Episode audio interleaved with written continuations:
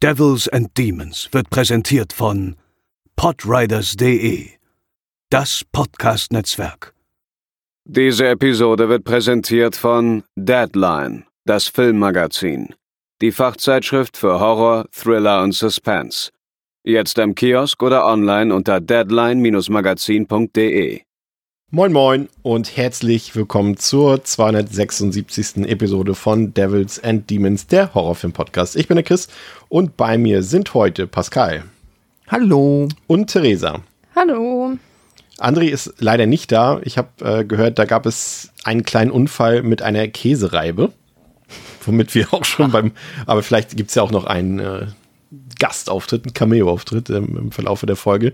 Äh, auf jeden Fall sind wir damit schon beim Thema für heute, nämlich bei Evil Dead Rise und endlich können wir über diesen Film reden ähm, oder haben jetzt die Zeit dazu, darüber zu reden, wobei ich jetzt nicht weiß, ob das im Interesse aller Menschen ist. Ich habe äh, den Film äh, ja März in der Pressevorführung gesehen, aber auch äh, letzte Woche noch mal regulär im Kino.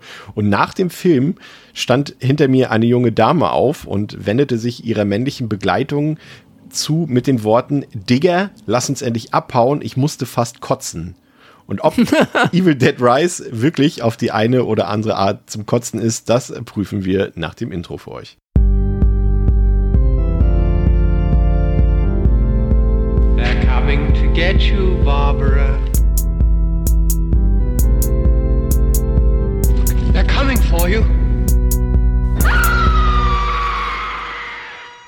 Pascal, wie sehr hast du dich gefreut auf diesen Film und was waren deine Erwartungen vielleicht auch hinsichtlich ja, des letzten Filmes aus dem Jahre 2013 von Fede Alvarez, der äh, durchaus, äh, glaube ich, ein allseits beliebter Film in der Horror-Community ist und mit dem sich Evil Dead Rise höchstwahrscheinlich auch messen lassen muss, wie wir vermutlich mhm. gleich auch noch herausstellen werden. Ja, ich habe mich äh, sehr, sehr darauf gefreut, weil alles, was ich vorher schon zu dem Film gesehen habe, halt offensichtlich der Trailer, ähm, mir schon sehr viel Spaß versprochen haben. Oder zumindest ich das Gefühl hatte, dass ähm, erstmal da mit einem vergleichbaren Aufwand und ähm, auch mit einer vergleichbaren Zielsetzung rangegangen wird, wie halt der 213er.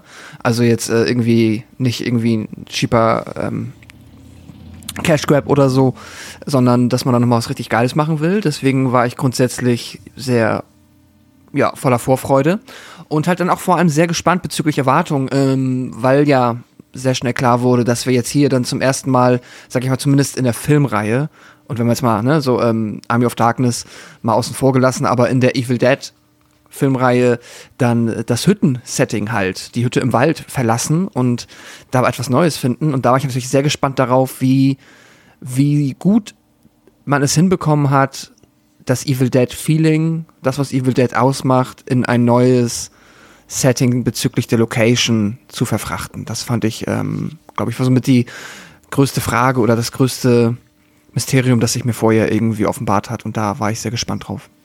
Der Film sollte ja ursprünglich letztes Jahr schon rauskommen äh, auf dem Streamingdienst HBO Max. Ähm, es gab dann irgendwie Test-Screenings in den USA ähm, und der Film kam dort exzellent an bei den Leuten und da hat man sich dann eben ähm, auf Seiten von Warner Brothers dafür entschieden, den Film doch in die Kinos zu bringen. Theresa, jetzt äh, vielleicht mal noch äh, komplett wertungsfrei. Ähm, bist du froh, dass der Film den Weg ins Kino geschafft hat oder hättest du gesagt, okay, das hätte mir jetzt eigentlich auch als Streaming, als Stream gereicht? Ah, ich freue mich eigentlich immer, wenn ich an, also einen halbwegs anständigen Film im Kino gucken kann. Entsprechend finde ich das gut. Und ja, er, er freut sich ja auch Beliebtheit oder zumindest hat er auch schon einiges eingenommen. Es scheint ja, ja. eine gute Idee gewesen zu sein, den nochmal ins Kino zu bringen. Und entsprechend, ja, ist, glaube ich, auch eine gute Sache gewesen. Es ist halt immer ein bisschen schade, wenn halt Filme ins Kino kommen und die gucken am Ende nur so 20 Leute. Aber das scheint hier ja nicht der Fall gewesen zu sein. Ja, Prinzipiell würde ich, ja. Nee, bitte, ähm, Prinzipiell würde ich aber auch sagen, dass das jetzt der ist schon cool auf der großen Leinwand, aber ich glaube, zu Hause ist der auch immer noch gut. Also ist jetzt irgendwie, ja, nicht so ein viel Film, der vom Kino lebt. ist ja damit letztendlich den umgekehrten Weg gegangen, den letztes Jahr das, äh, die Neuauflage von Texas Chainsaw Massacre quasi ähm, gegangen ist äh, mit der Netflix-Veröffentlichung. Ähm, von daher war ich da auch äh, ziemlich gespannt, aber das werden wir uns gleich mal im Detail anschauen. Einmal für euch die Details zum Film. Auf Letterboxd hat der Film aktuell Stand heute 3.5.2023 eine 3,5 von 5 auf der IMDb eine 7,2 von 10. Der Film hat knapp 12 bis 15 Millionen Dollar ähm, gekostet und hat jetzt nach äh, knapp äh, zwei Wochen weltweit schon über 90 Millionen Dollar eingespielt. Ist also ein riesiger Erfolg. Also wir können jetzt schon davon ausgehen, dass das äh, weitergehen wird. Wurde ja auch schon angekündigt von Sam Raimi und seiner Crew dort. Ist freigegeben ab 18 Jahren ich würde, das ist zumindest die Kinofreigabe, ich würde behaupten, der wird sie auch später fürs Heimkino bekommen. Mit einem kleinen Fragezeichen, man weiß ja immer nicht so genau, aber das äh, werden wir dann bei Gelegenheit dann nochmal nachreichen. Also wer den Film sehen wollt, der läuft aktuell noch im Kino für ein paar Tage läuft auf jeden Fall noch in den Kinos, aber jetzt äh, gibt es ja große Konkurrenz. Der neue Guardians of the Galaxy Film läuft und so weiter und gerade die großen Kinos werden den ja dann wieder rund um die Uhr beschallen. Aber der Film kommt auch, äh, wenn ich mich nicht ganz irre, im Juni oder im Juli schon auf Disc raus, zumindest im Ausland und auch im Mai schon, zumindest wenn ihr VPN habt, könnt ihr den Film dann auch schon streamen auf iTunes und Co. Der Film läuft 96 Minuten und äh, Triggerwarnungen gibt es einige. Es gibt schwere Gewalt an Kinder, es gibt äh, tote Kinder, es gibt äh, Szenen mit Scherben und Glas, es gibt Szenen mit spitzen Nadeln, es gibt Gaslighting, es gibt Augenverstümmelung, es gibt Folter, es gibt Body Horror.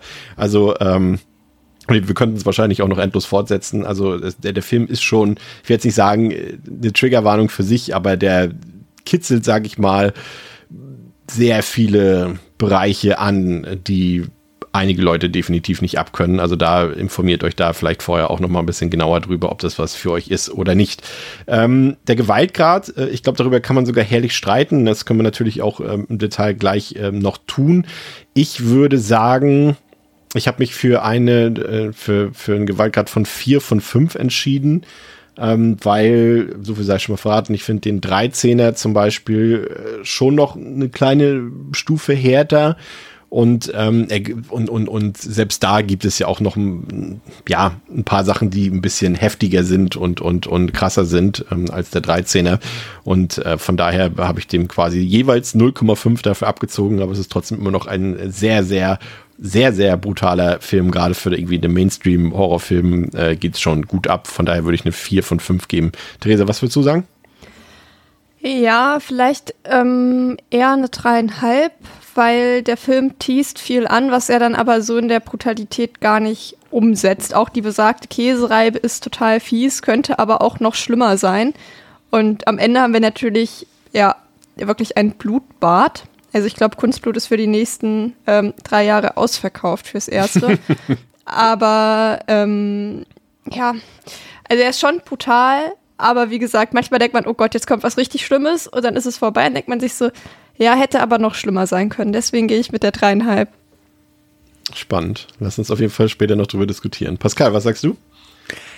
Ich gehe jetzt aus dem Bauch auch mit der vier.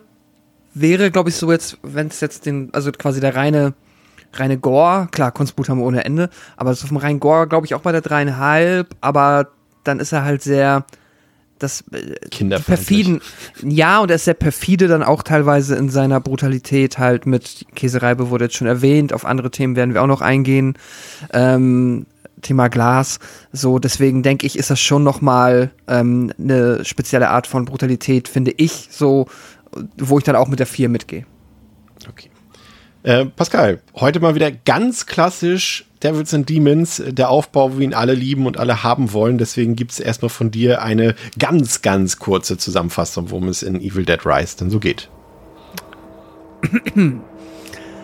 Die Wiedervereinigung der Schwester Beth und Ellie wird durch ein Erdbeben in Los Angeles zügig unterbrochen, wodurch ein mysteriöses Buch aus den Tiefen des Gebäudes an die Oberfläche geholt wird.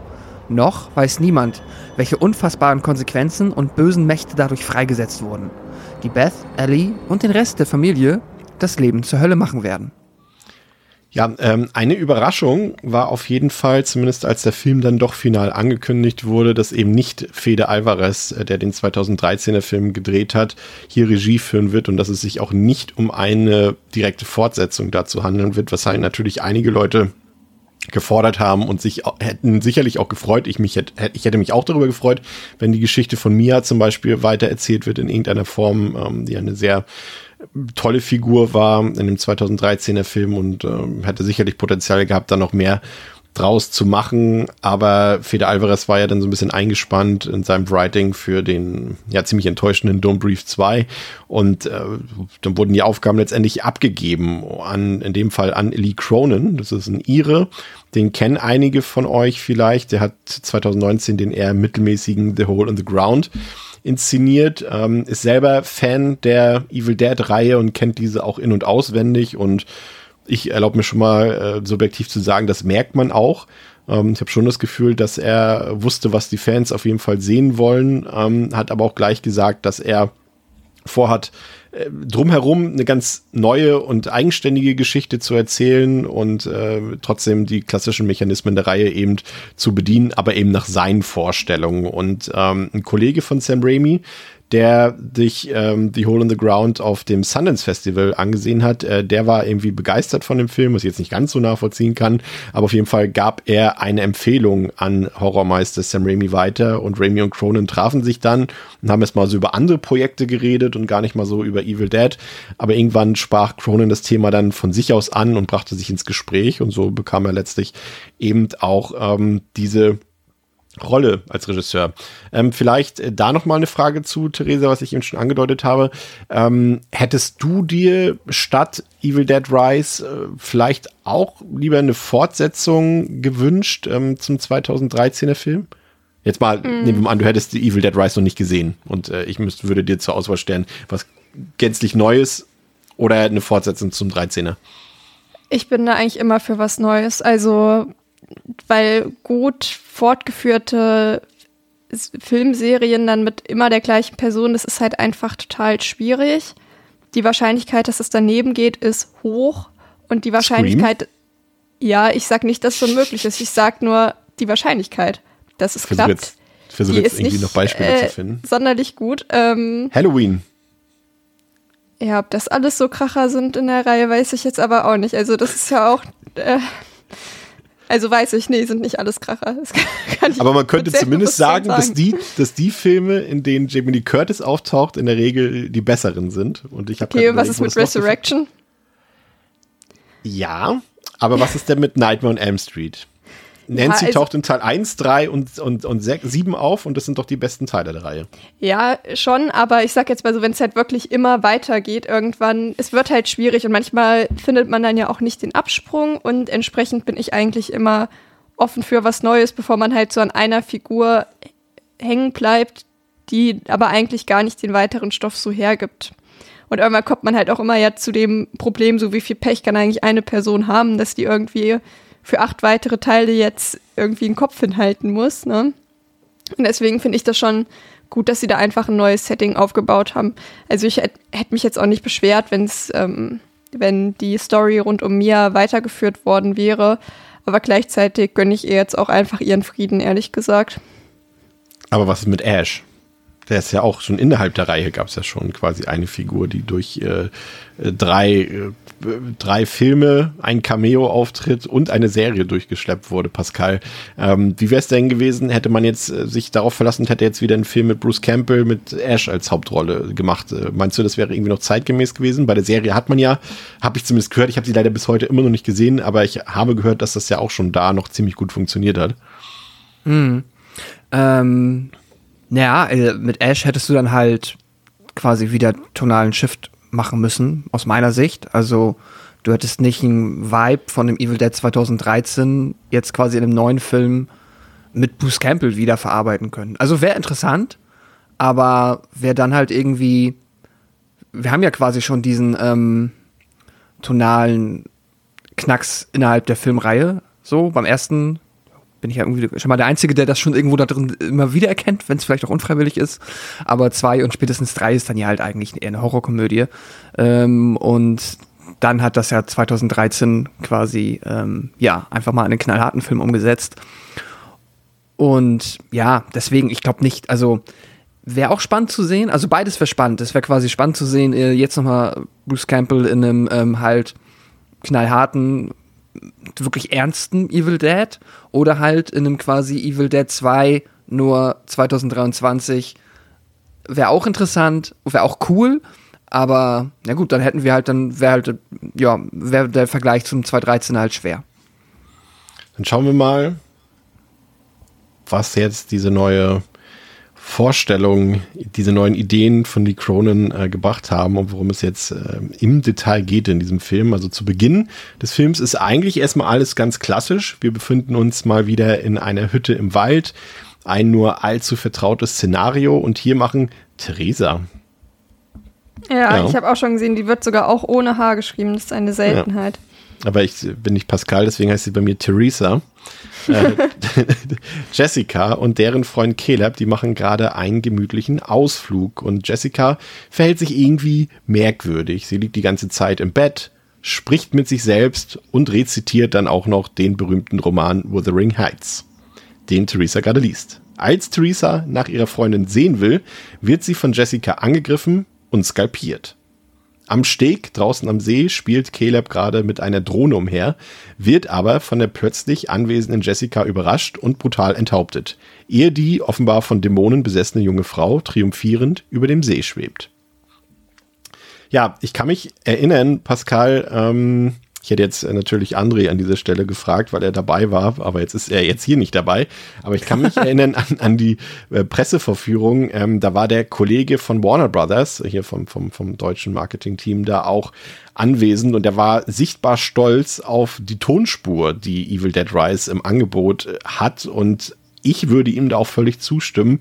Ähm, das ist auch das Erste, was mir direkt am Film aufgefallen ist. Ich habe selten eine so dynamische kräftige und effektive Tonspur im Kino gehört, äh, wie hier in Evil Dead Rise. Also das war, ist zum einen natürlich wahnsinnig laut, das kann einige Leute vielleicht auch erstmal dezent ähm, in, ja, irritieren, glaube ich, und sie denken vielleicht, okay, haben sie sich jetzt ein bisschen übersteuert, ein bisschen aufgedreht, aber es ist so gewollt. Es hat für mich ein richtig tolles Sounddesign den ganzen Film über und es hat dem ganzen Film noch eine richtig neue Komponente hinzugefügt. Also mir hat das richtig, richtig viel Spaß gemacht, diesen Film im Kino zu sehen mit diesem Sounddesign, mit dieser Soundkulisse, mit diesem unfassbar lauten, wuchtigen Sound, gerade auch später, wenn dann die Dämonen beschwört werden und so weiter und so fort.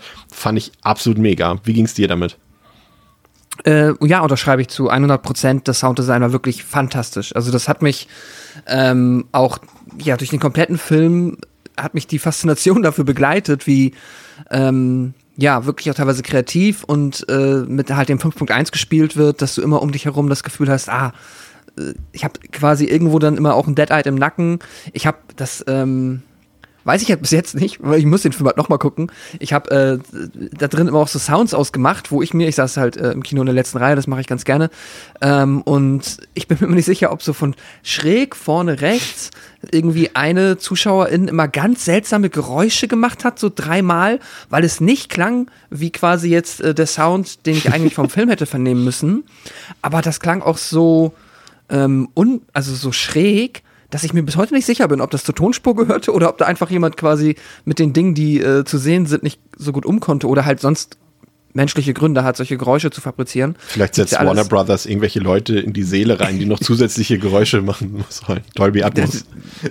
Ey, ich, ja, ähm, fand ich, also allein die Tatsache, dass man sich halt über sowas dann quasi den Kopf zerbrechen kann, ähm, finde ich halt, ist schon ein gutes Zeichen dafür, dass wie immersiv das Sounderlebnis einfach ist, wie sehr man damit reingezogen wird und wie sehr man sich dann, ja, allein über das Akustische schon in diese Welt versetzt fühlt. Theresa, ich habe äh, gelesen auf Twitter, du hattest da äh, durchaus ein paar Schwierigkeiten mit. Ja, ich wollte gerade fragen, ob du auf meinen Tweet anspielen möchtest. Ja, äh, ich habe nämlich nach ungefähr, weiß ich nicht, gefühlt fünf bis zehn Minuten meine Kopfhörer reingemacht, weil es mir einfach viel zu laut war. Ich bin da generell so ein bisschen sensibel. Ich krieg auch echt immer schon die Krise bei diesem aber du Dolby bist doch Musikerin. At ja, aber wenn ich schon dieses Dolby Atmos, ne, wo die dann einmal rausholen, was sie alles können und dann dieses Feel Every Dimension Ding, da zieht's alles in mir zusammen. Ich finde das nur unangenehm. Ich finde es richtig unangenehm. Und mir war es wirklich viel, viel zu laut. Und als ich dann meine Kopfhörer drin hatte, dachte ich mir so, so ist perfekt. Also so war es dann auch wirklich gut. Da waren so ein bisschen die unangenehmen Frequenzen raus. Aber ich habe trotzdem, ich hatte tatsächlich eine ähnliche Situation im Kino, dass ich halt auch, also wir hatten so ein paar gackernde ähm, Mädels vorne sitzen, die sich vielleicht ein bisschen verirrt hatten, so wirkt es, weil die auch an ein paar echt weirden Stellen gelacht haben, wo sonst halt niemand gelacht hat. Einmal haben die gelacht und dann hat aber irgendwo anders was so von rechts auch noch gelacht und da bin ich mir auch relativ sicher gewesen, dass es keine weitere Person gewesen ist. Ähm, ja, und das ist halt schon da auch cool gewesen, so wie sich das dann im Kino verteilt hat und dass so einzelne Sounds aus unterschiedlichen Ecken kamen. Das ist mir, glaube ich, auch bei fast noch keinem Film so doll aufgefallen wie bei diesem hier. Aber für Leute mit sensiblen Ohren, nehmt eure Kopfhörer mit. Also jetzt nicht die ganz dicken, ne, aber Lautstärke. die. Auf jeden Fall. Also ich finde ich, ich finde schon. Und die beiden, mit denen ich da war, die fanden es auch beide viel zu laut. Ja. Die Jugend von heute. Tja. Ich habe mich eher wie so eine Oma gefühlt, wirklich. Weil meine Oma, die ist auch so, so sensibel, wenn es so laut wird. Und so habe ich mich heute auch, äh, gestern auch gefühlt. Wie, wie, wie Omas und Opas haben sich wahrscheinlich auch äh, die Leute im Kino gefühlt, zu denen ich normalerweise auch gehören würde, äh, bei der allerersten Szene, als wir wieder so einen schönen Kameraflug sehen durch den Wald, was natürlich eine Anspielung ist auf die äh, berühmten Steadicam-Shots, ähm, die das Franchise ja so berühmt gemacht haben, aber natürlich auch damals äh, ziemlich revolutionär waren im ersten Tanz der Teufel-Film. Und dann stellt sich heraus, dass es gar kein äh, Dämon ist, äh, sondern einfach eine Drohne, die durch den Wald fliegt. Und das ist so, wenn du so im Kino sitzt, neben jemandem, der sich nie auskennt, und dann, das ist so, dann tippst du so, das ist übrigens eine Anspielung ans Original, das ist ein Dämon, und dann auf einmal so wird so aufgelöst mit so einem Drohnengag. Ich muss sagen, ähm, das hat ähm, in beiden Kinovorstellungen, denen ich war, doch für ziemliches Gelächter gesorgt, äh, und ich muss sagen, das hat für mich bestens funktioniert. Also den, der Film ist jetzt nicht, also na klar, im Vergleich zum 2013er ist, merkt man relativ früh im Film, eigentlich schon bei dieser Szene, dass er ein bisschen lockerer im Ton ist als der 2013er, aber es sind jetzt auch nicht so viele Gags im Film, wie wir auch noch im Verlauf diese, dieses Gesprächs feststellen werden, aber das war einer und der hat für mich total funktioniert. Also ich fand, das ist so eine fantastische Idee gewesen, quasi den, den Oldschool-Vibe reinzubringen, bringen, aber ihn mit einem modernen Gag aufzulösen, Pascal.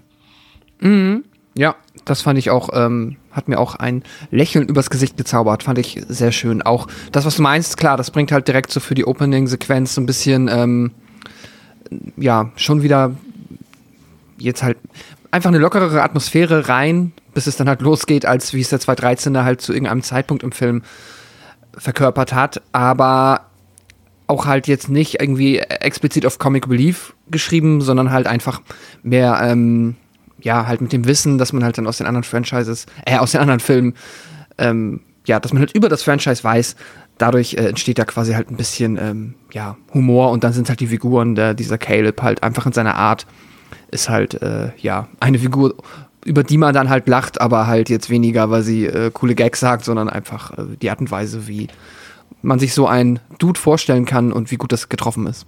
Auch, auch gut, wenn man den Film direkt mit der unsympathischsten F Figur des ganzen Franchises einführt. Ne? Da dachte ich auch schon, Mhm. okay. Ich hoffe, das ist jetzt nicht äh, Teil äh, unserer, unserer Figurenkonstellation hier, aber es beginnt ja erstmal, ähm, Theresa, äh, wie erwähnt, äh, ja, alles wie gewohnt. Wir haben junge Leute, die einen Ausflug in eine Waldhütte machen, die übrigens nicht die Waldhütte aus äh, Feder Alvarez Film ist. Das habe ich jetzt schon öfter gelesen, ähm, dass manche Leute das A behaupten oder B ähm, vermuten. Das ist aber kompletter Unfug. Die sieht auch völlig anders aus. Sagen, Ähm, das ist doch so eine Hexenhütte, so sieht das Ja. ja aus. Al- Allein das Dach ist halt schon äh, Ja. hier in diesem Teil ja so ein Spitzdach. Das sieht ja aus wie die, wie diese, ähm, äh, wie diese, diese Hütte aus Midsommar mit dem Bären drin, mit diesem Spitzdach, falls ihr euch erinnert. Das, das hat er dieses Format gehabt. Ähm, das ist also auf jeden Fall nicht die Hütte und dementsprechend äh, hat das jetzt auch nicht irgendwie, weil manche dann auch meinten, ja, sie sagen im 2013, ja, da werden welche eingebrochen und so weiter und, und das sind natürlich nicht diese Leute hier. Aber äh, wie erwähnt, Theresa, alles eigentlich so, wie wir es bis dahin kennen.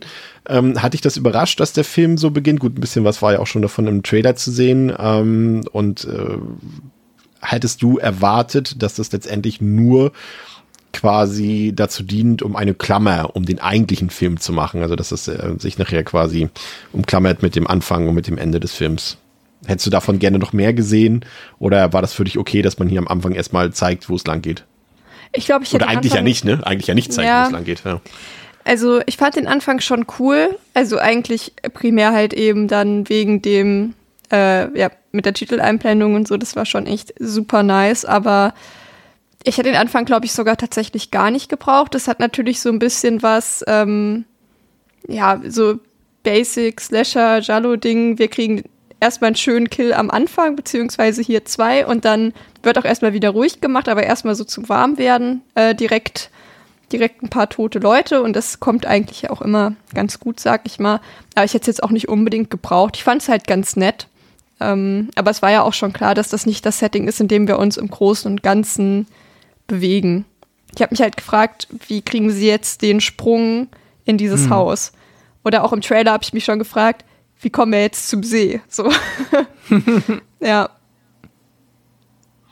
Ähm, ich muss gestehen, dass das für mich schon eine der gruseligsten Szenen äh, beinhaltet hat, dieser Anfang. Und zwar, was eigentlich erstmal relativ simpel ist, aber ich fand die Inszenierung an der Stelle richtig gut.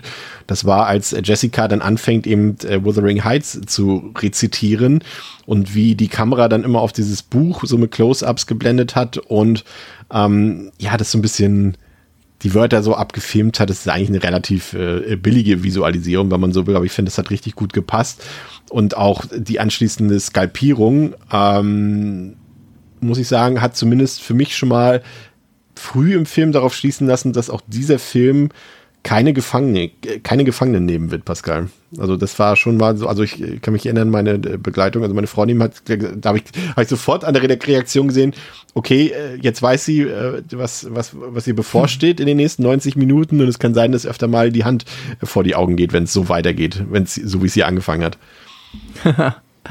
ähm, ich fand das auch äh, ziemlich cool von der Inszenierung. Also gerade auch halt, was du gerade erwähnt hast mit dem Buch, hat mir äh, sehr gut gefallen. Ich kann, es ein bisschen schwierig, den Finger drauf halten, warum explizit es mir so gut gefallen hat, weil es sich ja, wenn man es jetzt auch einfach nur mal ähm, quasi auf dem Papier liest oder von uns jetzt rezitiert hört, halt, ja, wie du meintest, vergleichsweise trivial klingt, aber dann im Detail, anders kann ich es mir halt auch nicht erklären, hat sich für mich angefühlt, als wäre es schon noch mal ähm, ja, wäre es einfach so geschickt umgesetzt, als dass dann da dieser ganz spezielle Grusel entsteht, in der Kombination halt mit, wir sehen dann ähm, die äh, Jessica halt immer nur von hinten und dann immer halt quasi, ja, Schnitt gegen Schnitt und dann hat sie sich auf einmal ganz untypisch, aber man weiß halt schon, ah, okay, äh, halt, wie man es aus Evil Dead kennt, äh, ja, dieses Dead-Eyed-mäßige körperverrenkende ähm, Bewegung gemacht hat, das alles halt im Gesamtprodukt hat äh, ja, einen wunderbaren Grusel schon mal, äh, finde ich, einfach erzeugt, der sich dann in der, in einem, ähm, ja, schon mal blutigen Finale, Mini-Finale geäußert hat, das mir auch Spaß gemacht hat. Und das kann ich nur sagen, das war dann halt auch meine erste richtig groß, große Gänsehaut. Äh, ich liebe, liebe, liebe die Title Card einfach. Äh, ja. Das ist, ähm, sieht einfach mega geil aus. Also halt einerseits wieder natürlich einfach der, der Titel hinter den Bäumen ähm, hervorkommt und äh, Jessica über dem See schwebt in ihrer Form. Das ist, hat eine richtig geile Ästhetik. Ich habe nochmal äh, recherchiert, auf der Title Card sieht man, da sind man schon mal auf der Font ähm, Bilder und es sind äh, subtil mit eingearbeitet, was dann aus dem Original Necronomicon wohl ah, cool. gezogen wurde. Das ist mir tatsächlich bei den zwei Malen nicht aufgefallen. Das werde ich, ich habe es auch nur im Heimkino sehen dann. ja, nachrecherchiert. Spannend. Ja, ich finde auch, das ist eine der echt coolsten Title Screens irgendwie der, der letzten Jahre. Da hat man sich echt mal wieder was Schönes ausgedacht und, und das auch eingebunden so in, in den Film und nicht einfach nur so eingeblendet, sondern wirklich, dass es organisch da Einzug erhält und das natürlich auch für Theresa, wenn es dir nicht gefallen hat, dann natürlich mit so einem ohrenbetäubenden Dröhnen äh, gleich dazu. Das war schon richtig cool. Ähm, fand ich, fand ich sehr gut. Ähm, eine Sache ist mir da noch aufgefallen. Das war einer der aus meiner Sicht wenigen CGI-Aussetzer im Film. Das war Calebs abgetrennter Kopf und das habe ich irgendwie nicht so ganz verstanden, weil da lag zwar ein Kopf, aber sie haben irgendwie sein Gesicht da, glaube ich, digital raufgesetzt und das ja, fand ich seltsam, weil ihr erinnert euch vielleicht, es gibt ja ganz am Ende, ich verrate jetzt mal noch nicht alles, aber wenn ich sage Ellis Kopf und Häcksler, da haben sie das anders gemacht. Da haben sie das, glaube ich, äh, ziemlich ähm, händisch gelöst äh, mit einem Practical-Effekt. Und ich verstehe nicht, warum sie das hier nicht äh, gebacken bekommen haben. Das fand ich irgendwie komisch, aber das war vielleicht die einzige Sache, die mich so ein bisschen gestört hat. Und ich fand es dann auch wirklich gut, dass der Film erstmal uns klassisch abholt am See in der Waldhütte, aber dann wirklich dann auch das Setting wechselt. Also ich fand das okay. Also, Theresa, ich gebe dir vollkommen recht. Ähm, man hätte es nicht gebraucht, genauso wenig, also wie man die komplette Klammer um den Film herum eigentlich nicht braucht. Ähm, aber es war nun mal da und ich fand das okay, dass es dann auch wirklich nur so, ich weiß nicht, wie viele Minuten waren es jetzt vielleicht? Zehn Minuten? Wenn Nicht mal mehr, glaube ich. Ja, ich glaube wahrscheinlich sogar weniger und dafür fand ich es dann auch okay. Ähm, wir springen dann in der Handlung einen Tag zurück und dort ähm, erfährt die Gitarrentechnikerin beziehungsweise die Band Rowdy Beth, ähm, dass sie schwanger ist, was dazu führt, dass sie ihre ältere Schwester Ellie besuchen will, die bereits Mutter von drei Kindern ist und in einem eher runtergerockten Apartmentkomplex mitten in Los Angeles lebt. Für Eddie kommt der Besuch eher ungünstig gelegen und vor allem auch sehr überraschend. Schließlich haben sich die beiden Schwestern schon längere Zeit nicht gesehen, da Beth eben auf Tour war und auch nicht äh, auf die Kontaktversuche ihrer älteren Schwester reagiert hat. Dabei hätte sie die Hilfe von Beth durchaus benötigt, denn Ellis Mann ist gegangen und hat sie mit den Kindern im Stich gelassen. Zu einem Überfluss soll auch noch der Gebäudekomplex abgerissen werden und die Familie muss umziehen und sich eine neue Bleibe suchen. Ellie schickt ihre Kinder Cassie, Bridget und Danny zum Pizzaholen los. Doch als die Kinder von ihrem kurzen Ausflug zurückkehren und sich gerade in der Tiefgarage befinden, kommt es zu einem kurzen Erdbeben, bei dem auch größere Risse im Boden entstehen. In einem Loch im Boden findet Danny ehemalige Räume für Schließfächer, noch aus Zeiten, in denen das Gebäude eine Bank beherbergte. Danny findet mehrere Vinylplatten, Artefakte und ein seltsames Buch und nimmt die Gegenstände mit in die Wohnung, wo schon Ellie und Beth sorgenerfüllt warten. Ja, Theresa, wir haben hier, jetzt spreche ich dich, ne, es seid ja beides äh, MusikerInnen hier, aber ich nehme trotzdem dich zuerst. Ähm, wir haben jetzt hier die Figur von Beth, die ein ich würde mal sagen, unstetes Leben führt. Sie ist eine, ja beides, ne? eine Mischung aus Gitarrentechnikerin, also ein Rowdy und, und, und gleichzeitig auch so ein bisschen Groupie. Zumindest ist das, das ist, hier passt das Meme, was ich tatsächlich mache, was die anderen denken, was ich mache, so ein bisschen, mhm. ne? Und sie ist halt permanent unterwegs, auf der Welt unterwegs, sie ist auf Tour und da würde natürlich eine Schwangerschaft, äh, von der sie hier erfährt, würde dem natürlich komplett widerstreben und widersprechen, zumal Beth auch nicht, also zumindest auf mich, nicht den Anschein macht, als könne sie dieser kommenden Situation irgendwie gerecht werden. Und gleichzeitig erahnt man, an dieser Stelle eigentlich schon, dass das auch ihr Story Arc wird. Ne? Also sie wird im Laufe der Geschichte irgendwie lernen, Verantwortung zu übernehmen für ihr eigenes Leben, aber auch für das Leben von anderen Menschen. A, wie fandest du das, dass der Film das quasi als eines der, ähm, sag ich mal, dramatischen Themen aufmacht und wie fandst du ähm, den Einstieg mit Beth hier? Also das Thema fand ich an sich gut, weil es ja generell in dem Film viel um Familie geht oder eigentlich ja ausschließlich. Ähm, und deswegen finde ich das auch okay, dass dann Beth auch noch mal eine kleine eigene Familie dann jetzt bekommt, offensichtlich. Also wenn das Kind den ganzen Stress überlebt hat, ähm, das würde mich tatsächlich auch nicht wundern nach allem, was da dann gewesen ist an dem Abend. Aber ja, und die zweite Frage, wie mir Beth Das kommt in dem nächsten hat, Film, Evil Dead Baby. Ja, wie, wie, wie mir Beth äh, gefallen hat generell, ne? Ja. Vielleicht, genau. wir können es ja schon mal, ich sag mal so, vielleicht noch nicht zu weit in der Story vorweggreifen, aber ihre, ich sag mal, ihre Charaktereigenschaften und ihre, ihre Art, äh, die verändert sich ja jetzt über den Film nicht groß. Und das, was, was, was passiert, das habe ich eben schon angedeutet, dass sie natürlich da eine Entwicklung durchmachen wird. Also wie fandst du sie generell als Figur? Kannst du natürlich schon mal gerne. Ja, also erstmal nicht so super sympathisch, weil man schon halt so auch das Gefühl hat, okay, sie kommt halt immer zu ihrer Schwester angerannt, wenn sie ihren Scheiß halt nicht geregelt bekommt. Und ja, halt so eine Person, die eigentlich sehr unzuverlässig ist und dann halt aber trotzdem viel von anderen verlangt. Deswegen fand ich sie am Anfang nicht sehr sympathisch, ehrlich gesagt. Und auch da äh, bei der Szene am Anfang, wo sie dann den Schwangerschaftstest macht, wo er diesen Typen so voll anflaumt. So, und da dachte ich mir auch so, ja, okay, verstehe ich, dass sie irgendwie ein bisschen gereizt ist, aber ein bisschen unhöflichen Eindruck macht sie da trotzdem. Ja, gut, wenn ich weiß, ich kann mich jetzt nicht in die Situation hineinversetzen, aber ich kann mir schon vorstellen, wenn du irgendwie auf Klo sitzt, gerade feststellst, ups, ich bin schwanger und dann sagt jemand, ja, kommst jetzt aber halt mal raus. Ja, voll, aber wer macht denn bitte schön vier Minuten bevor eine Show losgeht, denkt sich, ah, jetzt ist der Zeitpunkt für einen Schwangerschaftstest. Das mache ich nicht heute Abend nach der Show, das mache ich nicht drei Stunden vor der Show, das mache ich während der Show. Also da, das war auch so eine Sache, wo ich mir dachte, warum machst du das in diesem versüfften Venue-Klo? Also, warum? Ja gut, sie, wollte, sie hat ja jetzt keinen, sie hat das Ba- Baby jetzt nicht gebärt da. Also. Ja, also, ja, trotzdem ist es halt, es wäre trotzdem eher sowas, was ich lieber zu Hause machen würde, in Frieden, weil man weiß ja nicht, was für ein Ergebnis rauskommt und sowas. Also, das war halt sowas, wo ich mir da auch schon dachte, warum macht sie das da und warum macht sie das jetzt? So, also das jetzt ist noch viel mehr als das dort, die Frage für mich. Ja. Pascal, wie fandst du den Einstieg mit Beth? Mochtest du sie gleich oder hattest du auch erst Schwierigkeiten wie Theresa?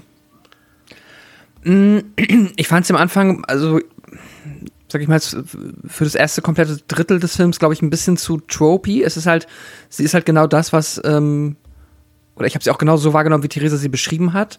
Und es ist halt, finde ich, immer schon so ein bisschen das Trope der, auch im Kontext mit der Familie, halt die coole, nette, lustige Tante, die dann immer da ist und die Kids freuen sich, weil sie Geschenke mitbringt, aber hat halt, äh, genau wie Theresa meinte, halt das Leben nicht auf der Reihe und ähm, ist immer quasi äh, oberflächlich zwar liebensvoll äh, oder auch ja halt liebevoll den anderen Familienmitgliedern gegenüber, aber im Kern dann trotzdem vergleichsweise egoistisch, weil sie halt ja dann oft nur dann da ist, wenn sie was braucht und umgekehrt, genauso wie es dann ja halt auch der Film einem schnell erzählt, äh, dann aber zu sehr mit sich selbst beschäftigt, wenn es mal darum geht, dass andere Menschen, in dem Fall halt eben ihre Schwester, Probleme haben. Das ist, finde ich, ein, äh, eine Figurenzeichnung, die ja jetzt nicht unbedingt irgendwie vor Kreativität strotzt, ist halt sehr beliebt ähm, und hier halt dann auch, denke ich mal, einfach gewählt, um dann halt diese Figur anhand ihrer Aufgaben wachsen zu lassen. Und das ist äh, per se ja total okay, ich finde es auch nicht schlecht, aber sorgt halt schon dafür, dass ich am Anfang so ein bisschen dachte, okay, ja gut, ähm, kann ich mir jetzt so ein bisschen die, äh, die Arc, die diese Figur äh, durch den Film durchmachen wird, zumindest rein charakterlich, ähm, kann ich mir schon sehr lebhaft vorstellen. Und das hat sich dann halt so ein bisschen bestätigt, dass ich jetzt da irgendwie nichts Cooles, Neues, Kreatives erhalten habe. Ehrlicherweise aber auch für einen Evil Dead-Film ähm, vollkommen ausreichend, weil da brauche ich jetzt halt auch nicht die ähm, komplett crazy Charakterstudie, die mir jetzt was äh, über keine Ahnung, äh, Zuverlässigkeit oder andere Charaktereigenschaften erklärt, was ich vorher noch nicht wusste. Das ist schon okay.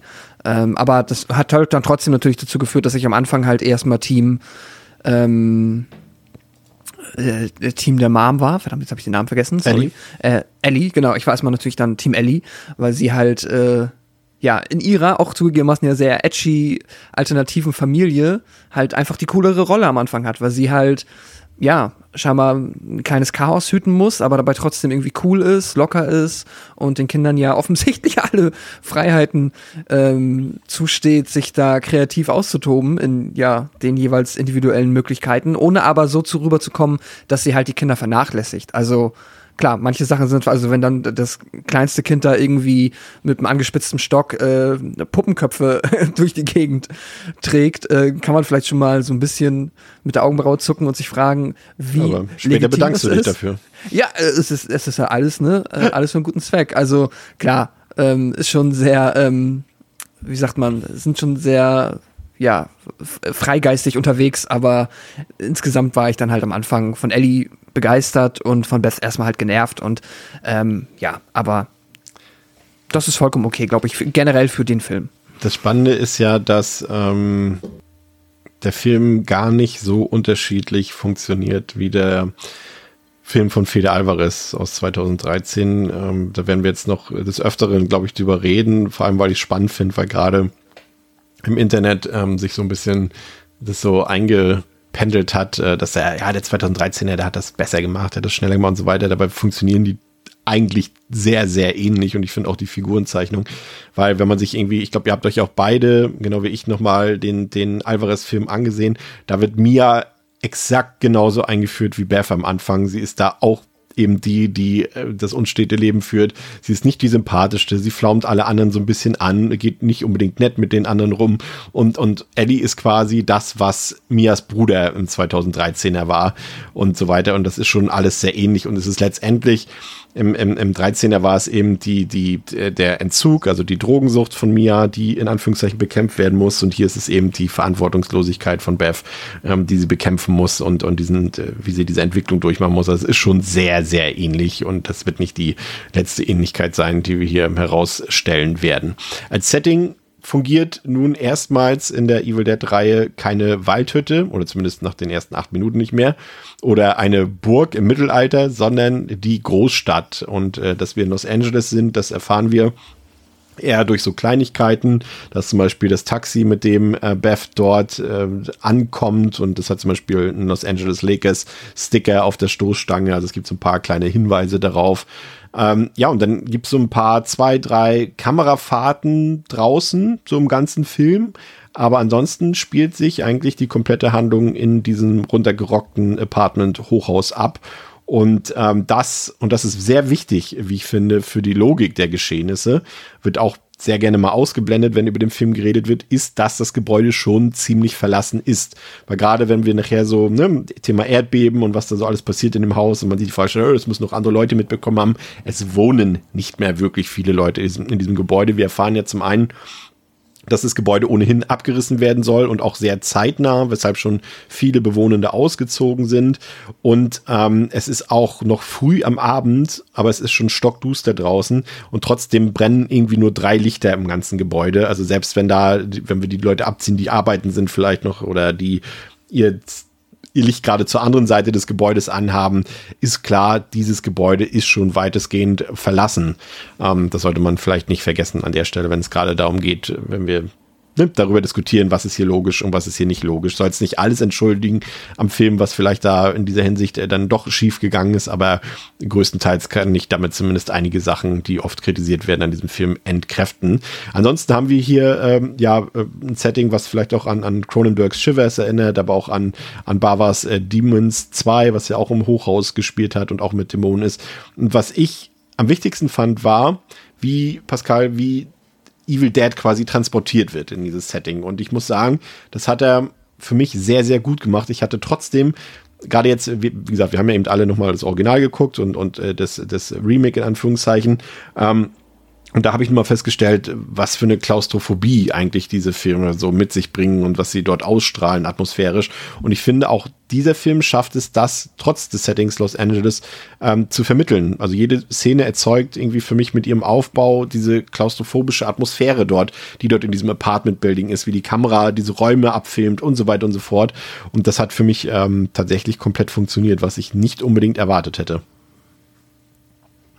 Ja, ähm, gerade das Klaustrophobische, finde ich, haben sie auch natürlich zugegebenermaßen auch ein bisschen konstruiert halt erzeugt, so, aber wenn man sich dann mal die anderen Evil Dead-Filme anguckt, das ist da halt das Gleiche. Das ist dann halt die Brücke, die zerstört ist, was irgendwie dazu führt, dass du halt irgendwo auch dann keine Möglichkeit mehr hast, ähm, aus dem Wald rauszukommen, so easy peasy.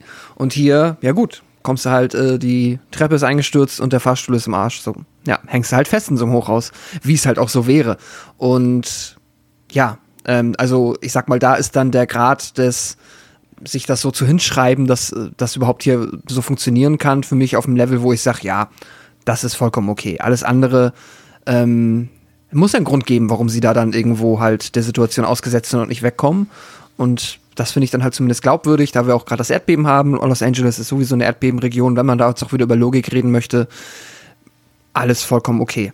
Ähm, und dann einfach vom Effekt ist es halt super. Ich war auch beeindruckt, wie effektiv die, es ja geschafft wurde, halt hier dieses ähm, diese Enge darzustellen, dass man wirklich nur begrenzt in der Lage ist, halt dann den Dämonen und den ja bösen Dingen, die auf einem lauern, äh, aus dem Weg zu gehen. Und das funktioniert hier ähnlich gut wie in einer verlassenen Hütte im Wald und bietet dann dafür halt andere Möglichkeiten, kreativ zu werden und coole, ja, einfach ähm, coole Visuals zu erzeugen und oder auch andersweitig halt mit den Dämonen umzugehen als in der Hütte. Andererseits, klar, hast du natürlich dann, ähm, verlierst du die Natur dadurch, aber summa summarum war ich sehr positiv, ich sag mal nicht überrascht, aber sehr positiv angetan, wie effektiv sich das Setting jetzt dann anscheinend auch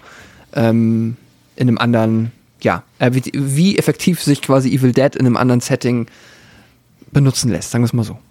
Ich fand auch, Theresa, dass das Setting an sich Also jetzt nicht nur unbedingt das Apartmentgebäude, sondern auch, dass die Konstellation, dass wir es hier mit einer Familie in der Großstadt zu tun haben, das fand ich irgendwie greifbarer, mittlerweile greifbarer als irgendwelche Jugendlichen in irgendeiner Waldhütte, weil sind wir mal ehrlich, das haben bestimmt viele Kids irgendwie in den 80ern oder so noch gemacht, aber jetzt so im Jahre 2023 weiß ich nicht, wie viele junge Leute noch in irgendeine x-beliebige Waldhütte nach Tennessee oder so fahren und da irgendwie ein paar Tage ähm, verbringen. Ne? Also das fand ich irgendwie, hier war es einfach für mich ein bisschen greifbarer. Das ist der aktuellerer Horror, so drücke ich es mal aus. Damit will ich jetzt nicht sagen, man hätte das natürlich auch irgendwie auf dem, hier auf so einem Kinder des Zornsdorf irgendwo in, in, in eine Walachei machen können, alles kein Problem. Aber ich fand einfach so, diesen Schritt zu wagen, fand ich tatsächlich gut. Für mich persönlich war es einfach ein greifbareres Szenario als ähm, das äh, allseits bekannte Evil Dead Szenario. Ja, vor allem auch, dass wir jetzt halt eben diese Familie haben und eben keine ja, Teenager oder halt Mitte 20-Jährigen, wie auch immer, weil ich habe das auch jetzt genug gesehen irgendwie im Horror. So semi bis unsympathische, ja, Jugendliche. Ich brauche das auch nicht mehr so super. Also ich beschwere mich nicht, wenn sie da sind, aber von mir aus kann es jetzt halt auch mal was anderes geben. Und ich fand dann eben dieses Setting mit der Familie, auch dann, ja, mit den, auch dass halt drei Kinder waren, fand ich eigentlich auch irgendwie ganz, ähm, also halt auch mit den verschiedenen Altersstufen dann eben, fand ich schon auch cool. Hat mir gut gefallen. Ähm, einen schönen Gag gibt es am Anfang noch und ähm, da ist mir dann auch noch wieder eine Parallele aufgefallen zum Original. Und zwar könnt ihr euch erinnern an die beiden Nachbarjungs, die ähm, vorbeikommen und äh, Bridget fragen, ob sie mit mhm. ihnen die Freddy-Filme gucken wollen und äh, sie dann irgendwie auch äh, erwidert und meint so irgendwie äh, also the shitty ones und er meint there aren't any shitty ones und ähm, das fand ich irgendwie ganz gut äh, quasi, weil Wes Craven Gags kommen prinzipiell ja immer gut an und gerade wie gesagt, wenn man das Original äh, irgendwie jetzt nochmal in dem Atemzug gesehen hat und das ist mir wirklich zum ersten Mal aufgefallen, dass da Glaube ich zumindest. Ich habe jetzt nicht unsere. Ich habe, ich, ich, muss zugestehen, Pascal, ich habe das ja schon privat schon erzählt. Ich habe unsere allererste Episode vor kurzem äh, mal wieder angefangen. ähm, die war jetzt Evil Dead, aber ich habe es nicht ganz bis zum Ende gehört. Ich weiß nicht, ob, ob uns das damals schon aufgefallen ist, aber tatsächlich hängt ja im Keller der Waldhütte auch ein abgerissenes Hills of Ice Poster. Und mm. das mhm. Original Hills of Ice äh, Filmchen war ja auch von Wes Craven. Von daher scheint das äh, vielleicht auch äh, gang und gäbe zu sein in dem in dieser Reihe, dass man da ein paar kleine so Easter Eggs ähm, verpackt. Aber an sich finde ich, ähm, ist die Figurenkonstellation, ihr habt es ja auch schon dezent bestätigt, ähm, und die Dynamik innerhalb der Familie ist eigentlich ziemlich gut gewählt. Vor allem finde ich es interessant, dass sie eben schon abseits der Dämonen, die ja gleich auf sie losgelassen werden, schon Probleme haben. Ne? Der Vater ist weg, äh, äh, Ellie ist jetzt quasi alleinerziehend mit drei Kindern, steht auf einmal noch die Schwester vor der Tür, die bringt wieder ihre ganz eigenen ähm, Lasten mit sich. Ähm, und ähm, da wird jetzt aber auch kein riesengroßes Fass aufgemacht, also kein riesengroßes Drama. Ähm, ich finde, es gelingt auch, da war ich auch überrascht von, weil wir haben es ja schon ja, es ist jetzt, ich finde es so, weil du hast vorhin schon gesagt, Theresa, es sind keine Teenager, so halb, würde ich mal sagen. Ich weiß jetzt nicht genau, was die, die ähm, Altersangaben der Figuren sein sollen, aber ich glaube zumindest die, die mittleren Kinder, ähm, die beiden älteren Kinder sind schon, glaube ich, Teenager. Ähm, ja, der eine kann ja Auto fahren. Ja, ja gut, das der, heißt, der 16, muss ja, 16, älter sein, als er aussieht, aber ich sag mal so, Teenie halt eben so ja, das, was da halt dann auch irgendwie mit einhergeht, feiern und mm. weiß ich nicht, Sex und so Sachen halt, das fehlt ja hier komplett. Ja, ähm, ich fand es übrigens gut an der Stelle, wenn wir Danny schon gerade ansprechen, äh, fand ich auch gut, dass, dass es ein Film mal gemacht hat. Ich weiß jetzt, ich bin mir jetzt nicht ganz genau, ob der Film das ähm, auch zum Thema gemacht hat, irgendwie beiläufig. Es wird auf jeden Fall mit Danny von äh, Morgan Davis äh, gespielt und äh, das ist halt äh, ein Transmann, also äh, findet hier auch eine gewisse Representation statt, die ja jetzt auch nicht allzu alltäglich ist. ich weiß nicht, Pascal, wurde das irgendwie, ich bin der Meinung, dass ähm, ja, muss ja. Es ist ja dann letztendlich, ich weiß nur nicht, ob es, ob quasi, ähm, ob er jetzt auch einen Transjungen im Film spielt, aber ich würde mal schon fast sagen, ja, weil ich, äh, ich glaube schon, ne? Es wird nicht explizit erwähnt, deswegen würde ich das auch nicht irgendwie da das interpretieren wollen, aber es ist auf jeden Fall, wird sich, finde ich, angenehm rückhaltend äh, oder ähm, zurückhaltend quasi dann der klassischen Familien, also gerade die beiden mittleren Kids, so wenn man jetzt irgendwie sagt, hier irgendwie Schwester und Bruder, whatever, dann ähm, sind die klassischen Charaktereigenschaften und Tropes, die man damit verbindet, finde ich, hier sehr, also eigentlich nicht wirklich vorkommt. So, Ja. sorry. Äh, bisschen umständlich formuliert, aber und das finde ich, steht dem Film ganz gut und passt da einfach ganz cool. So dass, glaube ich, halt dann auch, ja, einem die Figuren einfach nur für sich genommen halt ihre individuelle Charakterisierung haben, ohne dass man sich da jetzt sagen muss, okay, dann ist der aber halt grob und laut und da, äh, ja, ist man da scheinbar rausgewachsen, das finde ich cool. Ja, ich fand die auch wirklich durch die Bank. Wie gesagt, das war so ein bisschen meine Befürchtung, weil ne, ich habe immer so meine Probleme so mit äh, Jugendlichen und Kinderdarstellenden, aber hier ähm, hat das, oder Figuren besser gesagt, hier hat das aber für mich komplett funktioniert. Ich fand alle sympathisch. Ich fand auch gut, dass alle ihre Szenen bekommen irgendwie, ob kurz oder lang. Ähm, mir waren keine Familienmitglieder egal, also wirklich keine. Und gerade ähm, von den Kinderdarstellenden war ich echt sehr angetan. Ich fand ähm, die alle drei, es waren jetzt nicht überragend, ne? Also ich will jetzt auch nicht irgendwie was äh, in die Höhe loben, was jetzt vielleicht nicht da war. Aber ich fand sie sehr angenehm, ich fand sie sympathisch und ich fand auch ihre Figuren sympathisch. Theresa, wie ging's dir da? Ja, also vor allem sympathisch trifft es halt schon irgendwie gut. Man hatte so das Gefühl, das ist halt wirklich eine Familie. Sie ärgern sich ja auch so ein bisschen, aber jetzt auch nicht so doll, dass es irgendwie unauthentisch wirkt und dass man schon auch bemerkt, okay, die haben sich am Ende des Tages eigentlich doch alle sehr, sehr lieb und wollen nicht, dass Ja. irgendjemandem hier irgendwas passiert. Und ich finde, das ist halt eine sehr gute und wichtige Dynamik einfach für diesen Film, dass man halt auch einfach bemerkt, okay, die sind einander nicht egal. Und das finde ich halt eigentlich das Schöne.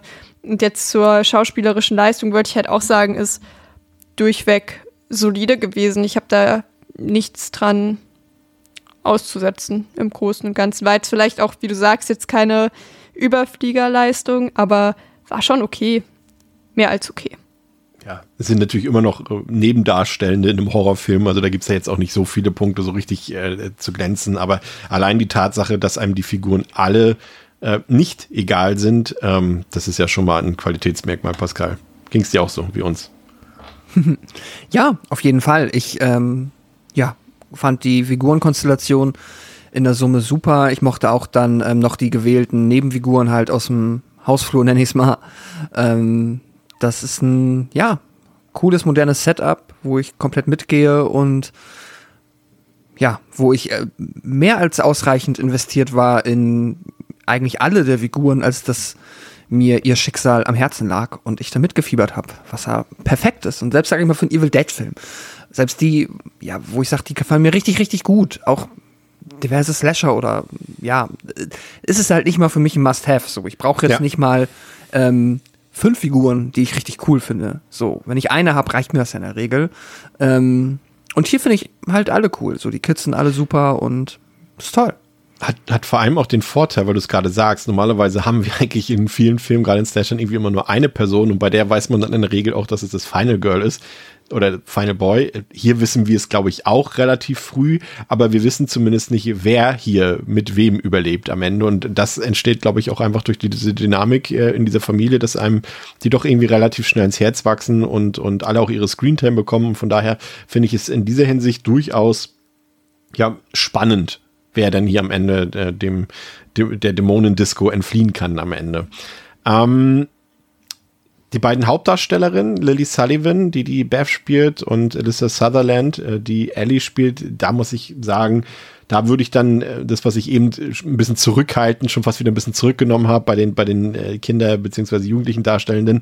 Aber die beiden, muss ich sagen, fand ich überragend auf unterschiedliche Art und Weise. Ich greife jetzt mal noch, wieder noch nicht großartig in der Story voran, aber Alyssa Sutherland muss ja eher so diesen physischen Part spielen, ne, durch ihre Verwandlung später und sie hat viele äh, körperliche Szenen zu spielen dort. Ähm, fand ich großartig, wie sie das macht und Lily Sullivan, die dann eben eher den emotionalen Part und, und wie gesagt, diese Entwicklung im, im Film durchmachen muss mit ihrer Rolle. Ich fand die beiden richtig, richtig stark und dadurch ist dann auch eingetreten, was gleichzeitig meine Befürchtung war, nämlich, dass keine Figur den Stellenwert von Mia aus Evil Dead äh, 2013 erreichen kann. Aber da habe ich mich getäuscht. Ich fand die beiden mindestens auf demselben Niveau wie äh, Jane Levi im, im, im Feder Alvarez Film. Theresa, was meinst du? Ja, also ich bin tatsächlich gar nicht so ein riesengroßer Fan von der Mia. Also, Also Hype, von, von der Schauspielerin meinte ich, ne? Also jetzt nicht von der Figur so, unbedingt, ja, sondern ja. von, von Jane Levi. ja, ja. Nee, aber ähm, das die mir ist, ist mir auch im Film gar nicht so dolle irgendwie ans Herz gewachsen, muss ich sagen, was halt auch ein Problem ist, was ich mit dem äh, 2013er tatsächlich habe. Und das ist hier schon anders, weil ich halt von Anfang an auch nicht wollte, dass die Mutter ähm, ja, vom Dämon besessen wird. Und das war ja von vornherein klar, wer den Trailer gesehen hat. Und ich wollte das halt von Anfang an nicht, weil ich sie halt von Anfang an auch einfach total gerne mochte.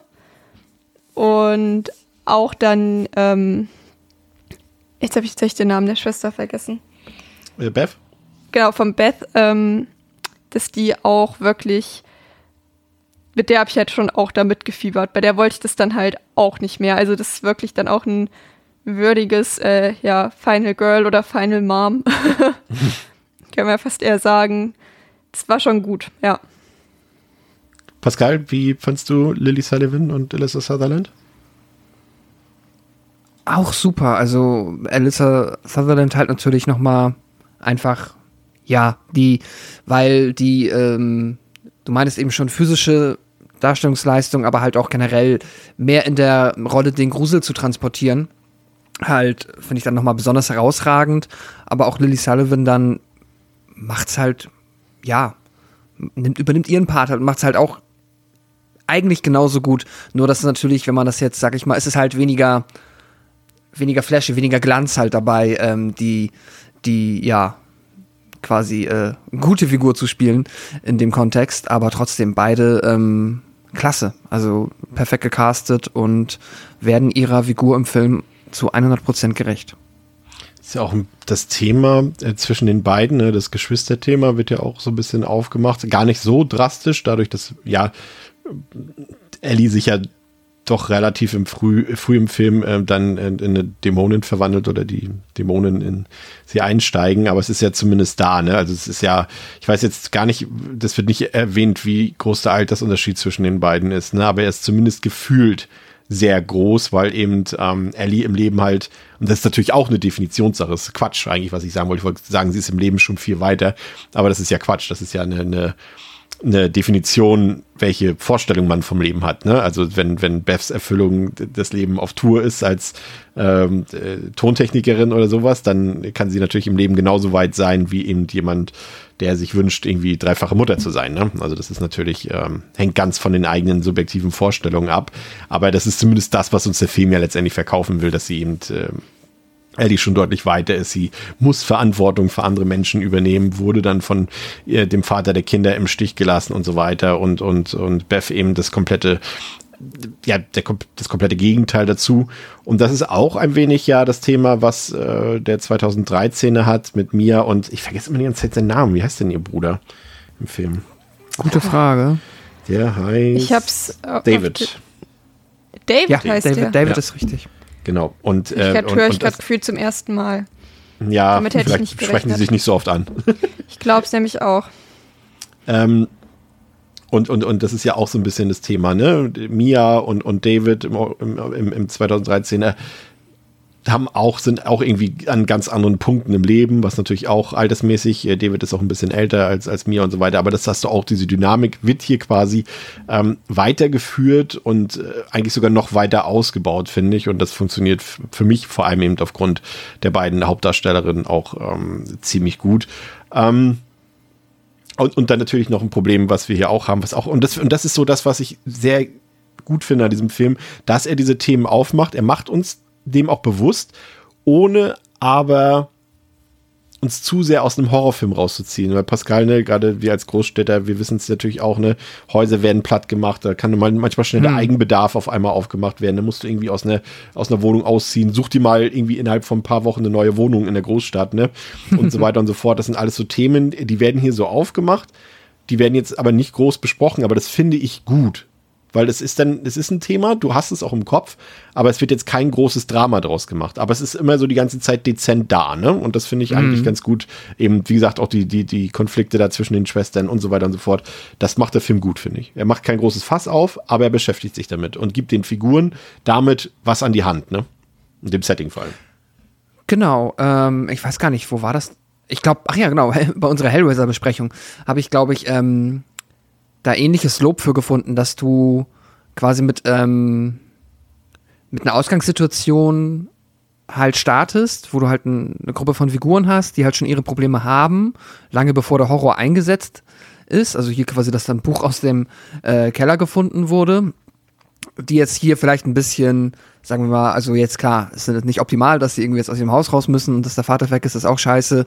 Ähm, jetzt aber jetzt irgendwo noch in einem Rahmen des, äh, sag ich mal, was man halt in einem, ja, was man irgendwie erwarten kann, was mal in einem Leben passiert, aber trotzdem einfach schon etwas, wo man jetzt, wenn man es jetzt irgendwie drauf hätte drängen wollen, hätte man auch dann halt den Horrorteil weglassen können und sagen können, wir machen jetzt irgendwie eine dramatische Charakterstudie äh, und dann hätte man irgendwie andere dramatische Story-Plots noch finden müssen, aber was ich damit nur sagen will, ist, dass du halt eigentlich schon, also der Grundstock an Ausgangssituationen, mit dem sich dann, in dem sich die Figuren wiederfinden, der ist schon einfach mehr, interessanter und gehaltvoller als, sagen wir mal, jetzt einfach nur fünf Freunde wollen ein cooles Wochenende im Wald haben, so was halt, ja, quasi eigentlich gar nichts ist. Und der Film macht, sag ich mal, auch etwas auf jeden Fall dann über den Horror mit dieser Ausgangssituation.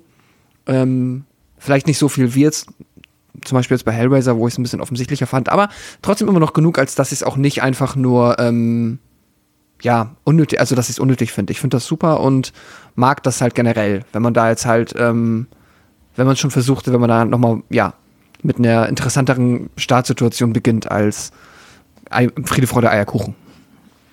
Ich würde sogar so weit gehen, dass dadurch, dass ähm, letztendlich Beth und Eddie gleichzeitig, wenn auch mit äh, unterschiedlichen Konsequenzen, sowohl ihre inneren als auch ihre äußeren Dämonen und, und Sorgen äh, bekämpfen müssen, ähm, ist für mich im Endeffekt sogar die beste Charakterzeichnung und die beste Figurenkonstellation der ganzen Reihe entstanden. Das äh, kann ich jetzt auch noch zweimal gucken, definitiv sagen. Ähm, und gerade nochmal, weil ich jetzt auch in dem Zuge nochmal die, die anderen Filme gerewatcht habe, klar, kann man das schlecht vergleichen, weil natürlich, wenn du jetzt so willst, war, war in den ersten Filmen natürlich immer Ash die Hauptfigur ganz deutlich und die anderen waren alles nur so Randfiguren und, und Randnotizen, ähm, dass sich dann schon ein bisschen mit dem, mit dem 213er so ein bisschen geändert hat. Aber ich finde hier, ähm, ist das viel besser gelungen. Ich äh, konnte viel mit mehr, viel mehr mit anfangen und äh, ich fand das sogar richtig, richtig äh, schön, muss ich sagen. Theresa, würdest du mir recht geben oder Widerspruch? Ähm, ich glaube schon. Ich habe Army of Darkness vor Jahren mal gesehen. Ich habe da praktisch gar keine Erinnerung mehr dran, weil ich den auch geguckt habe, bevor ich ähm, die ersten beiden Filme geguckt habe, weil ich nicht Mhm. gerafft habe, dass das eine Reihe ist. Und entsprechend äh, würde ich den so als eigentlich nicht gesehen kategorisieren. Aber ähm, ja, vor allem eben, weil wir ja davor, ja, da, da geben die Figuren einfach nicht so viel her. Also vor allem finde ich bei den bei ähm, ja, Evil Dead 1 und 2, die beiden Originalen, das ist ja wirklich schon alles sehr stereotypisch, wenn ich es jetzt richtig im Kopf habe. Und Wenn, wenn überhaupt stereotypisch. ne? Ich finde sogar, ähm, ich äh, habe jetzt, wie gesagt, nochmal noch mal den, den ersten geguckt und eigentlich hat, hat da keine der Figuren auch nur irgendeine Charaktereigenschaft oder bekommt auch nur irgendetwas mit an die Hand. Also das ist natürlich okay, weil es das irgendwie ja auch ein bisschen straight macht, diesen Film. Ne? Dadurch kann er ja eben so schnell sein, weil irgendwie kein Ballast dabei ist. Aber das ist genau das, was mir letztendlich gefehlt hat in, in, im Original, auch im zweiten Teil und so weiter. Und ich mag das so hier viel lieber. Aber ja, zurück zu dir. Äh, ja, ich habe die jetzt beide auch ein bisschen länger nicht mehr gesehen, deswegen war ich mir jetzt nicht zu 100% sicher. Ich hatte es auch so im Kopf, aber ich wollte es nicht sagen. Für den Fall, dass es falsch ist. aber dann habe ich jetzt ja die Bestätigung dafür bekommen und würde dir da halt auf jeden Fall recht geben. So viel Mühe bei der Charakterzeichnung wurde sich halt noch keinem dieser Filme gemacht. Beim 2013er vielleicht ein bisschen, aber da hat auch eigentlich jeder eher eine Eigenschaft und die wird dann bedient. Und da ist halt auch nichts mit Mehrdimensionalität oder nur sehr begrenzt und hier hat man das schon deutlich mehr. Ja. Können wir übrigens mal festhalten, Pascal, dass der MVP im 2013er eigentlich die Figur von Eric ist, der zwar der, der, der Auslöser Ist des der Unheils den- ist. Ist Der- es der mit den langen Haaren? Ja. Der Kiffer? Nee, Ja. ich weiß gar nicht, ob der Kiffer ist, aber. Der kifft der- nicht im Film. Achso, Heißt nicht, sorry. dass er nicht oh Gott. Er sieht aus wie Ja, jemand, der auch aber aus einem, acht, aus, aus, der, aus einem 60er-Jahre-Film kommen könnte. Guck mal, jetzt stolper ich über meine eigenen Vorurteile. äh, ähm, ich muss mich gerade mal erinnern, aber ja. Weil er irgendwie immer genau Bescheid mit weiß und weiß, was zu tun ist, weil, weil, weil äh, er hat, äh, David will ja immer noch wieder, ah, ich kann doch jetzt nicht meine Freundin hier umbringen, oder ah, ich kann doch nicht meine Schwester umbringen. Und er sagt immer, das ist die einzige Lösung. Und er, er weiß, er kennt, weil er das Buch halt kennt, weiß er immer genau, was passiert und es hört ihm einfach keiner zu. Und äh, deswegen war Ja. für mich da so ein bisschen, der, der hat noch so ein bisschen herausgeragt, aber ich fand zum Beispiel da die, die Freundin von, von David im Film fand ich total blass und auch äh, Erics Freundin ähm, fand ich komplett, äh, ja, irgendwie überflüssig. Also von daher fand ich das, äh, wie gesagt, hier deutlich runder. Ähm, du hast jetzt auch ähm, nochmal die beiden, den, das Original und, und den 2013er gesehen. Ähm, würdest du auch sagen, dass das hier am besten gelungen ist? Also äh, rein von den, ähm, also jetzt von der Gruppe an Figuren, die Ja. irgendwie Sinn ergeben, ja, ja schon. Also, aber es ist halt auch das, was ähm, wir jetzt auch schon gesagt haben, was ihr gesagt habt, ist halt dann irgendwie auch schwer. Ich mag halt äh, den ersten ja auch immer noch sehr, sehr, Ja. sehr gerne und auch den zweiten. Und ich, ich habe jetzt aber auch den ersten und zweiten nie gesehen und mir gedacht, irgendwie am Ende so, oh Mann, ich wünschte irgendwie, die Figuren hätten ein bisschen mehr Tiefgang und ich könnte irgendwie noch mehr. Weil das ist dann halt einfach eine andere Art von Film und dann passt das schon so. Also du, ähm, ich finde nicht, dass es einfach quasi so lineares äh, Qualitäts, ja, as, ein, ein, so ein Aspekt ist, der halt quasi äh, tiefere Figuren in dem Fall immer automatisch dann irgendwie besserer Film, zumindest Nee, auf nee. dieser Ebene. Aber für diesen Film und ich finde auch so für so den Zeitgeist, der ja da jetzt auch da mitgeht, ähm, ist das schon richtig gut und ähm, passt es auf jeden Fall. Weil es ist halt dann, obwohl es ist sowieso, finde ich, schwer, also nur ich, ich, also in meinem Kopf ist das halt dann, es ist irgendwie Evil Dead, natürlich, so, weil wir haben, äh, werden wir auch noch drauf eingehen, ganz, ganz viele ähm, Staples, die halt also quasi, äh, ja, wiederkehrende Merkmale, die sich halt einfach dann durch das Franchise ziehen, ne, so beim Necronomicon und der Grundidee überhaupt mal angefangen. Sehr gut. Du Ähm, erklärst dann- Anglizismus gleich direkt selbst. Das ist so Ja. muss es sein. Ähm, äh, plus halt natürlich dann äh, die ganzen äh, visuellen Kniffe, aber das macht es dann halt natürlich zu einem Evil Dead Film, aber ich finde dann trotzdem äh, halt, es ist in Anführungszeichen nur ein tonaler Shift, aber der ist dann halt so gewaltig, als dass ähm, ich jetzt gerade was Figuren angeht, zum Ja. Beispiel komplett andere Maßstäbe anlege Ja. bei Evil Dead 1 oder 2 hingegen jetzt zu äh, 213, wo ich auch, also wo ich halt grundsätzlich jetzt den, ähm, ja, die Nebenfiguren sind ein bisschen egaler, aber der komplette Part ähm, um halt das Drogenthema und dass halt jetzt jemand hier quasi Cold Turkey geht, finde ich immer noch auch super klasse. Ähm, steht dem Film auch super und hi- hier, ja, sind es halt auch andere Maßstäbe und auch hier finde ich dann die Figuren ähm, für diesen Film super gewählt und ja, auch klasse. ich, ich drück's mal so aus, es war nicht in den, in den, in der, sagen wir mal, in der Bruce Campbell Trilogie ist die Figurenzeichnung nicht die Stärke des Films gewesen, sondern es waren andere Stärken. Und hier beim 13er und bei Evil Dead Rise würde ich sagen, sind das Stärken dieser beiden Filme. So drücke ich es mal anders aus. Ne? Also die, die, die Qualitäten in den, in den ersten drei Filmen liegen halt woanders. Auf eine Ja, Ne? so, Also ganz einfach würde ich auch sagen. Und, und selbst das ist ja auch wieder Quatsch. Ich meine, die Reihe wäre wahrscheinlich jetzt ohne die Figur Ash, würden wir heute wahrscheinlich gar nicht über Evil Dead Rise reden, wenn die Figur Ash nicht so gut funktionieren würde, wie sie funktioniert. Ne? Aber sie funktioniert halt eher über das, was sie tut. Und Aber die sie es funktioniert ja aber auch nicht, genau, die funktioniert ja auch nicht, weil du irgendwie äh, mit den emotionalen Problemen von, von Ash irgendwie da großartig Ja. mitgehst. Es ist halt, es ist halt wirklich dann Bruce Campbell einfach und seine Ja. Art und Weise äh, und halt das, was ja, ihn halt einzigartig macht so. Das ist halt dann, ja, kriegst du halt nicht reproduziert, ist dann halt unique und das hat's dann halt in dem Moment gemacht. Kleine Randnotiz, ähm, es gibt äh, wieder so ein, so Jumpscare in dem Film, ähm, wo eine Person die andere erschreckt. In dem Fall ist das äh, Beth, die ihre Schwester Ellie erschreckt. Und ähm, solche Sachen haben in Filmen meistens eigentlich nie irgendwelche Konsequenzen. Und ich sage das jetzt auch als jemand, der Gewalt verabscheut. Das klingt jetzt wieder absurd, der jetzt hier seit 276 Folgen über Horrorfilme redet, aber ich verabscheue Gewalt im, im realen Leben und ähm, dennoch kriegt äh, Beth hier von äh, Ellie eine auf die Nase und ich finde das auch ähm, berechtigt an dieser Stelle. Das macht man einfach nicht zu erschrecken. Ansonsten ist vielleicht eine Sache, über die wir hier an dieser Stelle noch reden, bevor wir gleich weitergehen im Film. Ähm, ähm, weil wir über das Setting ja schon geredet haben. Wie findet ihr es denn, ich spreche mal als dich an, Theresa, dass ähm, Außenszenen in diesem Film ja doch sehr rar sind. Ne? Also es gibt zwar durchaus schon ein bisschen Abwechslung. Ne? Wir haben unten die, die Sequenz in der Tiefgarage mit dem Erdbeben. Das ist mal was anderes. Am Ende gehen wir auch noch mal in die Tiefgarage und wir haben Jetzt abklammern wir mal das, das Opening aus, ne? Äh, haben wir noch zwei Kamerafahrten, einmal als das äh, Taxi von Beth ankommt und einmal als die Kinder später wieder ankommen am Haus, haben wir zwei noch so Kamerafahrten, so dämonisch, aber das war's. Ansonsten spielt ja nichts irgendwie außerhalb dieses ähm, Flurs dort, ähm, wo sich das Apartment von Eddie befindet. Fandst du das gut? Oder hättest du gesagt, boah, das war jetzt schon eine Enttäuschung, ich hätte mindestens erwartet, dass der Film sich so weit öffnet von der Skala her, auch wie es Scream 6 zum Beispiel getan hat?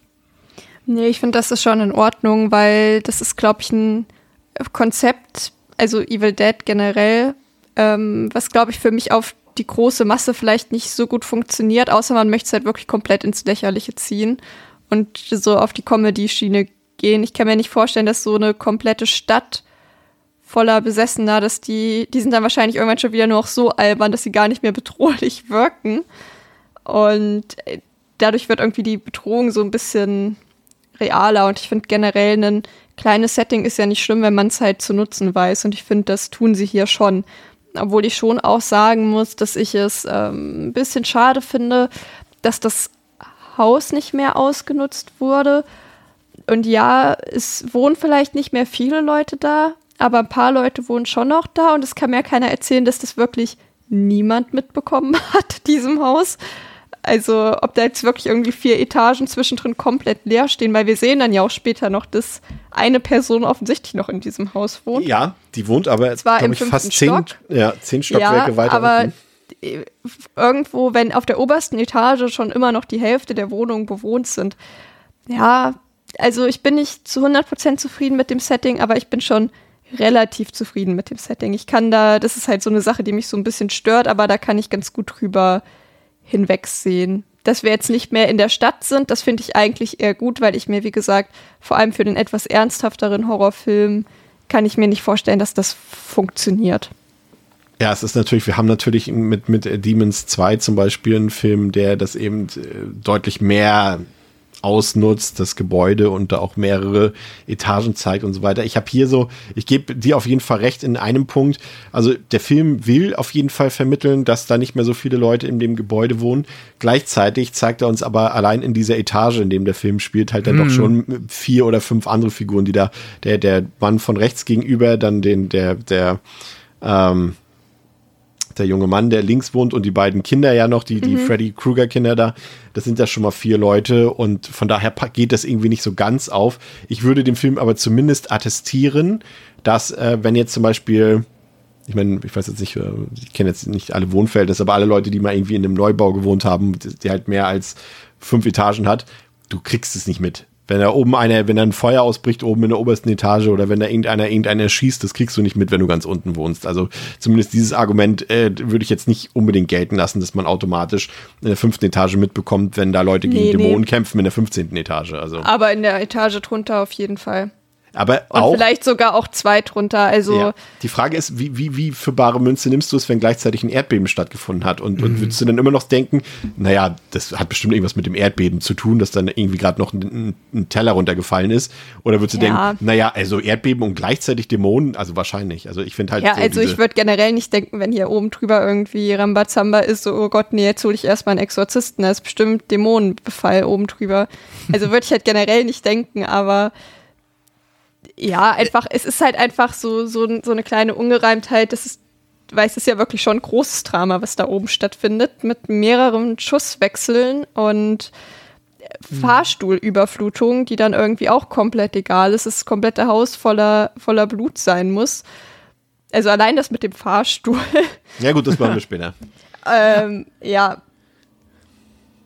Pascal, ich glaube, du du willst wolltest- was sagen, ja. Du wolltest Also ich sag- intervenieren. ja. Ähm, äh, ich wollte noch einmal erwähnen, ähm, da ist dann tatsächlich, äh, muss ich auch, also dann Theresa zustimmen, halt die Figur, ne, äh, die dann halt auch dann da ja die Klammer bildet am Ende ähm, zum Opening. Da bin ich halt drüber gestolpert, weil ich mir so dachte, also ne, ich, ich, ich gehe vielleicht noch mit, dass sie dann, dass einfach akustisch was dann irgendwie äh, Dämonisches passiert ist, inklusive der Schusswechsel, dass sie da jetzt vielleicht nicht hellhörig geworden ist, aber es ist halt nach einem fucking Erdbeben und irgendwie das Treppenhaus ist eingestürzt. Äh, Es hat doch glaub schon, draußen, sagt sie. Deswegen konnte sie nicht einschlafen. Lustigerweise hört man das Gewitter gar nicht im Film, ne? Ja, aber wenn du, keine Ahnung, wenn es so ein krasses Erdbeben ist, das jetzt ja echt irgendwie unten den Boden aufreißt, du bist in einem, in einem großen Gebäude, dann checkst du, glaube ich, einmal zumindest deine Umgebung, guckst mal raus, so, hä, wie sieht denn das aus, Haus aus? Und dann denkst du, oh, das Treppenhaus ist eingestürzt. Vielleicht sollte ich woanders hingehen. und das, da wirkt es halt einfach ein bisschen schräg, wenn sie dann irgendwie morgens so, ja, ach ja, war irgendwie eine wilde Nacht, aber jetzt geht's mal in den Urlaub. Das ist so ein bisschen. Dafür hat sich das quasi, das ganze Erdbeben-Szenario ein bisschen zu, ähm, als äh, wie eine Extremsituation angefühlt, wo eigentlich jede Figur, die jetzt, sag ich mal, nicht äh, daran gehindert ist, dann schon mal guckt, ob sie irgendwie aus dem Haus auch wieder rauskommt. Wobei ehrlicherweise gut, die Familie macht es auch nicht direkt. Also die ergreifen auch nicht alle die Flucht. Scheinbar ähm, haben die keinen Stress damit, auf, in einem Haus zu wohnen, wo äh, unten jetzt ein großes Loch im Boden ist. ja, die Frage ist halt auch, ne, das haben, haben sie natürlich auch geschickt gemacht. Los Angeles ist jetzt auch keine Region, wo, wo das so unalltäglich ist, dass da ein Erdbeben passiert. Ne? Da gehen die Leute dann wahrscheinlich auch fast schon ein bisschen relaxed damit um mit der Thematik, glaube ich, als ähm, in anderen Regionen der Welt, wo das vielleicht nur alle 100 Jahre mal passiert. Ne? Also wenn der San Andreas Graben da mal am Beben ist, ich glaube, das ist, passiert schon öfter mal. Ne? Also jetzt auch nicht jede Woche, aber so kleine Erschütterungen. Nee, nee, aber es ist ja auch, also zumindest auch so in der westlichen Welt nach, ja. ähm, nach Japan so die, ich will es nicht populär sagen, aber die, glaube ich, äh, also die, die, Region, wo die am meisten dafür bekannt ist, äh, dass es da viele Erdbeben gibt. Ja. Aber äh, Pascal, was sagst du denn dazu? Also hättest du dir noch mehr Einblicke woanders hin gewünscht in diesem Film oder war das für dich vollkommen okay, dass halt, wie gesagt, die, die Skalierung eher klein ist hier in diesem Film? Was, man darf natürlich auch immer nicht vergessen, ne? wie gesagt, wir haben es am Eingangs erwähnt, es ist halt eigentlich eine Streaming-Produktion, ne? die hat jetzt 10 Millionen mhm. Dollar oder so gekostet. Also ich habe da jetzt ohnehin jetzt nicht erwartet, dass wir da noch ein Beispiel irgendwie in das Hollywood, dass die Dämonen noch ins Hollywood-Zeichen reinfliegen oder irgendwie sowas da. nee, das ist auch, ähm, das will ich dann auch nicht. Also das ist halt, äh, ja, mal schwer halt wirklich, dass man so ein ähm, Franchise irgendwie einzuordnen, das so durch verschiedene, ähm, äh, ja, das so skurril gefächert ist, nenne ich es mal, ne? Denn klar, jetzt ein äh, Army of Darkness ist sehr, sehr groß in einer anderen Zeit, aber ich äh, für den traditionellen Evil Dead Film nenne ich es mal, also zumindest was den Horror angeht, ähm, da will ich halt das kleine klaustrophobische Setting und das ist dann mal in der Stadt. Dann baust du dir das halt so zurecht, dass es Sinn ergibt, dass sie da nicht rauskommen. Wenn sich das nicht zu blöd anfühlt, dann passt das. Und dann bin ich da komplett bei. Dann muss ich nicht sehen, wie es rausgeht, weil auch da würde ich Theresa zustimmen. Ich wüsste nicht wie und ich kann mir aber auch nicht vorstellen, dass es gut funktioniert wenn du diese spezielle Art von ähm, Horror jetzt quasi nach oben skalierst, weil ja, das dann halt ähm, wirklich halt das Aussage. Du, du hast halt, finde ich, sehr, also auch der Horror, obwohl es, wollen ja nicht Zombies dazu sagen, aber sagen wir mal irgendwelche Art von besessenen Figuren, ähm, die wir hier haben, aber die trotzdem noch sehr viel Persönlichkeit haben und sehr viel darüber halt Horror generieren, dass sie halt immer noch die Mutter ist und damit die auch spielt und das jetzt nicht einfach nur quasi ähm, Brain Dead, also quasi ja komplett gehirnlose Figur ist, die nichts mehr macht, also die nicht mehr irgendwie ihre Persönlichkeit reflektiert und das könntest du ja in einem großen Set, also könntest du, wenn du das hochskalierst, dann, keine Ahnung, wird das ja komplett untergehen und dann sind wir nachher in einem technisch keinem Zombie-Film, aber irgendwie in einem Zombie-ähnlichem Film, ähm, wo andere Qualitäten dann irgendwie wichtig sind und dann wird das wahrscheinlich auch für mich dann den Evil Dead Zauber irgendwie an der Stelle ja zerstören. Es gibt ja viele Leute, die mit Jumpscares gar nichts anfangen können. Ähm, Theresa, würdest du sagen, man kann das hier so ein bisschen entkräften oder würdest du sagen, ja, da hätte der Film hier durchaus ein bisschen drauf verzichten können? Also ich habe jetzt nicht so viele festgestellt, aber ein paar, wie eben diese Szene, als Beth Ellie erschreckt oder als äh, Danny unten ähm, in, in, in ins Erdloch steigt und dieser komische Jesus da von der Decke fällt. ähm, so, das sind so ein paar Sachen, so Fake Scares. Ja, hm, weiß ich nicht, aber es ist jetzt auch nicht so, als gab es die nicht auch schon vorher bei Evil Dead in der ganzen Reihe. Ne? Ja, ich fand, das war okay hier, weil sie nicht zu viel waren. Also ab und zu ein paar, ja, aber es waren nicht zu viele und deswegen fand ich das okay. Und es waren halt eben dann auch, ja, wir fallen jetzt spontan tatsächlich auch nur die beiden ein, die du jetzt genannt hast, so an False Scares, wo dann halt auch nichts hinter war. Ansonsten passiert dann halt auch einfach häufig was und dann finde ich es ja auch in Ordnung, einen Schreckmoment damit zu verbinden, wenn dann halt tatsächlich auch Schrecken danach kommt. Also es war jetzt nicht so das große Jumpscare-Fest. Das stimmt. Ein paar Easter Eggs ähm, gibt's, äh, wollen wir jetzt auch noch nicht alle verraten an dieser Stelle, aber man könnte sich zum Beispiel mal das Design der Pizzaschachtel anschauen. Äh, die Kids bringen ja ähm, drei Pizzaschachteln mit und ähm, das ist von Henriettas Pizza Store oder so ähnlich. Und wer das Motiv kennt und wer Henrietta kennt, ähm, diejenigen, die die ganze Reihe kennen, die werden da vielleicht ein bisschen schmunzeln. Aber auch beim Erdbeben muss ich noch wieder hervorheben, wieder das geniale Sounddesign. Das klang auch wieder richtig schön brachial und, und wuchtig. Es hat mir auch wieder richtig gut gefallen. Ähm, ja. Auf den Schallplatten, die Danny gefunden hat, sind Ausführungen eines Priesters zu hören. Er hat Nachforschungen zu dem mysteriösen Buch aufgestellt. Bei dem Buch handelt es sich um eines der drei Ausgaben des Naturom Demonto, die sich mit der Beschwörung von dämonischen Entitäten, den sogenannten Deadites und der entsprechenden Folgen beschäftigen. Doch durch das Abspielen der Platten und ein paar Tropfen Blut auf das Buch löst Danny etwas aus, dessen Konsequenzen er nicht mal aus seinen tiefsten Albträumen kennen dürfte. Ausgerechnet seine Mutter, Eddie, bekommt dies jedoch zu spüren, als sie mit dem Fahrstuhl in die Waschküche fahren will, der Strom ausfällt und dämonische Kräfte sie angreifen und Besitz von ihr ergreifen. Als sie zurück in die Wohnung kommt, bemerken Beth und die Kinder das merkwürdige Verhalten von Ellie. Sie beginnt Beth und die Kinder zu attackieren und wird durch Notwehr scheinbar getötet. Die Nachbarn aus den anderen Wohnungen im Stockwerk helfen Beth dabei, Ellie in ihr Bett zu legen. Aufgrund des Erdbebens und der Zerstörung ist mit externer Hilfe vorerst nicht zu rechnen.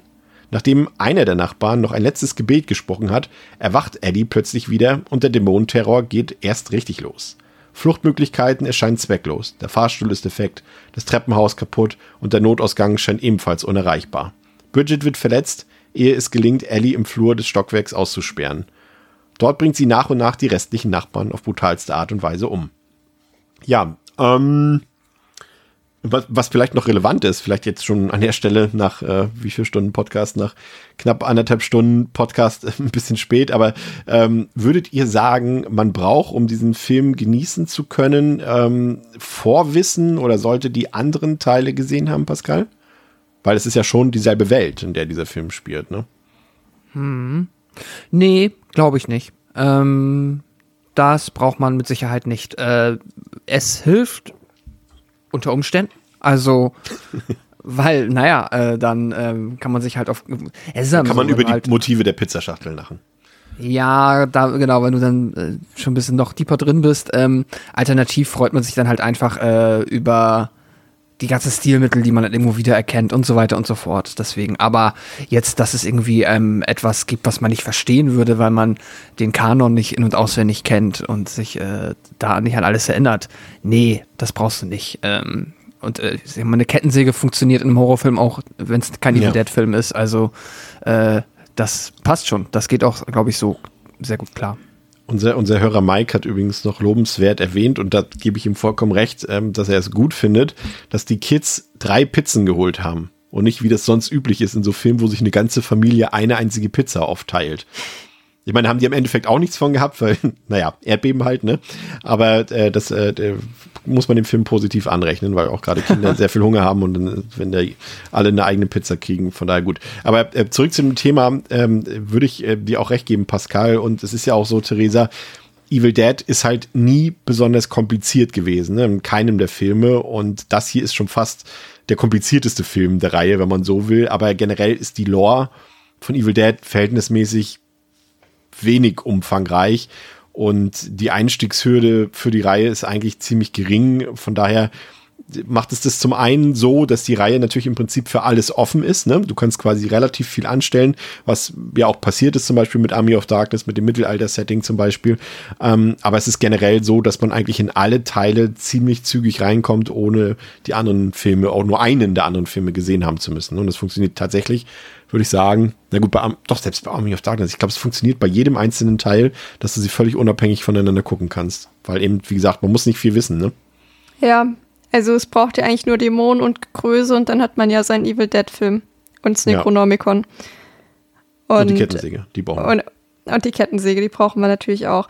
Aber ja, die beiden, mit denen ich jetzt im Kino war, der eine hat, glaube ich, den 2013er gesehen, der andere gar keinen. Und ich glaube nicht, dass das ein Problem war, obwohl ich fast gedacht habe, dass, glaube ich, um zu wissen, ob einem dieser Film gefällt oder nicht, ist es vielleicht gar nicht verkehrt, das Original zu sehen und zu wissen, ob einem der gefällt oder nicht. weil es war, glaube ich, es war deutlich, ähm, ja, humorvoll ist irgendwie schwer zu sagen, weil ich jetzt nicht einmal so richtig gelacht habe, aber weiß ich nicht, schon irgendwie so, so deutlich derber, als ich es erwartet habe, weil dem 2013er ja wirklich so diese Humorkomponente eigentlich komplett fehlt und die ist hier Ja. wieder relativ stark. Weswegen er mich tatsächlich sogar wieder mehr an, an das Original erinnert. Und ich glaube, wer den aufgrund dieser Sachen halt nicht mag, den und den zweiten, der wird halt auch hiermit keinen Spaß haben. Und ich habe damit tatsächlich selbst auch nicht so gerechnet, dass da, dass hier eigentlich wieder so back to the basics gegangen wird, was das angeht. Da reden wir später auf jeden Fall nochmal drüber. Okay. Ich auch noch mal, also, weil da kommt ja nachher noch ein Punkt im Film, wo es dann eher so richtig auffällig ist, ne? wenn man wenn dann eine Anspielung noch auf einen anderen Teil drin ist. Ähm, machen wir gleich nochmal, merkst dir. Ähm, was mir gut gefallen hat, ähm, war der Look äh, des Buches, also das äh, Book of the Dead dort. Es wird da ja auch erzählt, dass es ähm, eines, das ist ja, glaube ich, auch das, was ich meinte mit die Lore wird jetzt etwas komplizierter, ähm, dass es eines von drei Büchern ist, die es insgesamt gibt. Ähm, hier in dem Fall ist es das Book of the Dead, obwohl die heißen, glaube ich, alle Book of the Dead, wenn ich mich nicht ganz irre. Das war ja lustigerweise auch der ursprüngliche Tü Titel von ähm, The Evil Dead, also vom Originalfilm, aber äh, man musste sich damals dagegen entscheiden, weil der Titel zu lang war, Book of the Dead, weil das mit höheren Werbekosten ähm, einhergegangen wäre, weil du brauchst mehr Buchstaben, um das in der Zeitung zu platzieren. Deswegen hat man sich für einen kürzeren ähm, Titel entschieden. Das fand ich ähm, auch sehr bemerkenswert. Aber das Buch, Pascal, das sah schon richtig cool aus. Ne? Also es hat mir richtig gut gefallen. Das wirkte so richtig schön organisch und noch mal besser fand ich als im 2013er irgendwie. Da hat man sich hier irgendwie richtig Mühe gegeben. Auch gerade was die ähm, die Zeichnungen angeht im Buch, fand ich richtig cool. Die sahen echt auch spooky aus. Und ähm, das, das hat mich so ein bisschen jetzt im 13er, als ich den äh, nochmal geguckt habe, ein bisschen so gestört, dass da halt so, ja, moderne Redewendungen drin waren, sowas in der Art so Kill this bitch oder irgendwie sowas, ne? Dass da so mit, mit Kugelschreiber so reingekraxelt war, was hier jetzt nicht der Fall war. Das war hier ein bisschen klassischer, ein bisschen uriger und das hat mir irgendwie richtig gut gefallen, das Design des Buchs. Kann man ja auch drüber reden, ist ja nicht unelementar für die Filmreihe, ne? Nee, das stimmt. Das Buch muss dazu, ähm, das Buch gehört dazu und das äh, hat entsprechend Necronomicon-mäßig auszusehen und ja, äh, ist, äh, ist ein cooles Prop, also funktioniert super. Es gab einmal, das hab ich, da, ich, ich bin gespannt, wenn ich den Film nochmal sehen muss, werde ich darauf achten. Ich habe einmal mir eingebildet, es gibt so einen Shot, ähm, wo man quasi das Buch sieht und dahinter stehen die Kids und ich bilde mir ein, dass das an einer Stelle so seltsam halb transparent war. Aber ähm, ob das irgendwie quasi irgendwie in der Post nicht richtig gelöst wurde und oder das aber auch vielleicht sogar Stilmittel sein soll, weiß ich nicht, weil das Buch ist ja in so, ist ja sehr organisch. Ähm, es gibt auch so ein, zwei CGI oder eine, ja, ein CGI-Moment mit dem Buch, sag ich mal, den ich auch nicht so ganz optimal finde. Die Fliegen halt zum Beispiel, die sehen ähm, ein bisschen weird aus. Ähm, aber das Buch an sich ist cool, ja klar. Und die äh, Illustrationen da drin sind toll. Und auch ähm, generell, wie es in Szene gesetzt wird. Auch sowas, ähm, das dann halt auch weil das Blättern ist, ja- ist auch, klingt so trivial, äh, wenn man sagt so, ja, das Buch, da, da- das fängt dann halt an rumzublättern und zeigt dir irgendwas. Aber auch das ist halt etwas, was äh, ja Sam Raimi äh, halt dann äh, so etabliert hat, dass das halt auch gut in Szene gesetzt werden muss und irgendwie cool aussehen muss, wenn dieses Buch rumblättert. Und das tut's. Ja. Und das ist schön. Ja. Es gibt jetzt diese drei Exemplare quasi. Das eine hat äh, Sam Raimi gehört, das andere Fede Alvarez und das dritte Buch gehört nun Lee Cronin. Ähm, spannend ist, ähm, es war ja lange auch so ein bisschen, wurde diskutiert, wurde gemunkelt, ob Bruce Campbell, ähm, ob das jetzt der erste Film ist, in dem Bruce Campbell gar nicht stattfindet. Ähm, aber das äh, trifft hier auch nicht zu. Also man muss ein bisschen aufpassen und man muss die Stimme, die, die OV-Stimme, also die echte Stimme von Bruce Campbell äh, kennen. Dann wird man ihn auch hier entdecken, denn er spricht den Priester auf den alten Schallplatten, der hier seine Forschungsergebnisse über das Necronomicon präsentiert und ähm, dann aus dem Buch vorträgt. Das ist die Stimme von Bruce Campbell. Habe ich aber auch erst beim zweiten Mal mitgekriegt. Was macht dem 213er nochmal? Ich hab's gerade vergessen. Ja, da gibt's eine Post, Ach ja, stimmt. da gibt's die Mid-Credit-Scene, da dachte ich auch erst, die, die habe ich jetzt zum ersten Mal gesehen. Ich muss gestehen, Schande über mein Haupt. Ähm, ich dachte auch so, ich habe es so mitgekriegt, weil, weil nimmt es. Ich hatte einen Artikel gelesen ähm, in der Zeitung Und da stand drin, ist das jetzt der erste Film, in dem Bruce Campbell nicht vorkommt? Und ich dachte so, hä, der erste? Im 13er war der doch auch nicht bei. Und dann habe ich irgendwie so gelesen, bla bla bla, ja, irgendwie am Ende kommt er vor. Dann gucke ich so am Ende, dann kommt ja noch so ein alter Mann, der sie mitnimmt, Mia am Ende, ne? In mhm. der Mid-Credit-Scene. Und da dachte ich so, hä, soll das Bruce Campbell sein? Der hat irgendwie so eine Maske, trägt so eine ne, Make-up-Maske, so die sie ihm darauf gesetzt haben. Das ist ja auch Quatsch, irgendwie, der hat ja null Ähnlichkeit mit ihm. Und dann ganz, ganz am, am Ende ähm, äh, guckt er einmal so in die Kamera und sagt einmal groovy und das ist sein Auftritt in dem okay. Film. Hat aber absolut ja nichts mit dem Film an sich zu tun. Aber er ist halt dabei und ja, hier ist er auch dabei, äh, nur halt dann eben auf der Audiospur, fand ich eigentlich. Ja, das ist dann wieder so ein Punkt, stört keinen, der es äh, nicht mitkriegt, ne? Und äh, ja. die Leute, die es wissen, schön, ist doch gut. Ähm, eine Frage, Theresa, äh, die ich mir gestellt habe, ist, du erinnerst dich, ne, wir haben ja ganz am Anfang äh, die Szene gesehen, als Beth dort auf der Toilette ist, in dem, in dem ähm, in der Konzertlocation und diesen Schwangerschaftstest macht und feststellt, okay, ich bin schwanger. Und einen Tag später, beziehungsweise ich weiß gar nicht, ob es ist es derselbe Tag?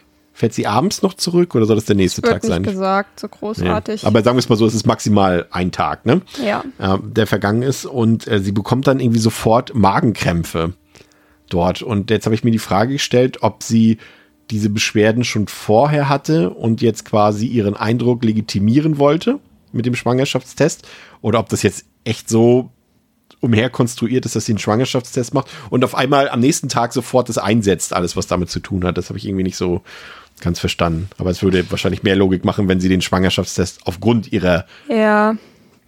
Ich kann es dir nicht sagen, ich war noch nie schwanger, ich kenne mich damit auch nicht aus. also, keine Ahnung. Es würde schon so mehr Sinn ergeben, wenn sie zuerst die Schmerzen hatte und sich dann gefragt hat, ob sie nicht vielleicht schwanger ist. Aber ja, weiß ich Eddie, auch nicht. Eddie fährt ja dann, will in die Waschküche fahren und ähm, steckt dann quasi im Fahrstuhl fest und dann kommt die, ich nenne sie mal die obligatorische Fesselfetisch-Szene, die es ja in ähm, jedem Teil mehr oder weniger gibt, zumindest im Original und ja auch im 2013er, nur da waren es eben die Äste ähm, des Waldes, äh, die sich vergangen haben an den Hauptdarstellerinnen oder an den Hauptfiguren. Hier sind es quasi die Stromkabel des Fahrstuhls. Ähm, aber es gibt einen Unterschied, Theresa, nämlich dass hier die quasi die sexuelle Komponente des Originals und des Remix außer Acht gelassen wurde. Ja. Hat, was glaubst du, woran das liegt? Und äh, fandst du es richtig, dass diese Komponente ausgelassen wurde? Und wie fandst du generell, dass diese Szene drin ist, was ja dann schon eine, ein klassisches Trademark der Reihe ist? Was man hier scheinbar nicht auslassen wollte. Ja, also ich finde schon auch irgendwie wichtig mitzubekommen, wie der Dämon jetzt eigentlich in den Körper kommt oder dass da offensichtlich irgendwas passiert. Dass sie jetzt da diese, ist ja immer so eine halb angedeutete Vergewaltigung, dass die da jetzt draußen ist, hat mich tatsächlich nicht gestört. Aber ähm, überrascht? Ich habe mich, als es da kam, dachte ich so, jetzt bin ich mal gespannt, ob sie es machen oder nicht. Ich hätte gedacht, es passiert, aber wie gesagt, mich hat es jetzt nicht gestört, dass es nicht der Fall war, weil mir auch, ich, ich, ich hätte es mir tatsächlich aber in dem Film besser vorstellen können, als jetzt bei dem Evil Dead, wenn ich jetzt nochmal beim 2013er, wenn ich da jetzt also mal drauf zurückkommen kann. Ähm, weil da finde ich, ist da schon auch nochmal so ein bisschen ein Bruch in der Tonalität gewesen, der mir da nicht gut gepasst hat, weil das irgendwie eine so absurde Szene ist, dass ich sie auch fast nicht gruselig, also eigentlich auch nicht gruselig finde, weil das irgendwie so weird und absurd ist, dass ich, ja, weiß ich nicht. Und deswegen hätte ich es mir fast hier in diesem Film, der ja schon dann auch wieder mehr so allgemein diese Vibes hat, hätte ich es mir fast besser vorstellen können. Ja, aber wie gesagt, gefehlt hat es mir nicht. Ich hätte mich nicht beschwert, wenn es drin gewesen wäre. Ja. Pascal? Ich habe es auch nicht vermisst. Ähm, je nachdem dann nach der Art und Weise der Umsetzung, ich denke mal, es hätte dann auch es hätte sicher Möglichkeit gegeben, das irgendwie sinnig einzubinden, aber ich habe ehrlicherweise während des Films nicht mehr drüber nachgedacht, obwohl mir schon bewusst ist, dass es sonst immer ein Teil auch eines der Trademarks ist, aber ähm, ja, offensichtlich, dadurch, dass ich nicht drüber nachgedacht habe, bin ich nicht drüber gestolpert und äh, so gesehen habe ich es nicht vermisst. Ja, Sehe ich auch so. Also ich fand das, fand das wieder okay, ne? dass, es, dass es drin war als, als quasi als Referenz auf, auf die ganze Reihe. Aber dass man sich äh, zumindest äh, die Vergewaltigung dieses Mal gespart hat, äh, fand ich schon ganz gut, weil ja, ich muss sagen, das sind die, die Szenen, wenn man, also als ich Tanz der Teufel, also Evil Dead, das erste Mal damals gesehen habe, da hat mich das schon schockiert, weil, also sowas kannte man halt auch gar nicht, ne? Und, und wenn, selbst wenn, wenn, wenn einer dir das erzählt im Vorfeld und sagt, ja, da wird eine Frau vom Wald vergewaltigt und du denkst, hä? So, und dann siehst du es und das hat mich schon damals schockiert, aber umso öfter ich das sehe, desto profaner wird das Ganze irgendwie auch und hat irgendwie auch nicht den, nicht mehr den Effekt, den es vielleicht haben soll. Und es ist irgendwie, ja, unnötig auch. Und ich finde es übrigens auch beim Remake so, dass es auch ein bisschen, ja, das Es ist wirkt total fehl am Platz irgendwie. ja, es wirkt fair Platz, weil das, das hat nicht diese, diese Düsternis, den der komplette restliche Film von Ja. 2013 hat, sondern diese Szene wirkt auf einmal so, ja, als ob einfach ein Wurm in, in, in ihren Unterleib reinrutscht. So, das ist halt so irgendwie, weiß ich nicht, es könnte auch in einem Film wie Slither oder so drin sein. Und das Ja. hat irgendwie die, die, den Effekt, den es haben soll, den hat es irgendwie nicht mehr für mich. Und deswegen fand ich es sehr, sehr sinnvoll von Lee Cronin, dass sie das äh, quasi komplett dann ähm, rausgelassen haben, diese, diesen Subtext sozusagen. Das fand ich, fand ich sehr gut. Ähm, ja, es kommt der Horror nun in das Hochhaus äh, hinein. Ähm, wir haben es ja schon erwähnt, äh, die Leute haben eh schon mit ihren Problemen und Sorgen und Ängsten zu kämpfen. Und jetzt kommt eben noch Dämonen dazu. Ähm, äh, was mir aufgefallen ist, ist, dass der Film mir inszenatorisch außerordentlich gut gefallen hat. Und ähm, das habe ich irgendwie auch schon direkt nach der Presseverführung äh, gespürt. Äh, kam das bei den anderen Leuten irgendwie nicht so an. Also, weil letztendlich ist es natürlich auch eine Form von Geschmackssache, aber ich fand den handwerklich ähm, eigentlich sehr ansprechend. Ich fand der gerade durch das eingeschränkte Setting, dass wir eben hauptsächlich nur diese eine Wohnung haben, auch wenn die jetzt relativ groß ist und dass wir diesen einen Hausflur haben und die Tiefgarage, aber der Film holt mit seinen abwechslungsreichen Kameraeinstellungen da sehr viel raus. Ich finde, der spielt gut mit den Räumen, der äh, setzt, ja, der filmt aus interessanten Winkeln die ganze Perspektive, so dass ich nie das Gefühl hatte, dass mich jetzt, dass ich mich jetzt irgendwie satt gesehen habe an dem Setting oder dass es jetzt irgendwie auf einmal öde für mich wurde. Aber ja, viele andere Leute haben es erstaunlicherweise nicht so gesehen. Wie geht's dir da, Pascal? Ich finde, für die Laufzeit hat mich das äh, Setting nicht irgendwann begonnen zu langweilen. Es ist, wurde ja auch dienlich äh, sich äh, zurechtgelegt, dass dann halt wir Figuren haben, die, sag ich mal, ihre Zimmer sehr ähm, charakteristisch für sich einrichten. Ne? Dann haben wir halt da irgendwie das, ähm, den, äh, ja, das Kind, das halt äh, DJ ist und da haben wir dann ja schon was et etwas edgigere Teenagerzimmer und dann von der Kleinen halt dann doch eher, ja, ein ähm, etwas cosigeres, äh, gemütlicheres, ja, Kinderzimmer einfach. Und ja, dann, also es ist auch nicht so, dass irgendwie ähm, das, keine Ahnung, nicht dann immer irgendwie, also es ist natürlich halt nur das kleine Setting, aber es reicht, es ist okay, äh, es ist äh, für mich abwechslungsreich genug, als dass es sich über die 90 Minuten trägt. Vollkommen okay. Theresa? Ist dir, wie fandst du den Film von der Inszenierung? Würde ich mich anschließen. Mir hat vor allem auch eben die Kameraarbeit sehr gut gefallen. Also ich finde jetzt auch nicht, dass der irgendwie langweilig oder tröge oder schlecht inszeniert war. Ich fand, fand auch gerade, dass es auch notwendig war, ne? weil wir haben ja schon erwähnt, ähm, dass das äh, Großstadt-Setting, also Großstadt-Setting ist ja schon Quatsch eigentlich in dem Sinne, also Hochhaus-Setting, ähm, eben eher klein skaliert ist und, Mhm. äh, und damit der Film sich ja automatisch in gewisser Weise ähm, über das Drehbuch schon einen Nachteil verschafft und äh, dem muss er ja entgegenwirken, dann eben mit der Inszenierung und das ist ihm aus meiner Sicht wirklich und aus eurer ja scheinbar auch, ähm, auch sehr gut gelungen an der Stelle. Was ich übrigens, Kann ich- ja, ja, Äh, wenn wir jetzt auch schon so ein bisschen über die, äh, wo wir jetzt gerade bei Kameraarbeit sind, auch so ein bisschen über die, ich nenne es mal Tricks und Kniffe äh, sprechen. Ich, ich fand halt, war sehr großer Fan von dem, ähm, dem Peephole, wie sagt man, naja, dem Fischauge, das Loch in der Tür, wo du durchguckst in Ja. den Flur. Ähm, Spion. Da, damit, den Spion, danke dir, der Türspion. Ähm, der ist äh, wunderbar eingesetzt und finde ich, also der erzeugt auch nochmal so ein richtig schönes, ja, du guckst, du siehst ja mehr draußen quasi, als du eigentlich sehen würdest. Du hast ja dann diese Fischei-Perspektive. Ja. Und trotzdem fühlt sich dann, äh, finde find ich so für die Figuren, die da drin sind, erzeugt es trotzdem noch mehr Klaustrophobie einfach, weil du halt alles draußen siehst, was da passiert und äh, ah, ist schön. Und es ist, äh, ist einfach ästhetisch. Also äh, Es wenn spielt du halt ja dann. Ja. Es, es spielt ja auch, ähm, Entschuldigung, es spielt ja auch mit, mit, mit uns als äh, Zuschauende, ne? weil du guckst ja mit den Leuten durch den, durch den Türspion Und du weißt, weil der Film ja hier auch Kills äh, offscreen quasi macht, weil sie nämlich außerhalb der, der, wie sagt man, außerhalb des Blickes passieren. Und als normaler Mensch würdest du natürlich jetzt versuchen, irgendwie nach links oder nach rechts zu gucken, aber durch diese eingeschränkte Türspionperspektive kannst du es nicht. Und Ja. damit fordert uns ja auch äh, der Film dazu heraus, quasi A, unsere Fantasie anzuregen, aber B, auch er beschränkt unsere Sicht bewusst und das ist halt irgendwie schon spannend gemacht, irgendwie fand ich.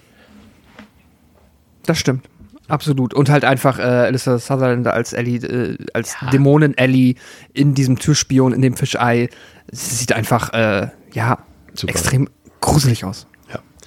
Ähm, ich finde es auch gut, immer, ich, ich muss ja sagen, ich mag ja immer diese vulgäre Sprache, die Dämonen ähm, in, in so Exorzismusfilmen oder halt hier in, in, in solchen Filmen wie diesen hier äh, an den Tag legen. Das äh, dachte ich, als ich das erste Mal damals ähm, Der Exorzist gesehen habe, dachte ich so, oh, das ist jetzt aber schon merkwürdig, wenn sie irgendwie die ganze Zeit irgendwie sagt, ich kotze dir in den Mund, du Schlampe oder irgendwie so. Weiß jetzt nicht. Das ist jetzt kein, das war jetzt bestimmt kein Originalzitat aus dem Film. Ähm, aber so, so eine Sachen da irgendwie gesagt werden. Und ich muss sagen, das hat dann so mit der Zeit, mit den Jahren, hat das, sorgt das äh, bei mir immer für ein doch für ein Gänsehaut irgendwie und hier sagt Ellie ja auch irgendwie die ganze Zeit irgendwie was sagt sie hier I cut you all open and climb inside your body und da habe ich so boah hab ich sofort wieder Gänsehaut bekommen irgendwie weil das so aus dem Nichts auch sie das sagt ich glaube sagt sie als sie die ähm, die Szene mit den Eiern in der Pfanne da sagt sie das glaube ich ähm, da habe ich schon ähm, Gänsehaut bekommen. Und das ist ja letztendlich, wenn man so will, auch der Turning Point im Film. Der setzt übrigens, und jetzt äh, mache ich das fast schon mal ein bisschen auf, das wird sich jetzt durch den Rest der Diskussion ein bisschen ziehen, weil ich einfach festgestellt habe, und äh, da nehme ich jetzt auch schon ein bisschen, gebe ich auch ein bisschen die Perspektive von André wieder, der, wie gesagt, leider nicht da ist, den ihr aber am Ende der Folge ähm, noch hören werdet, ähm, gebe ich die Perspektive kurz ein bisschen wieder, weil er, aber auch viele andere Leute, also ist jetzt nicht äh, eine Sache, die er jetzt äh, eigen hat mit seiner Meinung, ähm, eben von, von Pacing-Problemen im Film reden. Zum einen aus der Perspektive, dass der Film seine einzelnen Horrorszenen auch wirklich einzeln aufbaut, mit einem, mit einem, mit einem Spannungsaufbau, mit einem klassischen, also jemand geht zum Beispiel in einen Raum und sieht irgendwas Merkwürdiges, es baut sich auf, es kommt zu einem Kampf, flacht dann wieder ab und dann geht es im nächsten Raum weiter und es kommt wieder so, ne? Also jede Szene wird so horrortypisch, stereotypisch aufgebaut. So, und gleichzeitig sagen auch viele Leute, dass der Film hier sich zwischendurch sehr oft Pausen nimmt. Und ich äh, sehe das tatsächlich anders. Ähm, ich habe da jetzt auch bewusst drauf gesetzt, äh, vielleicht haben die Leute auch alle nicht nochmal das, das, den 2013er gesehen, weil hier kommt der nächste Punkt dass immer gesagt wird, der 2013er, der ist viel schneller, der ist viel rasanter, da geht's immer Schlag auf Schlag, Terror, Terror, Terror. Stimmt halt nicht. Beide Filme, wenn man sie nebeneinander parallel ablaufen lässt, funktionieren vom Timing identisch. Wirklich identisch. Es ist zur selben Zeit ähm, setzt quasi die, die, die äh, Dämonisierung ein von Ellie, wie es bei Mia im, im 2013er ist. Also ähm, da ist es irgendwie der, hier ist es, denkt mal dran an, an die Badewandszene, die ja gleich hier im Film folgt, ne? Ellie liegt ja, erwacht ja plötzlich wieder. Ihr erinnert euch, ne? Ihr dürft reagieren. Achso, ja, ja, ja. Ja. ähm, er wacht ja dann quasi wieder und, und fängt auf einmal an zu, wie sagt man zu, nicht zu brühen, wie, wie heißt denn das? Sie wird ja auf einmal heiß. Achso, ja, stimmt, ja. Es fängt an zu kochen. Ja, sie fängt an zu kochen quasi und äh, wird dann in die Wanne gelegt zur Abkühlung und das, das Wasser beginnt ja dann auch zu brodeln von der Hitze und so weiter und dann fliegt sie ja an die Decke und, und stößt so einen unfassbar furchtbaren lauten Schrei aus. Auch hier wieder übrigens geile Effekt auf der Tonspur. Und das passiert quasi zeitgleich ähm, mit dem Moment, in dem äh, Mia quasi ausbricht im, in Evil Dead 2013 und äh, die Leute ansölzt, äh, ja, all going to die tonight, bla bla bla. Und das ist exakt zum selben Zeitpunkt. Das kannst du stoppen und ähm, das ist nicht der letzte Zeitpunkt in den beiden Filmen, die identisch ablaufen. Und das habe ich wirklich nur, jetzt wird's absurd, bei American Pie 1 und 2 festgestellt. Ich weiß nicht, äh, wie vertraut seid ihr mit American Pie? Mehr als mir lieb ist. Sehr. Und äh, auch das, was Theresa sagt. dann, dann, dann wisst ihr ja vielleicht, äh, wenn ihr euch erinnert an Teil 1 und Teil 2, auch dort ist es exakt identisch. Der hat ein exakt dasselbe Comedy-Timing, dass wenn zum Beispiel die Szene mit dem Apfelkuchen im ersten Teil, im zweiten Teil auf die Sekunde, na gut, auf die Minute genau, ähm, klebt ähm, Jim sich die Videokassette an der Hand fest und steht dann auf einmal auf dem Dach. So, das sind immer die Szenen, wo dann sein Vater quasi reinkommt und irgendwie eine Lösung braucht, äh, einfällt. Ne, ihr wisst, was ich meine. Und, und genau, Mhm. man sieht an denselben Stellen, wo Leute nackt sind und so weiter und so fort und, und Sexszenen, was auch immer. Er hat exakt dasselbe Timing drauf, weil sie halt natürlich wissen, was einmal funktioniert, wird auch wieder so funktionieren und ein wenig ähnlich ist es hier mit ähm, Evil Dead 2013 und 2023 auch. Ist mir zumindest aufgefallen. Ich weiß nicht, wie es dir geht, Pascal. Du hast ja auch ähm, den 13er nochmal gerewatcht. Ja, ich, also ich, dafür müsste man sie halt wirklich parallel abspielen irgendwie oder sich das aufschreiben, um zu wissen, also, dass das Timing genauso ist. Aber das ist, finde ich, auch nicht so wichtig. Ich finde, ich habe schon das, also, ja, beide Filme nehmen sich ähm, auch dann ab dem Zeitpunkt, wo, sag ich mal, der Horrorteil dann spätestens beginnt, immer mal wieder Momente zum Durchatmen. Und ich kann mir halt vorstellen, und das ist dann vielleicht auch, also natürlich einerseits, dass man halt dann quasi, wenn man einen Film vor einigen Jahren gesehen hat, äh, dass natürlich da sich dann in der ähm, Erinnerung was verzerrt, aber das will ich jetzt auch niemandem vorwerfen, aber ich nehme einfach mal an, dass äh, entweder fällt dir halt sowas auf, weil du dann in dem Moment einfach mal aktiv drüber nachdenkst, oder der Film schafft es halt quasi, das so organisch zu gestalten, dass es sich auch so organisch für dich anfühlt, dass du da halt äh, die Momente der Ruhe eigentlich gar nicht wahrnimmst oder dann halt wirklich auch einfach nur unter, unbewusst zum Durchatmen benutzt, bevor es dann wieder ähm, die Achterbahn nach oben geht. Ähm, oder Anführung, äh, andersrum eigentlich dann ja nach unten. Und ich hatte das jetzt bei Evil Dead Rise, ist es mir auch zu keinem Zeitpunkt negativ aufgefallen, weil ich fand schon, dass dann hier auch die ruhigen Momente, die sind da, aber die Figuren füllen sie halt und deswegen hat es mich nicht gestört, weil ich wusste ja auch, dass es gleich weitergeht. Und es ist ja auch jetzt nicht so, dass da irgendwo zehn Minuten gar nichts passiert. Deswegen finde ich das vollkommen okay. Und auch der 213er hat seine ruhigen Momente, klar. Das ist nachher natürlich dann in einem großen Finale, wo es dann sehr lange nicht mehr ruhig wird. Ja, das haben wir hier auch. Deswegen, ja, ich möchte jetzt aber auch keine Kritik irgendwie delegitimieren, denn wenn man einfach quasi in der Seherfahrung es einem einmal negativ auffällt und einmal nicht, ähm, ist es ja auch komplett legitim. Also äh, dann hat der Rise vielleicht auf der Ebene bei manchen Menschen schlechter funktioniert, als es der 213er gemacht hat.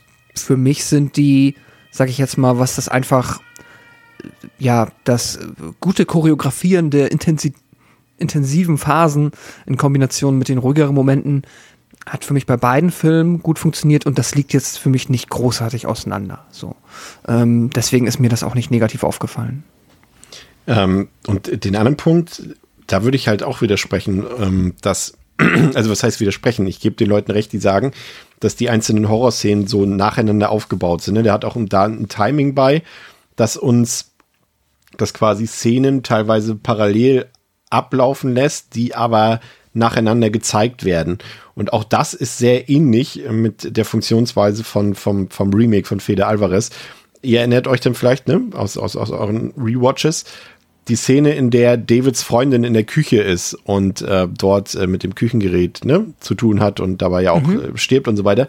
Und das ist auch eine sehr laute Szene eigentlich. Und David und Eric, die sind irgendwie in der Praxis, glaube ich, fünf Meter weit weg davon und kriegen gar nichts davon mit.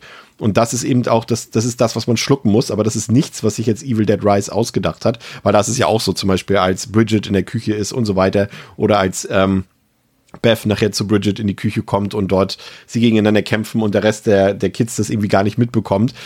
Das ist in beiden Filmen so. Das ist halt, der Spannungsaufbau ist komplett identisch in den einzelnen Szenen. Und das ist nicht dieses, das hat Evil Dead Rise nicht exklusiv, dieses Stop and Go, was ihm so unterstellt wird. Das ist auch im 13er schon so gewesen. Guckt euch halt einfach nochmal an und dann stellt ihr das auch fest. Also, das ist nichts, was der eigen hat. Das hat mich so ein bisschen aufgeregt in der Diskussion darüber in den letzten Tagen, ähm, weil das ist auch vorher schon so gewesen. Genauso die Tatsache, das haben sich Leute aufgeregt, "Hä, wie kann das sein, dass die Deadites auf einmal fliegen können? Ne? Ihr habt's auch noch mal gesehen, ich weiß nicht, äh, Theresa, ne, im Remake Mia äh, kann auch fliegen an der einen Stelle. Im Original ist es Cheryl, die einmal in die Luft steigt und fliegt. Also das ist jetzt auch nichts, was hier irgendwie neu ist. Ja, aber ich muss an der Stelle einen Hottag bringen. Ich finde. Evil Dead 2013 hat auch ein kleines Pacing-Problem. Und ich Erzähl hab, mir mehr. also ich habe das, als ich den das erste Mal geguckt habe, gedacht. Und ich habe auch, als ich den Montag geguckt habe, habe ich es auch wieder gedacht, tatsächlich so, dass der zwischendrin, ähm, ich glaube, am ehesten würde ich es da verorten, wo fast schon alle tot sind und der David jetzt irgendwie versucht, die Mia ähm, ja, zu töten und gleichzeitig wieder zu beleben. Dass da, dass man sich da denkt, jetzt äh, irgendwie ist es ein bisschen schleppend hier. Und ich kann das schon auch verstehen bei Evil Dead Rise. Da könnte ich jetzt tatsächlich weniger einen Punkt festmachen. Ich glaube, es ist der, wo einem klar ist, also äh, an dem Punkt, an dem Bridget infiziert ist und klar ist, okay, das wird jetzt so weitergehen.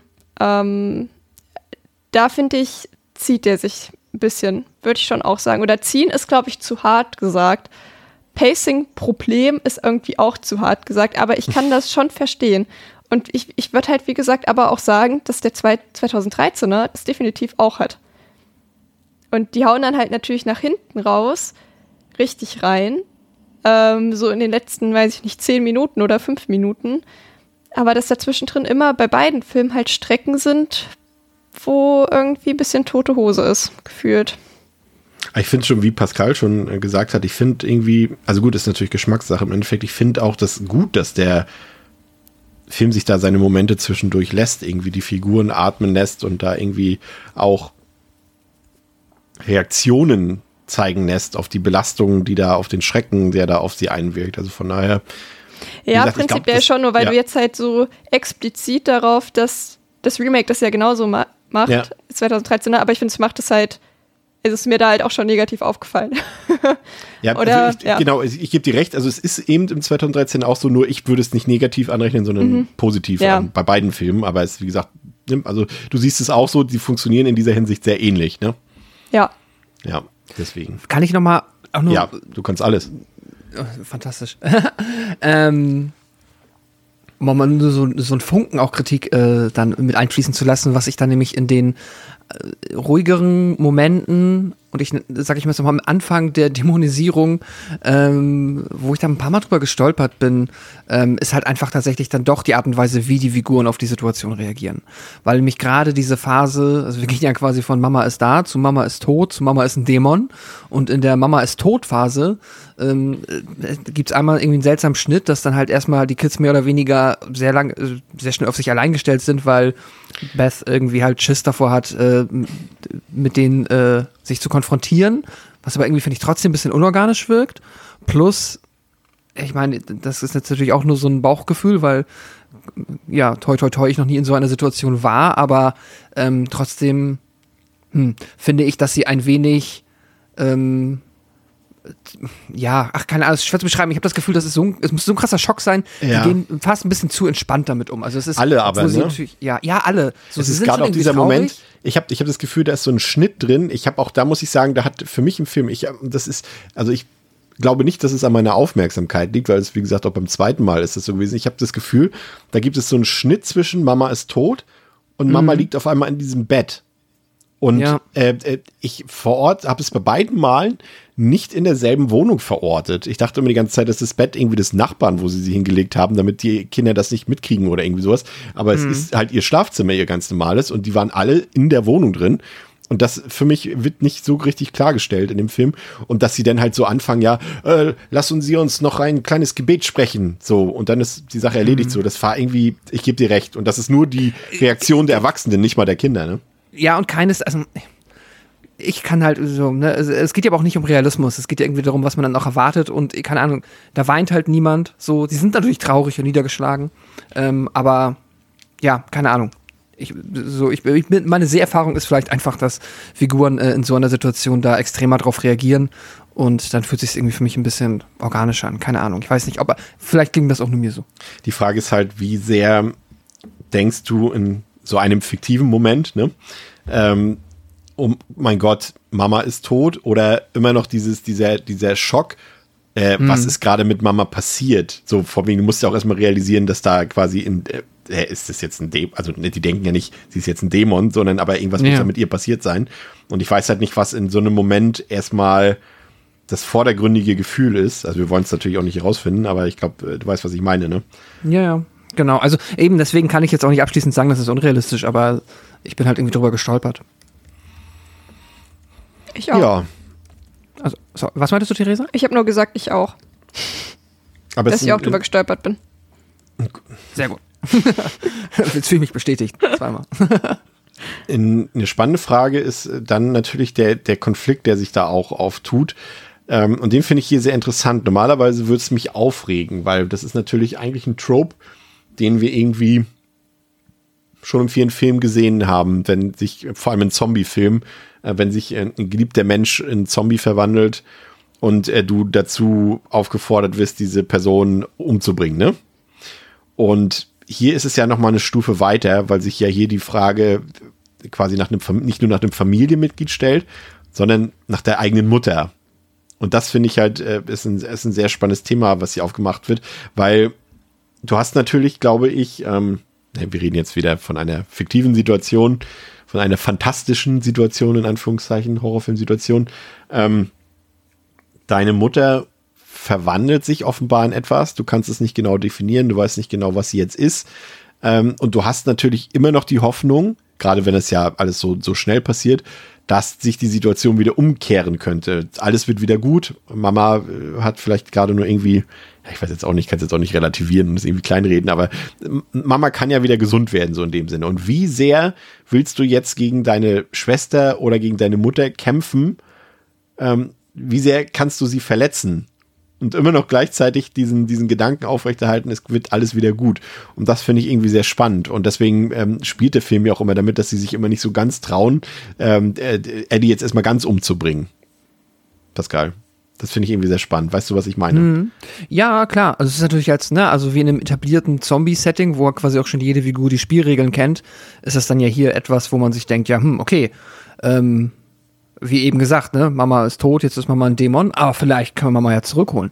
Äh, ja, das ist, ähm, ja, ist einfach dienlich, ne, dass du dann halt quasi, ähm, dass du die Figuren hast, die, sag ich mal, natürlich um ihr Leben kämpfen, aber gleichzeitig jetzt auch nicht äh, direkt im ersten Moment äh, nach der Kettensäge greifen, sag ich mal, metaphorisch, in der Wohnung gibt's sie ja nicht, aber äh, dass sie da nicht direkt sagen, okay, fuck, es ist quasi ein Monster hier, wir müssen es töten. Das macht natürlich viel mh, hm, ambivalenter, wie die äh, Figuren handeln und dadurch kannst du halt dann ja den Horror irgendwie auch besser verkaufen, weil sonst wäre es ja quasi einfach wirklich nur ein, äh, ja, ein stumpfer Kampf, wer das Stärkere ist, in Anführungszeichen.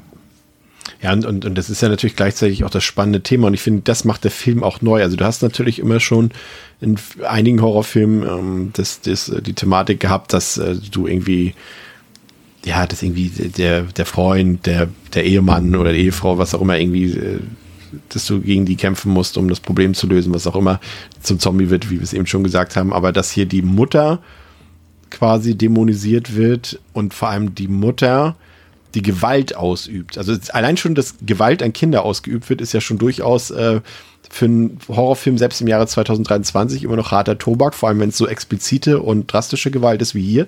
Aber wenn sie dann auch noch von der eigenen Mutter kommt, die ja wirklich immer so noch so eine besondere Rolle hat, A in der Gesellschaft und B irgendwie auch in, in, in der Filmwissenschaft, ähm, das ist schon was Besonderes hier, finde ich, Theresa. Ne? Also das hat man so jetzt auch, also mir fallen spontan jetzt, glaube ich, keine vielleicht sogar gar kein Film ein, in dem das noch der Fall ist, dass die Mutter ähm, die eigenen Kinder töten will, sozusagen, und das ja auch tut, teilweise.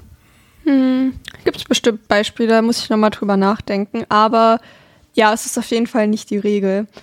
Und deswegen mag ich aber auch generell dieses Setting halt so gerne, dass jetzt halt irgendwie, ja, das jetzt irgendwie doch so ein Familienkampf ist, der halt eben irgendwie da gekämpft werden muss und halt eben das, was du schon gesagt hast das natürlich möchte man als Kind nicht seine Mutter final umbringen, ob die jetzt besessen ist oder nicht, äh, möchte man eigentlich nicht machen, äh, wenn alles gut läuft, sag ich mal.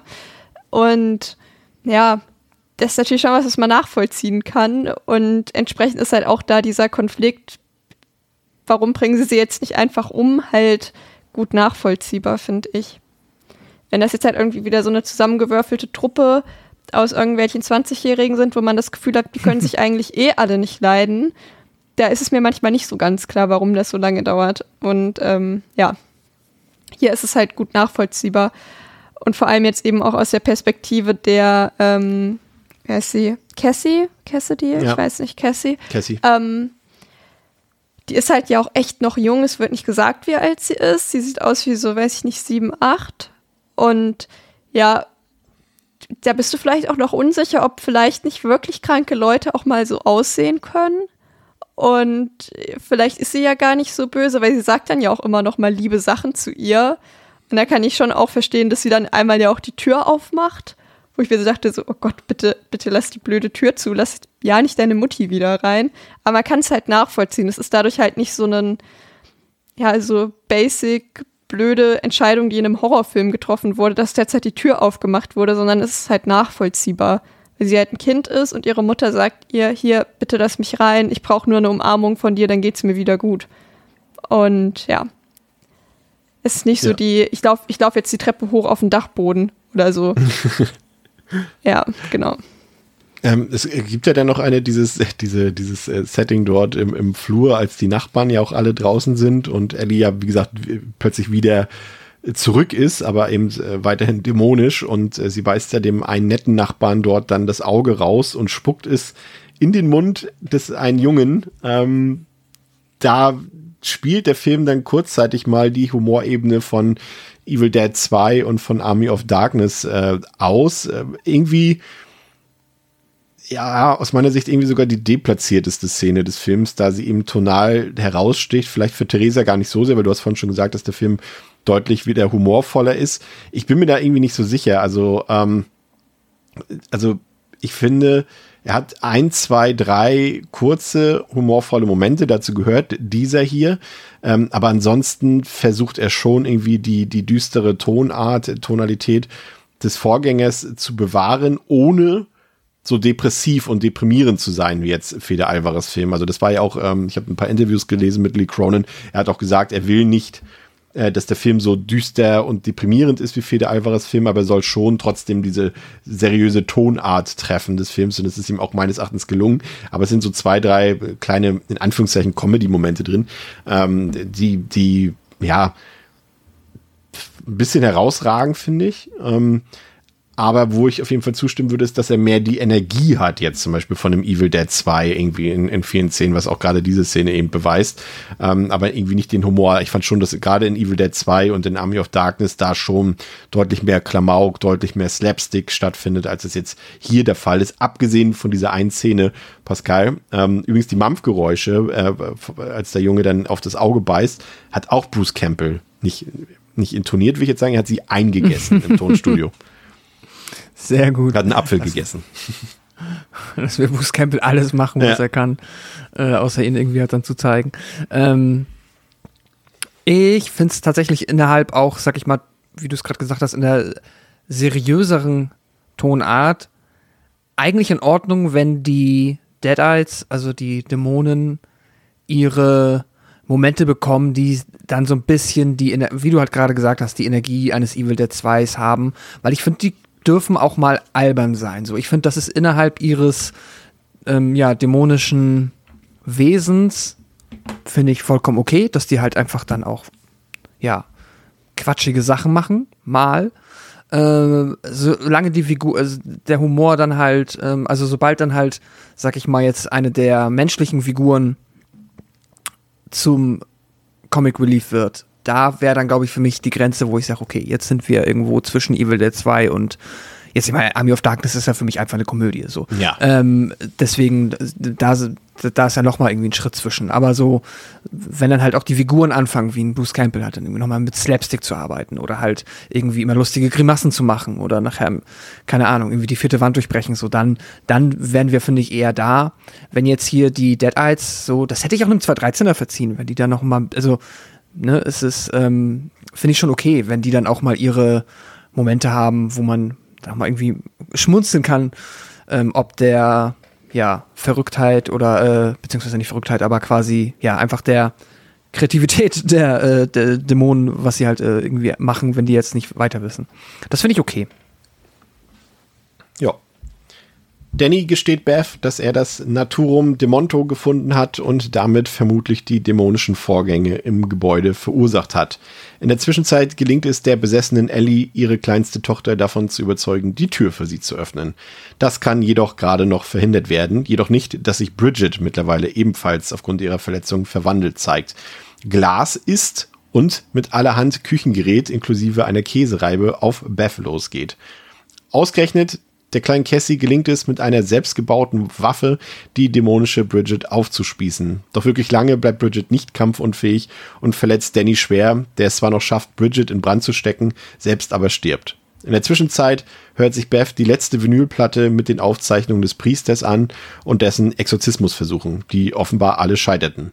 Nur die komplette Zerstörung des Wirts kann die Deadites aufhalten. Während sie die Kopfhörer trägt, steigt plötzlich Ellie durch die Belüftungsanlage hinter ihr ins Zimmer hinab. Ellie bemerkt, dass ihre Schwester schwanger ist und versucht ihr den Fötus aus dem Körper zu reißen. Es entsteht ein brutaler, blutiger Kampf zwischen den beiden Schwestern, der am Ende nur mit dem blutigen Einsatz einer Schere beendet werden kann. Ja, wir haben schon ähm, Pascal eben über die Türspion-Szene geredet, ne, wie wunderbar sie ist, auch inszenatorisch, ähm, wie hier der Film auch der Fantasie des Zuschauenden etwas überlässt. Ne? Und Theresa hat es eben auch gesagt, jedes Kind würde wahrscheinlich an dieser Stelle der Mutter die Tür öffnen. Ne? Es kommt ja auch noch die, mm. die Manipulation der Dämonen quasi wieder zur Geltung, die wir ja aus, sowohl aus Exorzismusfilmen als auch eben aus der Evil Dead-Reihe kennen. Und ähm, ich mag das auch, ich mo mochte, das war ja auch schon im Trailer drin, wie Cassie zu ihr sagt, oh Mami, you don't look so good. Und dann, was sagt sie denn irgendwie? Ja, aber das ist nichts, was ein kleiner Kuss von dir wieder, wieder gut machen ja, kann. So, in dem das ist schon, so. das ist genial. Ich finde es richtig, richtig gut. Und ich muss gestehen, ich habe ein paar J-Horror-Vibes verspürt. Irgendwie, weil irgendwie so dieses, ich musste so ein bisschen an, an äh, Dark Water auch denken und so weiter, irgendwie, weil die Mama so ein bisschen, also Ellie so ein bisschen auch so wie so eine japanische Geisterfrau irgendwie wirkte, die irgendwie aus so einem, ja, keine Ahnung, aus einem Grudge, also Juon oder irgendwie sowas oder Dark Water kommen könnte. Und gerade durch dieses Haus-Setting da irgendwie noch, ich hätte da irgendwie, aber es kann, ne, ist ja wieder subjektiv, aber irgendwie hatte ich da so ein paar Elemente gespürt irgendwie.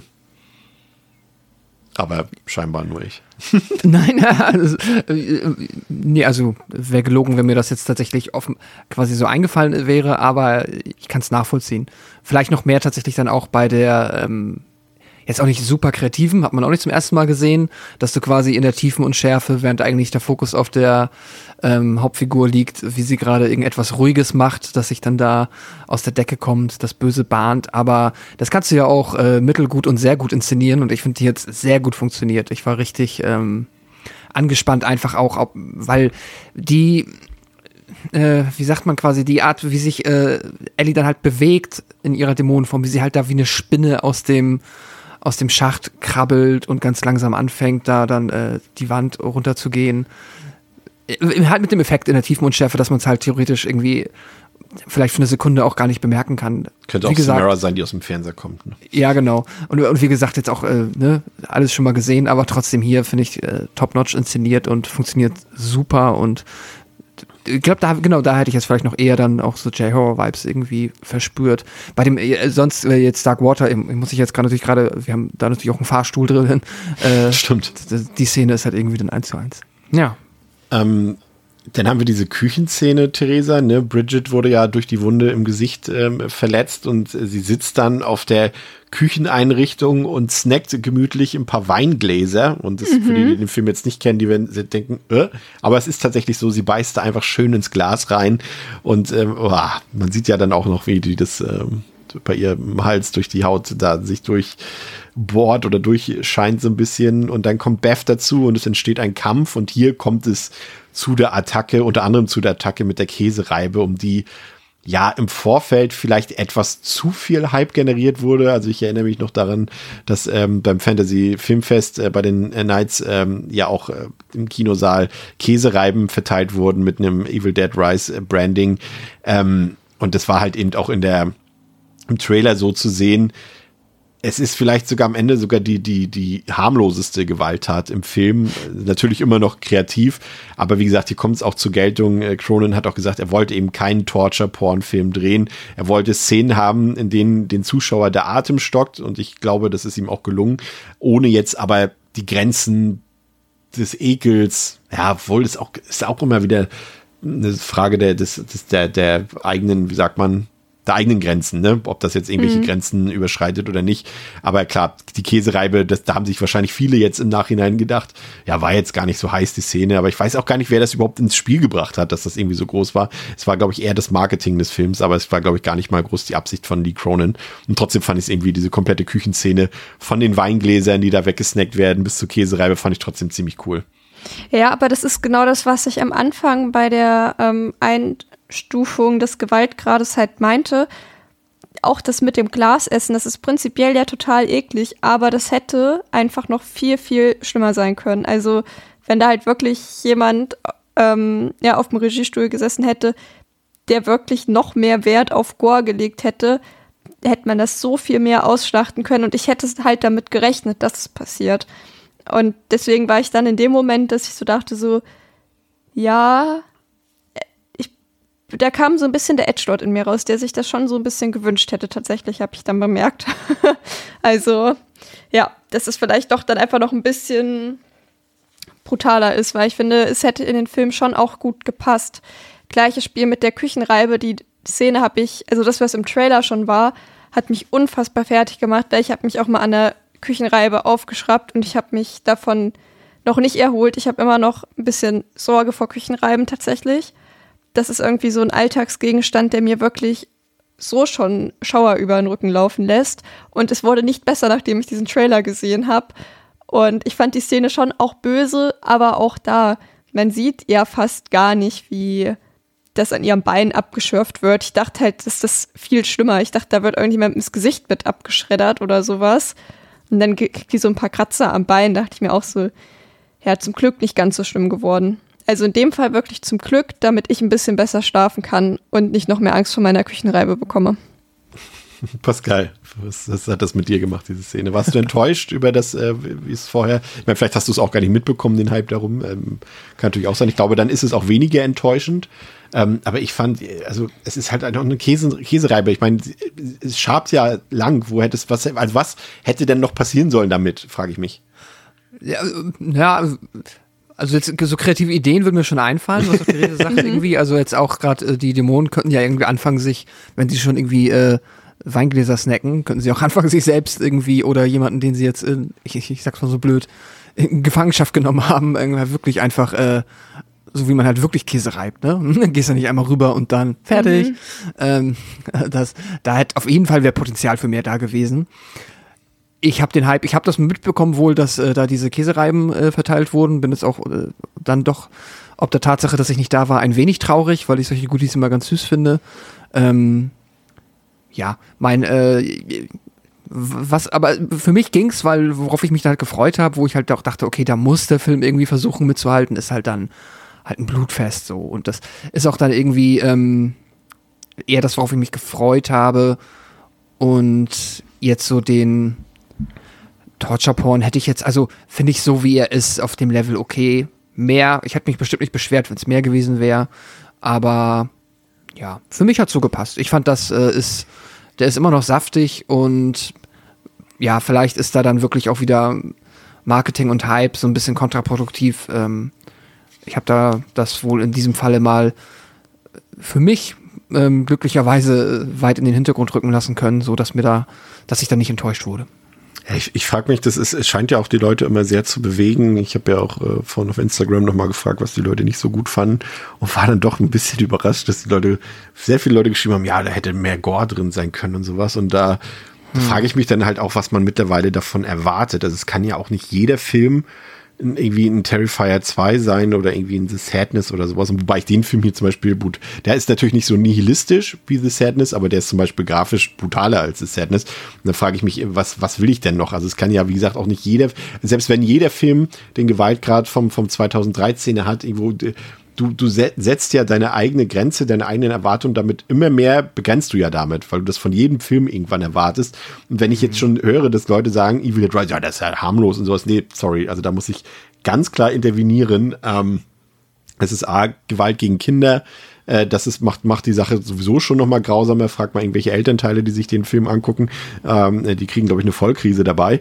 Und, und wie gesagt, das ist, kann nicht jeder Film irgendwie äh, pure Over-the-Top-Gewalt irgendwie bei haben. Das wirkt ja dann auch irgendwann nicht mehr. Also, das ist, ne, also ich verstehe es einfach nicht so ganz, weil also wisst ihr, worauf ich hinaus wollt? Also ja, ja, ich sehe auch mal ehrlicherweise das. Achso, sorry, Theresa, du.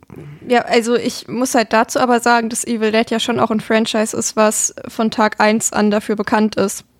Und ja, aber findest du jetzt, dass der Film lasch ist? Nein, das habe ich nicht gesagt, aber ich sag halt ja eben auch, dass es mich an manchen Ecken echt gewundert hat, dass da nicht mehr auf die Turbo gedrückt wurde. Ob das jetzt schlimm ist, ich finde, es hätte den Film nicht besser gemacht, wenn da jetzt deutlich mehr Größe drin gewesen wäre ich finde, das hat an sich schon mhm. so gereicht, aber es hat mich schon auch gewundert, eben weil das ja ein Franchise ist, was ja eigentlich auch nur so groß vermutlich auch geworden ist, weil da ja so, weiß ich nicht, so Schulhofgemurmel drumherum gab über diesen ja. mysteriösen Film und mhm. wie krass blutig und gewalttätig der doch ist.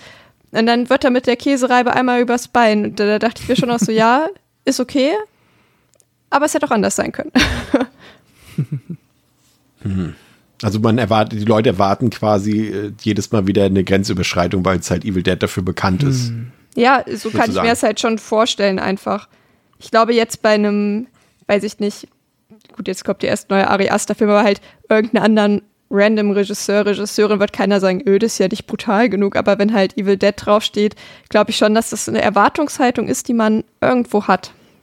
Ich weiß ja gerade nach dem 2013, der ja wirklich ähm, da darf man auch immer nicht vergessen, ne? wir reden da ja auch immer, äh, es, es, weil einiges nicht, ich habe auch, ich glaube, keine Frage wurde mir in den letzten Wochen häufiger gestellt, als ist diese Version auf iTunes oder auf Amazon Prime, ist die ungeschnitten? Nein, das sind alles geschnittene Versionen, die da sind. Der Film ist in Deutschland nicht so frei erhältlich. Es gibt äh, äh die Uncut-Version nur übers Ausland und auch die Extended-Version nur übers Ausland. Also alles, was ihr im Streaming findet, ist gekürzt. Deswegen glaube ich auch immer noch viele Leute ähm, kennen die ungeschnittene Version und schon gar nicht den Extended Cut äh, von den viel besseren von Evil Dead 2013 und das ist, kommt auch immer noch mal dazu. Und äh, die sind ja halt dann wirklich schon saubrutal, aber jetzt die herkömmliche Kinofassung oder gar die geschnittene 18er Fassung, die wahrscheinlich sogar die meisten kennen, ähm, also da ist ja der Sprung eigentlich schon eher dahergehend, dass Evil Dead Rise brutaler wirken muss, aber ja, also ich frage mich halt, wenn, wenn du so einen krassen Film hast, wie jetzt eben diese komplett ungeschnittene Version von Evil Dead 2013, tut sich der Film der danach kommt, einen Gefallen damit, das fortzusetzen? Das frage ich mich halt. Ich weiß es nicht genau. Ich finde die Richtung, die er hier geht, immer noch sehr brutal zu sein, aber eben das Ganze ein bisschen unterhaltsamer, weniger grausam darzustellen, ähm, finde ich korrekt. Also ich weiß es nicht. Also, der, na klar, also ich, der Film, der 13. der ist grimmiger, der ist düsterer, der ist böser, der ist fieser, der ist auch hinterhältiger, so, aber ich kann nicht sagen, dass das hier kein super brutaler Film wäre. Also ich weiß halt da nicht, über was wir dann noch diskutieren mhm. irgendwie. Ich weiß es nicht. Also, ne, das ist jetzt kein Exzess, kein Gewaltexzess, der hier stattfindet, aber der ist halt trotzdem saubrutal, finde ich. Also was sehen wir halt? Messer, Schere, Glas, Schraubenzieher, Käsereibe, Kettensäge. Also, sorry. Da werden am Ende ganze Leute werden da zerhackselt. Das, ja, kann man doch jetzt keiner erzählen, dass der Film zu lasch wäre. Ich verstehe es halt einfach nicht, Pascal. Ich finde es, ähm, ja, ich finde es spannend, weil ich, äh, das ist irgendwie, keine Ahnung, also ich hab's, ich wiederhole mich, ich habe halt irgendwie schon am Ende auf ein spektakuläres Finale gehofft, aber da fangen und da hören dann auch meine Erwartungshaltung, was diese Ebene überhaupt angeht, tatsächlich irgendwie auch auf. Aber vielleicht ist es auch einfach die Art und Weise, wie man, ähm, wo dann das individuelle Evil Dead Herz schlägt für einen oder wo man halt auch denkt, was man irgendwie erwarten kann. Jetzt, weil du es gerade eben aufgebracht hast, also, wenn ich jetzt in zwei Jahren Terrifier 3 sehe und der ist nicht irgendwie mindestens so brutal wie Terrifier 2, da würde ich mir ja auch am Kopf kratzen und denken so, hm, äh, also wenn der Film hier irgendwas für, für irgendetwas steht, dann ja wohl dafür. So, ähm, aber für bei Evil Dead ist das halt bei mir irgendwie anders. Da ähm, finde ich halt, ja, keine Ahnung. Also es ist mehr das klingt blöd, aber das Psychologische der Dämonen finde ich tatsächlich spannender und aufregender. Natürlich muss der dabei dann irgendwie auch, da muss halt gekotzt werden, so, oder so, und da, da muss irgendwie, das muss schleimig sein, es muss sich schleimig und eklig anfühlen, ähm, was die Dämonen machen und wie mit denen dann halt umgegangen wird. So, das, ja, das sehe ich alles. Ähm, aber auch nach dem 13er und ich sehe schon, also ich kann irgendwo logisch nachvollziehen, wo diese Erwartungshaltung gerade nach dem 13er herkommt. So, eins und zwei sehe ich es gar nicht so sehr. Klar, Ja. da wird doch mit, viel mit Kartoffelbrei rumgespratzt und so. Aber ähm, jetzt ist so viel, äh, keine Ahnung, wirklich äh, Torture Porn passiert da ja auch nicht. Oder irgendwie halt, dass da die menschlichen Figuren so äh, extrem zerfleischt werden. Ja, Was aber weiß ich. genau das ist Ähm, der Punkt. Ne? Jetzt, wo du es auch nochmal geguckt hast, ich dachte auch so, natürlich, da, äh, Mia schneidet sich da einmal in die Zunge einmal quer durch und da wird ein Arm abgetrennt und so weiter. Aber ich habe immer das Gefühl, und wie gesagt, der ist saubrutal, ne? Also das der 13er, der ist, gehört schon zu, zu, zur ober, obersten Kategorie, was das angeht. Aber es ist, wie du schon sagst, es ist nicht so, als werden da jetzt permanent Leute zerfleischt und so weiter. Ich habe immer das Gefühl, dass die letzten 15 Minuten, die da, oder 10 Minuten, die da in diesem, in diesem Blutregen stattfinden, dass diese die Leute auch so ein bisschen vernebeln im Kopf irgendwie und sie denken, der ganze Film war das so, ne? Was ja nicht stimmt. Also, ne, also ich finde schon, klar, der ist brutal, aber ich finde jetzt auch nicht, dass diese Gewalt so extrem davon entfernt ist. Also ist sie einfach auch nicht. Auch nicht im Extended Cut. Also. Ja, aber ja. Nee, also, summa summarum, äh, ist es für mich nicht der ausschlaggebende Punkt, dass da ähm, ganz viel sehr explizite, sehr eklige Gewalt an Menschen ausgeübt wird, dass ich dann sage, Evil Dead Daumen nach oben. Ähm, aber wenn es nach oder auch aus was für Gründen noch immer das dann bei Menschen so ist, dann äh, kann ich die Enttäuschung unter Umständen nachvollziehen. Aber ich bin noch dabei, der Film ist ja schon brutal. So, das, Ja. Äh, ja. Naja.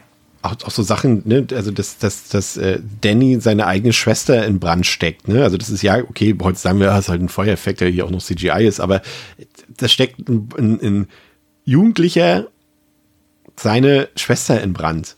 Also der geht halt wirklich auch nicht zimperlich mit den Kindern um. Ne? Das ist eben schon was Besonderes, so wie wir es vorhin schon gesagt haben. Also dass die Gewalt gegen die Kinder gegenseitig äh, ausgeführt wird, von der eigenen Mutter ausgeht, das ist halt sehr ungewöhnlich im Horrorkino und das äh, finde ich hebt das schon noch mal ab irgendwie, als wenn sich da irgendwelche äh, Twents oder sowas.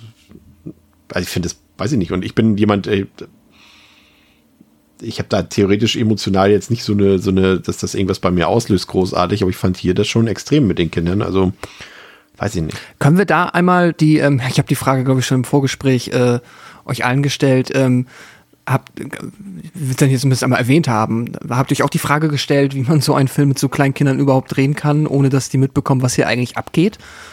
Weil, ich kann, kann mich nur an Making-ofs erinnern zu, nicht zu diesem Film, aber wir hatten das, glaube ich, schon mal bei Daniel Harris, glaube ich, bei Halloween 4 und 5. Ist natürlich nochmal hier eine ganz andere Kategorie, ne, aufgrund der Spezialeffekte, weil wir haben ja auch die Szene hier, wie Cassie quasi ihre, ihren in Blut gebadet. ihr, ihr, erstmal das und hier ihr selbstgebautes Puppendingsbums da mit der Stange dran in Bridges Mund und Hals rammt. So eine Sache, ne? Also, wo die das auch selbst noch ausführen. Ich glaube, es ist so, dass sie einfach äh, äh, ähm, behind the scenes einfach exakt die Effektarbeit erklärt bekommen. Dass das hier quasi nur ein Spiel ist und hier, guck mal, das wird so gemacht, guck mal hier, nur mal so als Beispiel, wenn sie jetzt irgendwie so einen so einen- so einen- Ja. so einen- so einen Kopf haben, ne? so einen nachgebauten, so, einen- so einen äh, Prop quasi. Und dann machen sie halt, ja, guck mal, hier kann ich Mund auf und zu machen, bla bla bla, und da rammen wir jetzt eine Stange rein, so in dem Sinne so. Ich kann es mir nicht anders vorstellen. Und wie gesagt, du hast ja auch festgestellt, glaube ich, äh, hast du vorhin ja schon auch ähm, auf Record gesagt, dass sie auch deutlich älter ist, glaube ich, als sie im Film ähm, darstellen soll. Ne? ja, also sie ist wohl schon so neun, zehn ish oder so mindestens gewesen beim Dreh. Ja, keine Ahnung. Sie wirkt halt irgendwie wirklich wie erste, zweite Klasse und dann stelle ich mir schon die Frage, wenn sie nachher irgendwie äh, quasi in einem äh, blutüberfluteten Fahrstuhl ähm, au- aus dem rauskullert. Gut, das war sie wahrscheinlich nicht. Aber ähm, naja, ihr wisst, was ich meine. Es ist ein sehr, sehr, also sie ist sehr aktiv in das sehr brutale Geschehen involviert, dafür, dass sie ein kleines Kind ist. Vor allem ist ja die, die, ähm, was soll ich jetzt gerade sagen? Äh, Die eigentliche Frage ist, welche Elternteile erlauben ihren Kindern das in so einem Film mitzuspielen, Theresa? Ja, ja das frage ich mich auch eher. Also, da holst du dich im Zweifel halt auch nicht mehr so schnell von. Wenn da halt dann doch mal irgendjemand am Set ein bisschen stammt mit der Kinderfreundlichkeit und Erklärung und sowas. Ja, also ich würde einfach zu meinem Kind sagen, hier komm Kind, geh in die Schule. Wird schon irgendwas anderes Großes aus dir, ist okay, muss, muss, nicht, muss nicht mit neun im Horrorfilm sein. Aber wenn die Eltern echt krasse Evil Dead Fans sind und Aber halt die Chance haben, selbst ich, ich würde es nicht machen. ich glaube, ich wäre, aber ich habe auch, glaube ich, ich bin die letzte Person, die darüber urteilen sollte, weil das auch gar nicht so in meinem Kopf irgendwie keine Ahnung, ich kann das gar nicht nach, also ich kann nicht mal versuchen, das nachzuempfinden. Aber wenn ich jetzt drüber nachdenke, ich behaupte einfach mal, ich würde sagen, ja, auf jeden Fall machen wir. das ist mein Kind in Evil Dead. So. Ja, genau. Und da haben wir die Leute, die äh, ihre Kinder an Evil Dead verkaufen. Vielleicht würde ich es am Ende auch machen, wer weiß das schon. Aber sie hat den Film gesehen, lese ich gerade, aber in einer leicht äh, geschnittenen Version bei einem privaten Screening. Weil ins Kino durfte sie ja nicht. Also, wahrscheinlich dann 30 Minuten lang. ja. Oh, das war nett. Ähm, eine Sache, die mich tatsächlich manchmal an Filmen nervt, ist, wenn Sachen quasi einfach, ist ja jetzt auch keine Neuigkeit, aber wenn Sachen äh, einfach da sind, um ein Problem zu lösen im Nachhinein. Ne? Also Beth lernen wir ja kennen, sie ist Tontechnikerin, sie ist Rowdy von der Band. Und natürlich kann sie dann die kaputten Turntables von Danny fixen, um die letzte Schallplatte abzuspielen. Das ist halt so Filmlogik. Sie hat halt diesen Beruf, weil es später storytechnisch irgendwie notwendig ist. Und das finde ich immer so ein bisschen weird manchmal. Das ist auch wie, wie, wie, wie du weißt halt, wenn Cassie eben den, den Puppenkopf an dieser, dieser Stange festmacht, weißt du genau, das spielt nachher eine Rolle so. Das ist immer so, das ist so eine Sache, die mich an Filmen manchmal stört. auch die, auch die Schere, die sie unter die Couch Ja. wirft. Aber gut, das ist Chekhovs Gun, das ergibt Sinn, da freust du dich dann am Ende drüber. Ach ja, die Schere, cool. Was Äh, ist das? Chekhovs Gun, das ist aber kein Anglizismus, das ist einfach nur ein äh, Stilmittel aus äh, Theater und Film. Wenn du irgendetwas am Anfang eines Films zeigst, dann äh, in der Regel nicht zufällig, sondern weil es später nochmal Verwendung findet. Das Da- ist mal da- irgend so eine alte ähm, Theaterregel. Da möchte ich an dem Punkt einmal kurz sagen, weil du auch Rowdy in der Inhaltsangabe und sowas stehen hast. Sie ist ein Rowdy. Meine ich Rowdy ja. Rowdy ist jemand, der. Äh, Ja, ich weiß. Ich habe es eben die ganze Zeit schon gedacht und mir so, irgendwas stimmt hier nicht. Und ich war, Ja. du hast mich so damit verunsichert, dass ich es gerade selbst nochmal nachgeguckt habe. Rowdy und. Rowdy. Ja, ich weiß. Ja, ich weiß. Du hast vollkommen Sie ist recht. ja auch, ein- sie ist auch ein bisschen rowdy. Sie ist schon Ja. ein bisschen noch ein Rowdy. Ähm, Ja, ja. Sorry, ich hab's, Ach auch, so, hab's auch so geschrieben, auch noch so. Ja, ja, deswegen. Ja, ja. Rowdy. Äh, ich wollte nur noch ergänzen, genau, sie ist äh, Toningenieurin, damit sie das machen kann. Und das Kind ist überhaupt auch nur DJ, damit es die Schallplatten Die abspielen kann, die halt abspielen dazu kann, ja. gehören. So. Das ist ja irgendwie jetzt auch nicht, ne, so, wie viele Kids hast du noch, die äh, dann irgendwo auf analog Schallplattenspielern da äh, ihre Scheiben auflegen? Aber ich finde es gut, dass sie dieses äh, äh, Element wieder eingebaut haben mit dem, mit dem, mit den Tonaufnahmen, weil das hatten wir jetzt zum Beispiel im 13er nicht drin. Das finde ich eigentlich ganz cool, weil das mochte ich immer im Original. Ja, das ist auch effektiv einfach. Klingt doch irgendwie gruselig, ne? Ich finde, es hat einfach was Ja. Schönes irgendwie an sich. Es ergibt auch, finde ich, Sinn, weil es mir jetzt halt beim äh, Remake gucken auch nochmal aufgefallen, dass ich dachte, ja, warum liest der das denn laut vor, wenn ich halt alleine sitze Ja. zu Hause, niemand ist um mich drum herum, dann lese ich doch nicht automatisch so diese paar Wörter davor. Das ergibt halt schon auch nicht so super viel Sinn. Und so fand ich es auch deutlich sinnvoller irgendwie gelöst. Das stimmt. Ja. Ähm, gruselige Szenen auf jeden Fall. Wir haben eine schon erwähnt, ist als Ellie dann hinter Beth äh, aus dem Lüftungsschacht äh, hervorkriecht. Da äh, fand ich sehr gut gelöst. Auch wie Pascal, wie du es vorhin schon gesagt hast, dass es quasi äh, out of focus ist. Ne? Sehr schön. Ich fand auch äh, Bridget, äh, die im Laken durch die Gegend äh, schwebt, hinter den Kids hinterher. Hinter Danny, glaube ich, war es, ne?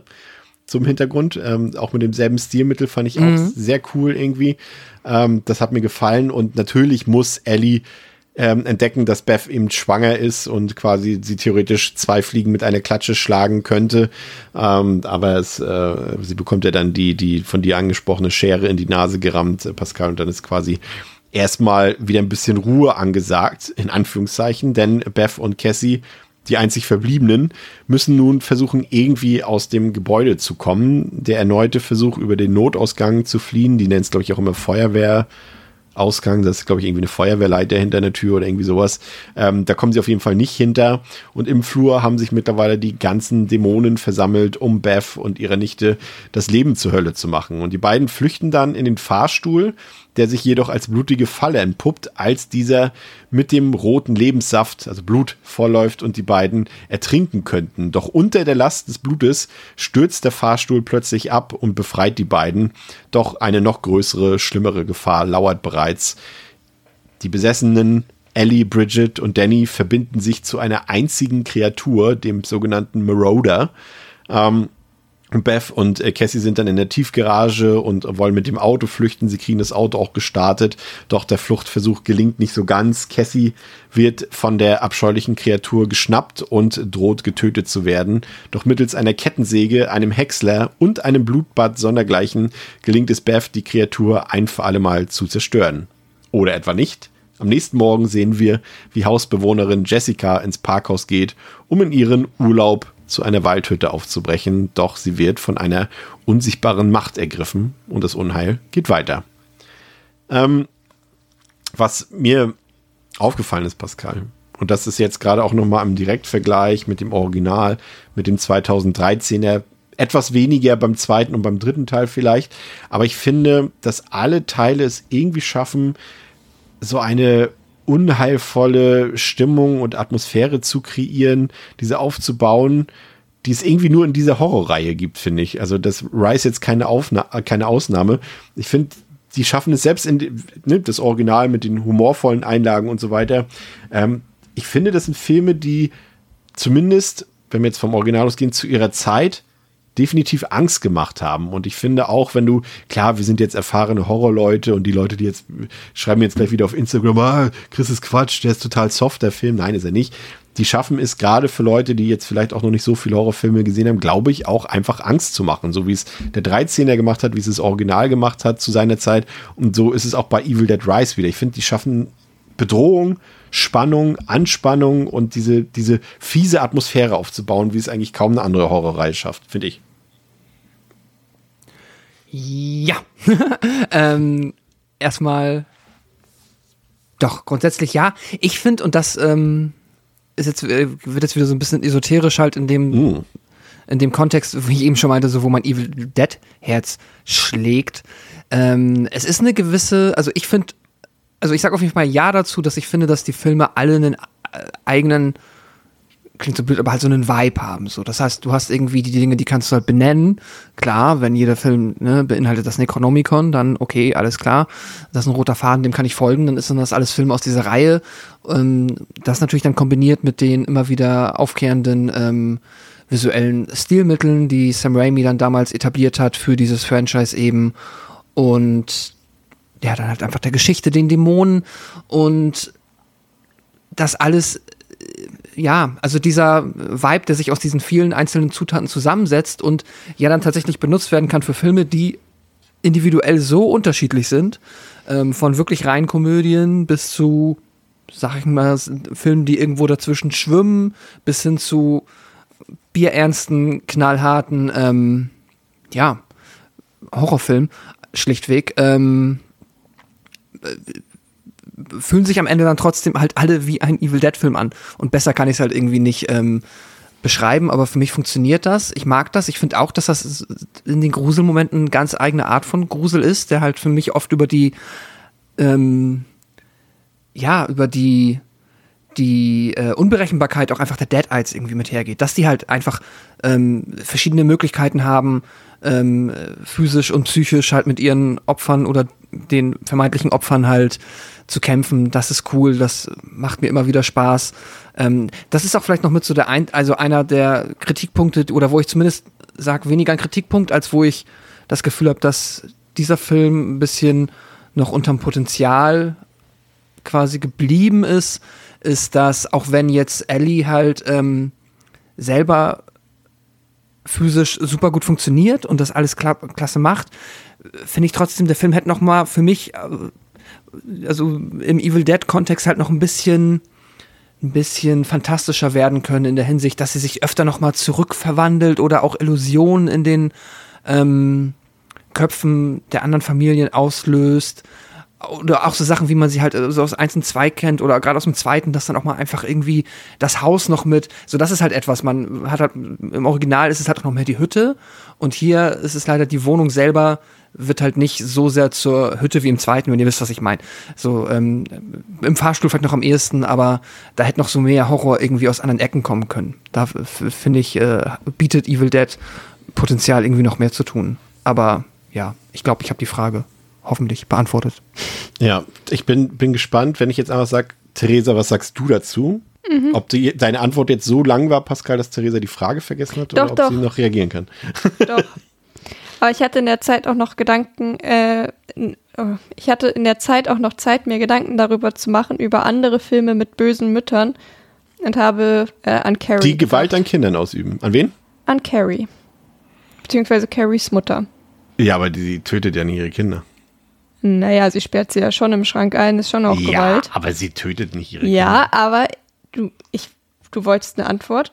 Du hast eine Kinder. Nee, Antwort. die lasse ich nicht gelten. Okay, also dann das, das ist für mich. überlege ich weiter. Also nice try, aber, das, aber Carrie, nee, nee, nee, nee. Also ja, Okay. böse Mutter, Na okay. gut.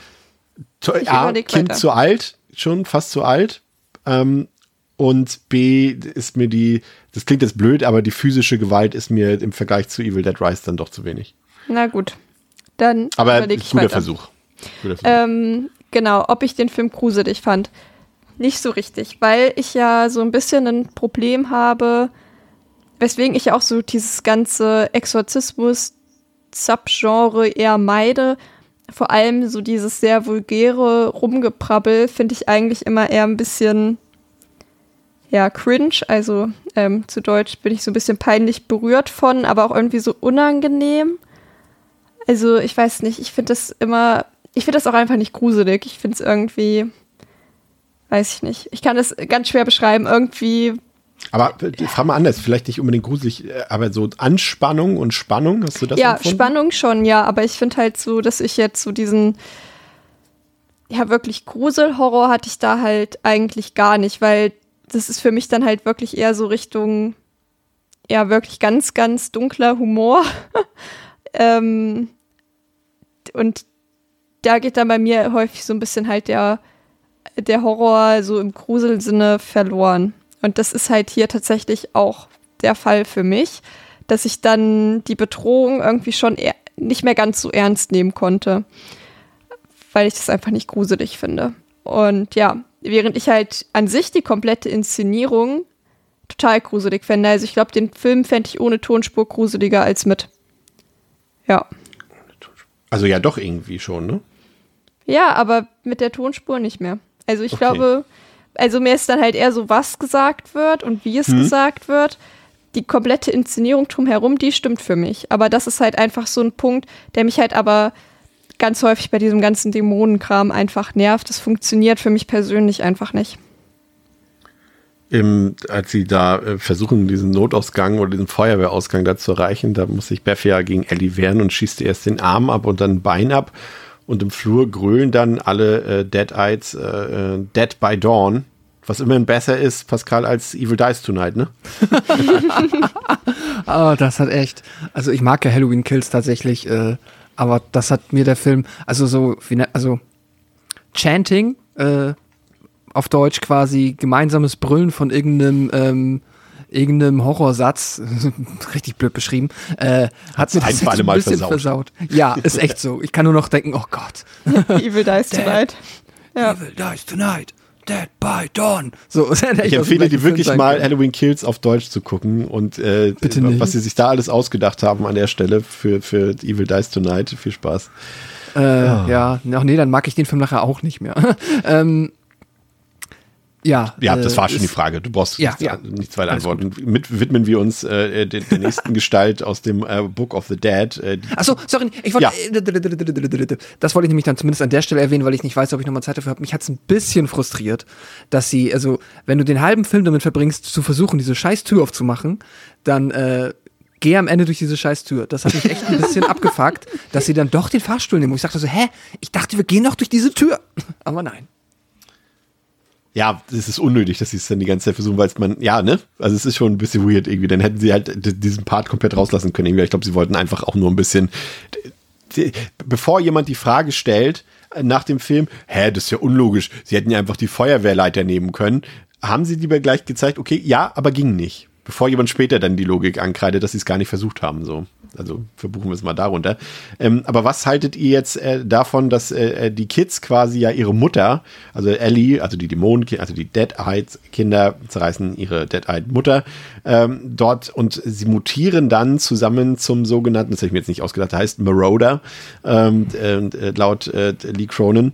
Ähm, und, und werden zu einem, zu einer Kreatur, die ein bisschen, habt ihr Last of Us 2 gespielt? Ich nicht. Nein. Okay, dann an die Leute, die es gespielt haben zu Hause, erinnert es, mich es ein bisschen an den, an den Rattenkönig erinnert, an, an, an diesen äh, Boss dort in Last of Us 2, aber letztendlich, ja, ich fand, das war erstmal was komplett Neues für Evil Dead, für die Reihe.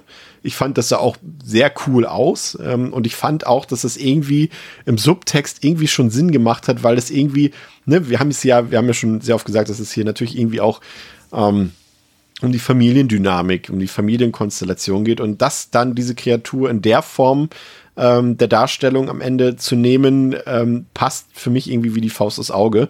Aber selbst wenn ihr Last of Us 2 nicht gespielt habt, äh, Pascal, wirkt es schon fast wie ein Endgegner aus einem Horrorgame, ne? ja. Könnte auch Resident das- Evil irgendwie ein Endboss sein oder sowas. Das stimmt, ja, oder auch einfach aus irgendeinem Souls-Game. Äh, Mhm. äh, da passt es auch sehr gut rein. Das ist auch so dann das, wo ich sage, okay, cool, freut mich. Das ist so ein bisschen das, was ich mit dieser Abgedrehtheit meine, was einfach in Evil Dead-Film dann halt passieren kann. Da kannst du halt auf einmal irgendwie dir ein ähm, lustiges Monster-Design ausdenken und dann machen die Dead Eyes das halt. Das finde ich cool. Das ähm, fand ich auch nicht zu albern. Ich fand, das hat funktioniert. Und ja, super. Theresa, wie fandst du das Viech? Ich fand das auch total cool. Also mich hat es auch eher so an so einem Videospiel-Endboss erinnert. Ähm, ja, ist jetzt an sich kein super. Also ich glaube halt, so in einem Videospiel hätte es mich nicht so begeistert, aber ist tatsächlich sowas, das habe ich in einem Film einfach auch noch nicht so oft gesehen. Also dreiköpfige Hunde ja, dreiköpfige Menschen nein. Und deswegen fand ich das schon auch echt cool irgendwie, weil da dann auch irgendwie nochmal so die Familie am Ende ja wieder zusammengekommen ist in ein Lebewesen, was ja fast sogar dann ein bisschen schön ist, dass sie am Ende alle wieder zusammen sind. Ähm, ja, ich fand's gut. Was sagt ihr denn zu der Fahrstuhlsequenz? Also da gab es, um das auch mal gleich wieder zu erkräften, gerade bei den Leuten, die den Film vielleicht nur einmal gesehen haben, äh, ich habe schon öfter gelesen, ja, das kann das sehen, dass der Fahrstuhl auf einmal wieder funktioniert und so weiter und das auf einmal wieder fährt. Ähm, also A, die Tür geht auf einmal wieder zu vom Fahrstuhl, weil der Schlüssel die Tür blockiert hat und sie den Schlüssel wegnehmen. Und B, funktioniert der Fahrstuhl plötzlich wieder, weil die Dämonen ihm plötzlich wieder Leben einhauchen. Also man sieht ja auch, dass sich dort die, äh, wie sagt man, das Bedienungsfeld, das Tastenfeld da ja auch mit Blut vollsaugt und so weiter. Und man sieht ja, ja, dass die Dämonen da reinsteigen und der Fahrstuhl fährt nicht wieder, sondern er stürzt ab, weil er eben voll Hektoliter Blut fließt und äh, das Gewicht einfach das Maximalgewicht des Fahrstuhls übersteigt, weshalb er dann abstürzt. Ähm, fand ich prinzipiell erstmal cool, sah auch cool aus. Als der Fahrstuhl dann unten aufprallt, aufgeht und das Blut ähm, fontänenweise da durch die Gegend äh, fließt, klar, ist die erste Assoziation, ist glaube ich auch nicht die einzige im Film. Äh, man kann jetzt auch theoretisch die Badewannenszene noch mit dazu nehmen. Äh, die Shining-Assoziation, Pascal. Ich, äh, ich tue mich damit ein bisschen schwer, weil ich finde, da müsste ich dem Film tatsächlich Kritikpunkte ankreiden. was ja auch okay ist. aber was okay ist. Aber ich, ich finde also der Film, ich finde den Film relativ clever, relativ smart und dass er dann so eine offensichtliche Shining-Anspielung einbaut, das wäre mir dann zu drüber. Aber es scheint tatsächlich so zu sein, weil es ja auch irgendwie passt, ne? Weil ja, Weil wir haben ähm, ja, in, in haben ja Shining, eben erst, so. weil in, in Shining ja auch ähm, da ja auch die Familienthematik eine Rolle spielt und quasi der Vater ja Jagd auf Frau und Kind macht, ähm, wird es wahrscheinlich so sein, aber dann finde ich es tatsächlich ein bisschen zu billig. Ausgerechnet diese Szene, diese offensichtliche Szene, ähm, dann zu, zu imitieren. Was wolltest du sagen, Pascal? Nö, weil wir eben auch, wir haben ja jetzt eben auch noch einmal über Deadwater gesprochen, wo es halt dann genau diese gleiche Szene auch gibt. Äh, Ja. Nee, Darkwater, sorry. Ähm, ja, ist halt, du kommst jetzt halt nicht mehr drum herum, wenn du irgendwie einen Fahrstuhl, wenn du irgendwie Blut aus dem Fahrstuhl laufen lässt, dann wirst du halt jetzt bis zum Ende aller Tage wird irgendjemand an Shining denken. Ja, das ist, das ist Ähm, meine deswegen Frage. muss es aber- Glaubt ihr- deswegen kann glaubst man du, dass es von, von Cronin bewusst Shining-Anspielung ist oder dass es einfach eine Szene ist, die sehr ähnlich der, der ist? Was würdest Naja, du ich bin vermuten? mir sicher, bin mir sicher, wenn man das in ein Drehbuch schreibt, wird die Person schon auch daran denken. Also, das wird vielleicht, vielleicht ist dann auch, also du kommst dann natürlich so im Horrorgenre als Mensch, der Horrorfilme macht, ja nicht dran vorbei, in dem Moment, wo du dir diese Szene in Anführungszeichen ausdenkst, mindestens davon inspiriert zu sein, weil im Unterbewusstsein kommt es vielleicht daher. Ähm, ich finde das aber halt einfach nicht so schlimm. Also ich, ich, ich weiß nicht, ob das jetzt quasi, dass jemand sich dachte, wir zitieren jetzt nochmal Shining, weil das halt irgendwie ähm, auf einer Metaebene clever ist. Ja, vielleicht, äh, weil Familie und oder vielleicht hat das auch was mit der Schwangerschaft von Beth zu tun. I don't know. Ähm, aber ich kann mir halt auch vorstellen, dass man einfach dachte, das ist halt irgendwie im Hochhaus, da gibt es einen Fahrstuhl, wir müssen irgendwie runter, dann machen wir einen Form mit Blut, das passt mega gut zu Evil Dead. Hm, ist ein bisschen wie Shining. Ja, egal, fuck it, dann ist es halt ein bisschen wie Shining äh, in dem einen Moment. Äh, ich finde es aber überhaupt nicht schlimm und äh, würde mich daran jetzt auch nicht stören. Ähm, da gibt es andere Arten, irgendwie ähm, kreativlos Zitate zu verwursten, die sich dann wirklich auch einfach fehl am Platz anfühlen. Hier, finde ich, passt es ja vollkommen dann zu dem Weg, den der Film an der Stelle geht, so, weil die halt, ja, die Alternative wäre gewesen, den Fahrstuhl ohne Blut runterzufahren. Ist ja nicht so cool für einen Evil Dead-Film. Also es ist so, wisst ihr, was ich meine? Mhm. Ich, ich, finde, das fühlt sich überhaupt nicht irgendwie gezwungen an. Deswegen passt es für mich. Ich bin ja. da so ein bisschen in der Mitte, weil ich schon im Trailer gedacht habe, die Badewanne, ja, die sieht aus wie beide Shining. Also, dass die da so in dieser Wand drin ist und dass die so grün ist, dachte ich mir schon, das kann doch da auch schon kein Zufall sein. Weswegen ich halt nicht, ja, glaube, dass es unbeabsichtigt ist.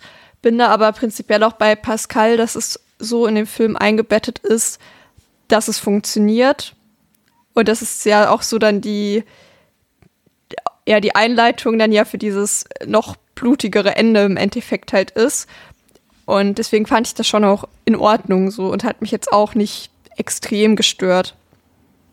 Für mich war das kurz vor, also es hätte jetzt auch sein können, ähm, dass Ellie, also Dämon Ellie sich umdreht und irgendwie die anderen fragt, was ist, what's your favorite scary movie? So, das wäre für mich mhm. dasselbe gewesen, so im Endeffekt. So, also es war mir zu, wie ist denn das richtige Wort dafür? Nicht zu offensichtlich, sondern zu plakativ. Plakativ, ja, genau. Ja, zu plakativ. Das ist so, ähm, man pickt sich, glaube ich, einfach, also weil das ist ja auch kein, keine Filmreihe oder kein Film, der jetzt andere Werke ähm, der andere auf an, also eine Hommage auf andere Werke ist. Das ist ja nicht äh, gang und gäbe. Der ist ja, bezieht sich ja, wenn er Easter Eggs und sowas verteilt, ja eigentlich immer nur auf sich selbst, auf sein eigenes Franchise. Und deswegen fand ich mhm. das so merkwürdig, weil das nicht passt zu Evil Dead. Irgendwie, das ist mal eine Sache, die mich da wirklich so ein bisschen rausgerissen hat, weil es einfach zu ähnlich war. Deswegen rede ich mir die ganze Zeit ein, dass es einfach nur Zufall ist. Aber wie du, Pascal, wie du schon sagst, also wenn man das schreibt, dann sollte man ja denken, ah, das gab's ja schon mal.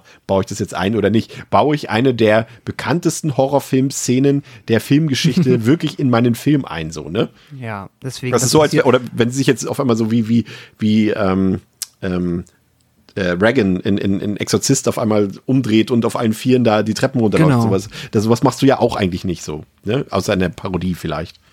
Ja, oder du machst es vielleicht, aber dann, also es wird dir nicht, nicht auffallen. Ja. Äh, gehe ich mal von aus, weil ich wüsste nicht, welcher Horrorautor dann noch nie Exorzist gesehen hat. Gibt es vielleicht, aber naja. Ja, aber ich finde es spannend, dass äh, ausgerechnet das, was ich am schlimmsten finde am Film, dass das bei euch wiederum dann wieder. Aber da, ja, aber das ist ja das Schöne, dadurch kommt er wieder zur Geltung.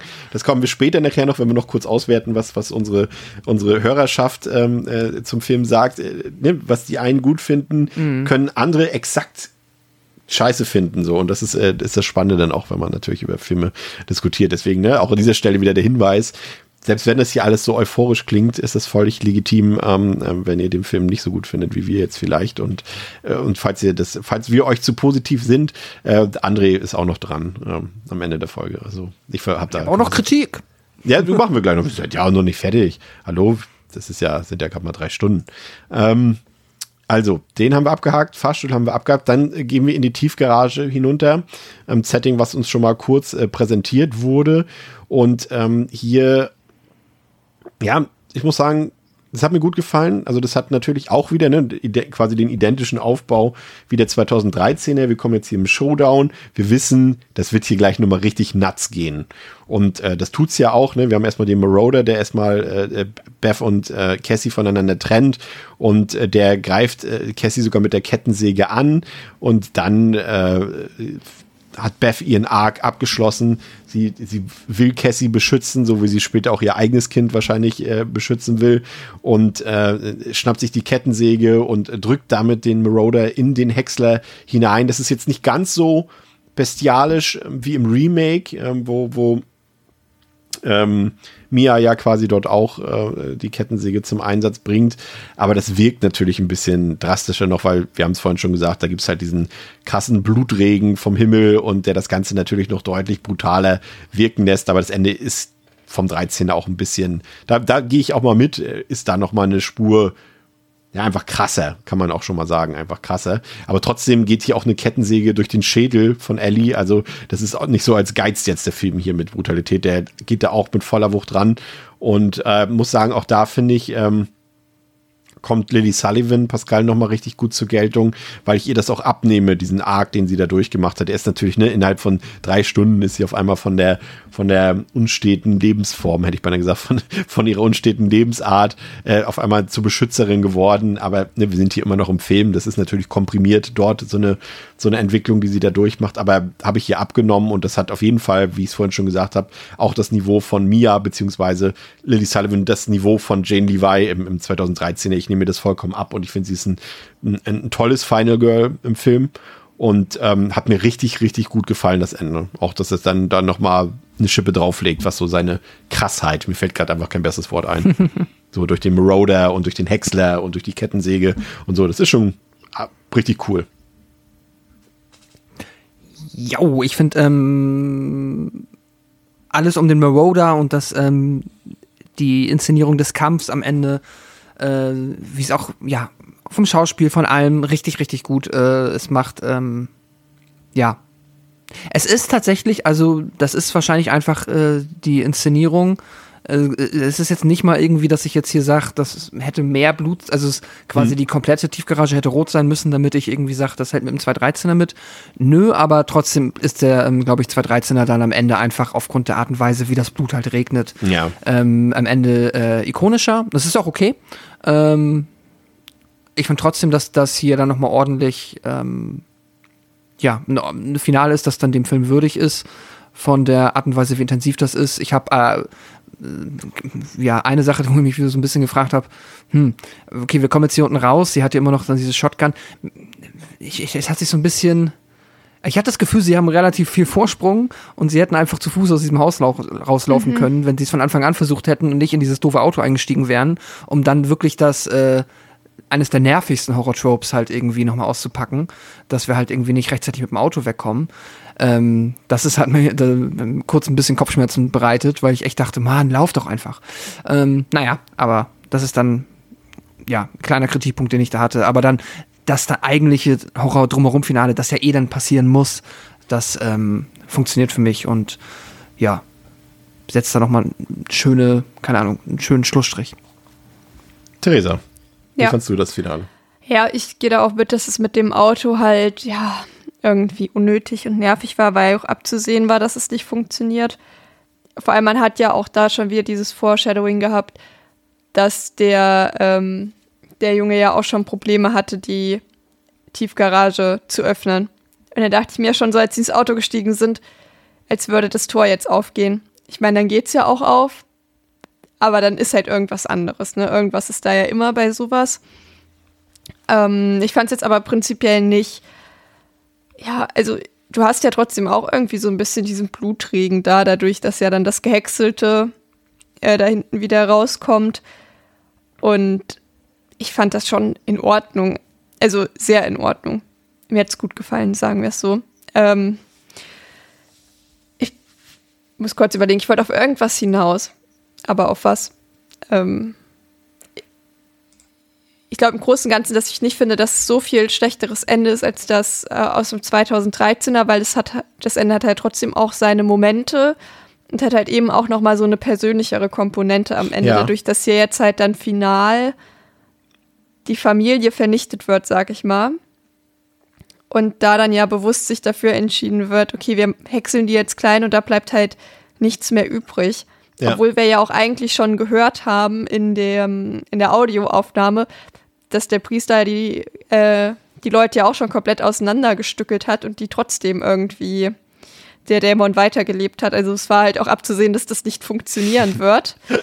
Zumal wir auch den Anfang des Films schon gesehen haben, wissen wir auch, Zumal- dass es hier nicht funktioniert hat. Ne? Ja, genau, aber ähm, da habe ich mir auch schon gedacht, ja, ihr, ihr könnt es jetzt probieren, aber ich glaube nicht, dass es funktioniert. Aber der Ansatz, die einfach komplett klein zu schreddern, finde ich, ist schon ein guter, weil das ist schon so die höchste Wahrscheinlichkeit, dass irgendetwas wirklich tot bleibt, wenn es halt in Millionen Einzelteile zerstückelt wurde. Ja, mir hat das Finale im Großen und Ganzen echt gut gefallen. Wie sieht's denn mit, mit dem Nachklapp aus? Ne? Wir haben schon gesagt, so die, die Eröffnungsszene für sich gar nicht so schlecht, aber als ganze Klammer um den Film herum, also die Verbindung, ne? also für die Leute, die es nicht wissen, also wir sehen quasi die, Jessica war das, ne? Die quasi dann am nächsten Ja. Morgen ähm, aus ihrer Wohnung so völlig teilnahmslos, und sie hat gar nicht so richtig was mitgekriegt, sie telefoniert und kriegt auch in der Tiefgarage erstmal gar nicht so richtig mit, dass da überall so Fleischstückchen und Hirnstückchen und so Blut und sowas rumliegt und steigt dann ins Auto und äh, will losfahren und stellt dann aber fest, irgendwas ist doch da mit diesem Häcksler da und geht gucken, bla bla bla. Und wir wissen natürlich, das ist die Jessica, die dann am Anfang in der Eingangssequenz eben ähm, dort äh, zur Dämonin wurde und die Theresa skalpiert hat und so weiter und so fort. Und ähm, ja, man hat so ein bisschen das Gefühl, dass das nicht unbedingt, A, also ich hatte das Gefühl, nicht unbedingt notwendig gewesen ist. Ich glaube, das ist einfach nur, um, um die Leute, das ist halt immer so, ich weiß ja nicht, ne? die meisten Leute werden, die diesen Film gucken, werden den Trailer gesehen haben. Sie werden also wissen, dass der Film nicht die ganze Zeit an, in der Waldhütte spielt. Deswegen verstehe ich dann auch wiederum nicht, warum man denn noch so ein, so ein, so ein, ja, ich nenne es jetzt, ich habe jetzt schon zehnmal Klammer gesagt, aber ich nenne es wieder Klammer, so eine Klammer um den Film baut, die irgendwie suggerieren soll, niemand hat den Trailer gesehen und auf einmal sind wir überrascht, ach, der Film spielt ja gar nicht am See, sondern nur die ersten fünf Minuten und das muss man dann irgendwie noch verbinden mit dem Rest und knallt dann das noch hinten ran. Das ist immer so eine Sache, ja, da weiß ich nicht, ob das so richtig so, das sind so die Ungereimtheiten, die mir dann irgendwie dann nicht so ganz passen. Irgendwie, man merkt halt, dass das irgendwie rangeklatscht wurde, so, ne? Und auch um dann natürlich gleichzeitig zu sagen, ach Leute, das war nicht das Ende, wie Theresa eben schon gesagt hat, ne? Alles klein gehäckselt, aber es geht trotzdem noch weiter. So, ja, hätte man sich klemmen können, glaube ich. Ne? Zumal man dann auch die Fragen sich stellt, äh, ähm, Pascal, die du vorhin schon gesagt hast, hat sie denn gar nichts mitgekriegt? So, ne? Selbst wenn man das irgendwie rational erklären kann, warum sie nichts mitgekriegt hat, kann der Film nicht verhindern, dass die Fragen beim Publikum aufkommen, ne? Ja, dann auch vor allem so Fragen wie, okay, sie hat jetzt, also wir wissen ja, dass eigentlich es relativ zügig geht, nachdem ähm, du quasi von dem, äh, von dem Bösen in Besitz äh, er- ergriffen wurdest, dauert es ja nicht lange, bis du, sag ich mal, äh, ja, 100% quasi evil bist. Und hier müssen sie dann ja mit dem Auto erstmal zum See gefahren sein und dann wird ihr langsam, wird sie krank geworden sein. Wisst ihr, was ich meine? Also, das ist da so ein bisschen, wie war denn die Autofahrt eigentlich mit ihr? das sind so blöde Fragen, die ich mir dann stelle. Und, hm, also wenn sie quasi während der Autofahrt normal war, hat sie dann den Leuten erzählt, dass die in der Tiefgarage äh, quasi ein Blutfest, sind sie vielleicht vorher noch mal kurz zur Polizei gefahren? Oder hat sie dann quasi einfach nur geschauspielert, dass es ihr noch gut geht, obwohl, ähm, naja, also da kannst du ja natürlich dann ewig drauf rumdenken und viel Sinn ergibt's nicht. Ähm, ich finde, wenn man nicht drauf rumdenkt, ist es eigentlich ganz nett, weil klar, nach der ersten Szene denkst du dir, hm, okay, wie sind sie denn äh, an diesen, oder wie ist denn das Böse an diesen See gekommen, wenn ihr dann, und dann erfährst du's und ja, ist jetzt dann halt irgendwie so trivial gelöst, wie man es halt lösen kann. Ja. Kommt halt von da. Vor allem ist das keinem aufgefallen, denn halt, ne, was du schon sagst, so, so, wenn sie da ankommt, muss sie auch schon komisch gewesen sein. Irgendwie. Vor allem, die hätte ja auch eigentlich erstmal Polizei rufen müssen und sowas, Das weil meine ich, ja. Ja, es, also ich denke auch, sie haben sich damit keinen Gefallen getan, dass sie das eingebaut haben, weil das ist halt mit die unlogischste Szene, finde ich, in dem, ähm, in dem ganzen Film. Dass sie dann da unten Mhm. ihr reingelaufen kommt. Bitte? Wie meint ihr das mit der Polizei? Naja, Naja, wenn also du es gibt in ja die zwei Möglichkeiten. Also Tiefgarage mal. kommst und alles ist voller Blut, dann fährst du doch nicht in den Urlaub. Da rufst du doch schon mal irgendwie die Polizei und fährst dann vielleicht in den Urlaub. Ja, aber sie fährt ja, also sie wird, ist ja, sie fährt ja schon dämonisiert in den Urlaub. Also sie geht ja Genau, da zu aber- dem Häcksler und dann, und du musst davon ausgehen, dass genau in dem Moment quasi Ja. die, die, die, der, die, die Aber- dämonische Entität in ihren Körper eindringt und dann. Aber stellen wir uns dann, stellen wir uns dann vor, wie sie quasi schon dämonisiert im Bewusstsein des Dämons im Auto am äh, Lenkrad sitzt, ihre Freunde einsammelt und sie dann quasi erstmal in den Urlaub fahren und dann einen Tag später, nachdem sie schon da angekommen sind, äh, wird sie dann langsam böse. Weißt du, was ich meine? Ja, ja, so, das ist, das ja. ist die andere Alternative, die genauso wenig Sinn ergibt. Ja, ja. Ja, und, und ich finde halt, sie haben sich damit jetzt keinen großen Gefallen getan. Und ja, der Anfang ist irgendwie cool, aber er war halt auch nicht notwendig. Und ich finde, das ist halt dafür, dass wir eigentlich ein echt cooles Ende hatten, dann nochmal so ein richtiger Downer, wo ich mir dachte, also, das war jetzt schon ganz schön bescheuert, dass sie das noch eingebaut haben. Aber gleichzeitig kann ich auch verstehen, dass sie noch eine Erklärung brauchten, was jetzt der Anfang vom Film mit dem Rest von Filmen zu tun hatte. Vielleicht hätte es da aber auch noch eine elegantere Lösung gegeben. Ich weiß es nicht ja. genau. Sie, sie, sie dachten sich halt, also wir müssen ja quasi so ein bisschen die, die ersten acht Minuten oder zehn Minuten quasi als Gag verstehen. Und das haben sie sich auch ausgedacht, aber sie wussten dann halt nicht, wie sie den Gag so auflösen Mhm. sollen, dass es zum Rest passt. Ne? Das haben sie Ja. quasi selber ein bisschen Eigentor geschossen, ja. Ähm, eine Sache, die mich noch so ein bisschen gestört hat, war, also nicht gestört hat, prinzipiell fand ich es gut, und, aber gleichzeitig ähm, habe ich das schon das Gefühl gehabt, dass Lee Cronin so seine eigene Vision verfolgen will. Ähm, ich habe auch das Gefühl, deswegen habe ich auch vorhin gesagt, äh, Pascal, dass es so ein bisschen Richtung J-Horror geht, weil es schon auch ein bisschen in manchen Szenen so klassischer, also richtig klassischer Dämonen-Geister-Horror ist. Ich will jetzt nicht sagen, dass er irgendwie verconjured ist, aber ähm, es geht eher in diese Richtung als in eine andere, finde ich. Ähm, aber halt dann eben noch trotzdem mit der mit, mit dieser, dieser Gewaltebene obendrauf. Aber ich finde schon, dass da auch so ein paar so äh, James Wan-Vibes drin sind, genauso wie J- J-Horror-Vibes drin sind.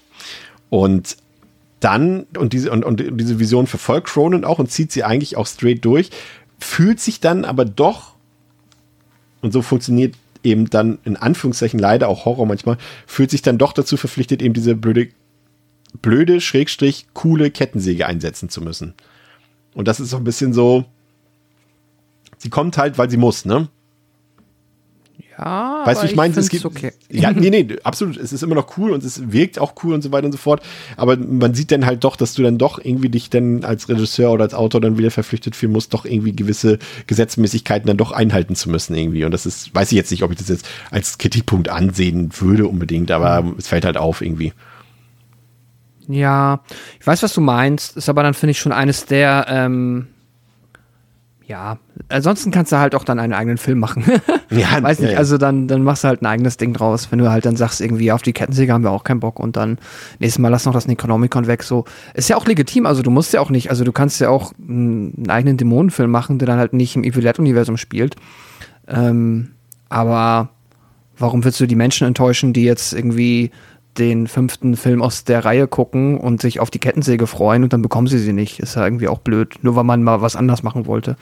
Deswegen, ich finde, ich finde es die bessere Entscheidung, das dann halt einfach zu machen. Und äh, ja, weil es halt aber auch, ja, etwas ist, wo sich, glaube ich, dann die allermeisten Menschen, die auf diese Art von Film stehen, darauf einigen können, dass so eine fucking Kettensäge ziemlich cool ist. Und dann ähm, brr, brr, geht's halt los so. Deswegen, ich finde es gut. Wie, bevor wir zum Fazit kommen, ähm, wie setzen wir jetzt, Theresa, die, die Reihe fort? Also es wird ja weitergehen, ne? Wir haben schon gesagt, schon jetzt 90 Millionen eingespielt. Wird ja auch irgendwie angedeutet hier in diesem Film. Und äh, was wäre jetzt für dich der, der, die logische Konsequenz, die logische Fortsetzung? Siehst du, so wie ich, äh, zwangsläufig jetzt, dass, äh, dass, dass Mia und Beth zusammen gegen Dämonen kämpfen müssen, vielleicht sogar Mia, Beth und Ash gegen Dämonen kämpfen sollen? Ähm, was, was, was wäre deine Wunschlösung? Oder einfach quasi wieder ein Evil Dead Film in einem anderen Setting quasi, der auch Ja. losgelöst funktioniert. Ja, auf jeden Fall. Und wenn Das- ja, wo? In der Karibik? Dead Island? Puh, du stellst Fragen. Also von meiner Seite aus, so ist ja immer eigentlich mein Modus. Von mir aus auch einfach neue, frische Ideen. Muss auch nicht noch einen weiteren Teil geben, aber ja, den wird es geben nach dem Erfolg, ist, mir schon klar. Aber dann wäre ich auch wieder einfach für ein neues Setting und ja, ich weiß nicht, ob man jetzt irgendwie dann da die Beth und die Cassie nochmal durch die Hölle schicken muss und auch die Mia so, das jetzt, der Film ist jetzt schon so lange her, wie wollen sie das irgendwie halbwegs sinnvoll erklären, dass dann irgendwie 15 Jahre später das Böse nochmal wiederkommt und sie nochmal so blöde ist, äh, oder halt, sie war, hat ja nicht im Necronomicon gelesen, aber nochmal zufällig auf dieses Buch stößt und dann zufällig daraus vorliest oder sowas. Also ich glaub's nicht. Vielleicht. Nee, ich habe eigentlich absolut keine Idee für ein gutes Setting. Ich gebe die Frage nicht weiter. bezahlt. Pascal. Ah, also, irgendwas Klaustrophobisches ist natürlich halt immer super. Weltall? Eine, Ich habe auch gerade an eine Weltall Rakete, gedacht, aber Raumschiff. Oh nö. Evil Space. Dead ich bin Space. tatsächlich für, für, für Weltraum bin ich immer offen.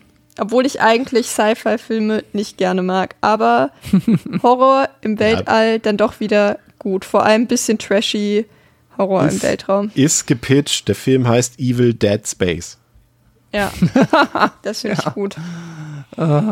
Äh, nee, weiß ich nicht. Äh, Ich wäre eher für was Irdischeres. Ähm, keine Ahnung, was ein bisschen. Nee, ja, gar nicht mal das. Einfach das. Etwas irgendwie ein irdisches Setting und auch von mir aus gerne wieder neue Figuren, bitte, weil das hat einmal funktioniert, weil du ähm, Bruce Campbell als Ash hattest. Du kannst es auch nochmal machen. Ich habe jetzt aber auch hier wieder nicht die Figur gesehen. Beth war cool, ähm, hat Spaß gemacht, aber ist jetzt halt auch nicht. Ikonisch. Genau, es ist halt, ne, so, ist halt durch. Also, ja, ist dann halt irgendwie auch auserzählt. Sie hat's geschafft, mega gut. Ähm, und dann lass mal lieber wieder neue Leute auf das Necronomicon stoßen. Das ähm, macht ja eigentlich auch immer Spaß. Und wenn wir ehrlich sind, auch im zweiten ist es ja eigentlich, ist auch quasi ein Remake des ersten. Ja. Es, es, es gehört ja auch irgendwie immer mit dazu, dass man quasi drauf stößt und dann irgendwie das erste Mal damit dann ähm, in Berührung kommt. Das finde ich ist eher das, was wichtig ist, als dass wir da jetzt eine Slasherei draus machen, wo wir da jetzt quasi irgendwie ähm, Beth ist dann ähm, ja jetzt äh, für die nächsten drei Filme dann unsere Hauptfigur und danach kommt dann Evil Dead Space. Bitte nicht. Ja, kommen wir zum Fazit ähm, für diesen Film. Ähm, ich finde, dass Lee Cronin wirklich sehr gute Arbeit abgeliefert hat. Ich finde, er hat die Essenz der Reihe erkannt. Er hat erkannt, welche Elemente wichtig sind, aber er hat auch erkannt, wo der Raum für Gestaltung ist, wo er sich austoben kann, wo er seine Vision äh, verwirklichen kann. Und das hat er gemacht. Das mag vielleicht für einige dann eben, äh, die, die eben eine, eine, ja, einfach denselben Film wie den 2013er nochmal erwartet haben, mag das vielleicht ein Rückschritt sein, wie auch immer, oder mag die Erwartungen nicht erfüllt haben. Ähm, ich freue mich immer, wenn, wenn Filme einfach anders funktionieren und trotzdem, wie er es hier geschafft hat, die, die Kernelemente drin sind. Und äh, mir war es einfach wichtig, dass er, dass er den seriösen, bösen Ton weitergeht vom 2013er, weil ihr wisst ja, ich bin jetzt nicht der große Fan ähm, äh, den, von dem Weg, den die Reihe mit, mit Evil Dead 2 mag es noch so ein großer Klassiker sein ähm, und mit Army of Darkness eingeschlagen hat. Ich mag eher die, die Gangart, die ihm der 13er äh, in die Reihe gebracht hat und das macht er, wenn auch nicht ganz so brachial und so krass, ähm, wie im Fede Alvarez Film geht dieser Film diesen Weg trotzdem weiter. Er ist grimmig, er ist fies, er ist gemein, er geht alles andere als zart mit seinen Figuren um. Ähm, er trifft eben diesen, diesen, ja, diesen einzigartigen Evil Dead Vibe. Du hast, du hast es vorhin genannt, durch Pascal, ne? Den Vibe einfach von dieser, von dieser Reihe. Der ist, ist gleichzeitig schafft er es einfach, diese Fiesheit, diese Brutalität mit einer grandiosen Atmosphäre zu koppeln und trotzdem einen Unterhaltungswert zu bieten, der auch sehr hoch ist und der dann sich dann in diesem Punkt ein bisschen unterscheidet vom 13er, weil der ich mag beim 13er eben nicht davon sprechen, dass der so einen hohen Unterhaltungswert hat, weil er einfach bösartig ist komplett. Und da von Unterhaltung zu sprechen, ist dann so schwierig irgendwie. Und hier, irgendwie, das hat für mich gelungen. Das ist, hat auch die Fragen beantwortet für mich, die, die ich am Anfang gestellt habe. Wie schafft der Film es, diese Dead Eyes in, in diesem Setting aussehen zu lassen, sie funktionieren zu lassen? Bringt er frische Ideen rein mit dem Marauder zum Beispiel? Ich fand die Figurenkonstellation super. Ich fand die Besetzung für einen Horrorfilm fast schon überragend, vor allem eben Lisa Sutherland und, und Lily Sullivan finde ich richtig, richtig gut. Äh, Gerade Lily Sullivan auch für mich jetzt schon die Horrorentdeckung des Jahres. Ich habe mir auch den Monolith angeguckt, der auf dem, auf dem Fantasy Filmfest Nights lief. Der, da hat sie auch die Hauptrolle gespielt, hat sie auch super gemacht. Also ich hoffe, dass sie da in unserem Lieblingsgenre dann noch ein bisschen erhalten bleibt, gerne. Also für mich hat das funktioniert und ähm, ich sehe auch nicht diesen Leerlauf, ich sehe nicht diese Pacing-Probleme, ähm, die sehe ich überhaupt nicht. Ich finde, das ist ein hochgepaster, unterhaltsamer Horrorfilm, äh, eben ohne Leerlauf, ähm, hat mich emotional gepackt, hat mich, äh, hat meine Horrorgelüste befriedigt ähm, und so ist es letztendlich, äh, ja, ähnlich dem Scream-Franchise, ähm, eine Filmreihe mit, mit, großen, mit großer Seltenheit, ähm, nämlich in, in eine Filmreihe ohne echt ein Hänger in der Reihe und so kann und soll es bitte auch weitergehen. Ähm, groovy Film, kriegt von mir viereinhalb ähm, von fünf Sternen und äh, um kurz mein internes Ranking da noch äh, zu präsentieren, ähm, das ist ja bei mir vielleicht ein bisschen besonders, weil ja, wie gesagt, ich die, diese humorvollen Sachen nicht unbedingt so mag. Er setzt sich, ähm, also bei mir auf dem letzten Platz bleibt Evil Dead 2. Ich weiß, es ist bei den meisten Platz 1, bei mir ist es der letzte Platz, ähm, gefolgt von Army of Darkness auf Platz 4, das Original auf Platz 3, Evil Dead Rise auf Platz 2 und äh, der 13er bleibt dann doch äh, bei mir auch mit der Höchstwertung weiterhin noch unangetastet auf Platz 1. Theresa, dein Fazit. Äh, das wird zwar dein Fazit so lang, ich hatte eigentlich auch mal Nö. eins im Kopf und das ist jetzt schon wieder halb weg, aber ich versuch's trotzdem mal. Ähm, Soll Pascal erst, dann hast du noch mehr. Nee, Zeit. sonst ist das, äh, wer weiß, wie lange Pascal noch Fazit macht. Ähm, nee, ich mache das jetzt einfach. Also, ich gebe dem Film dreieinhalb Sterne. Ich bin, finde ihn gut.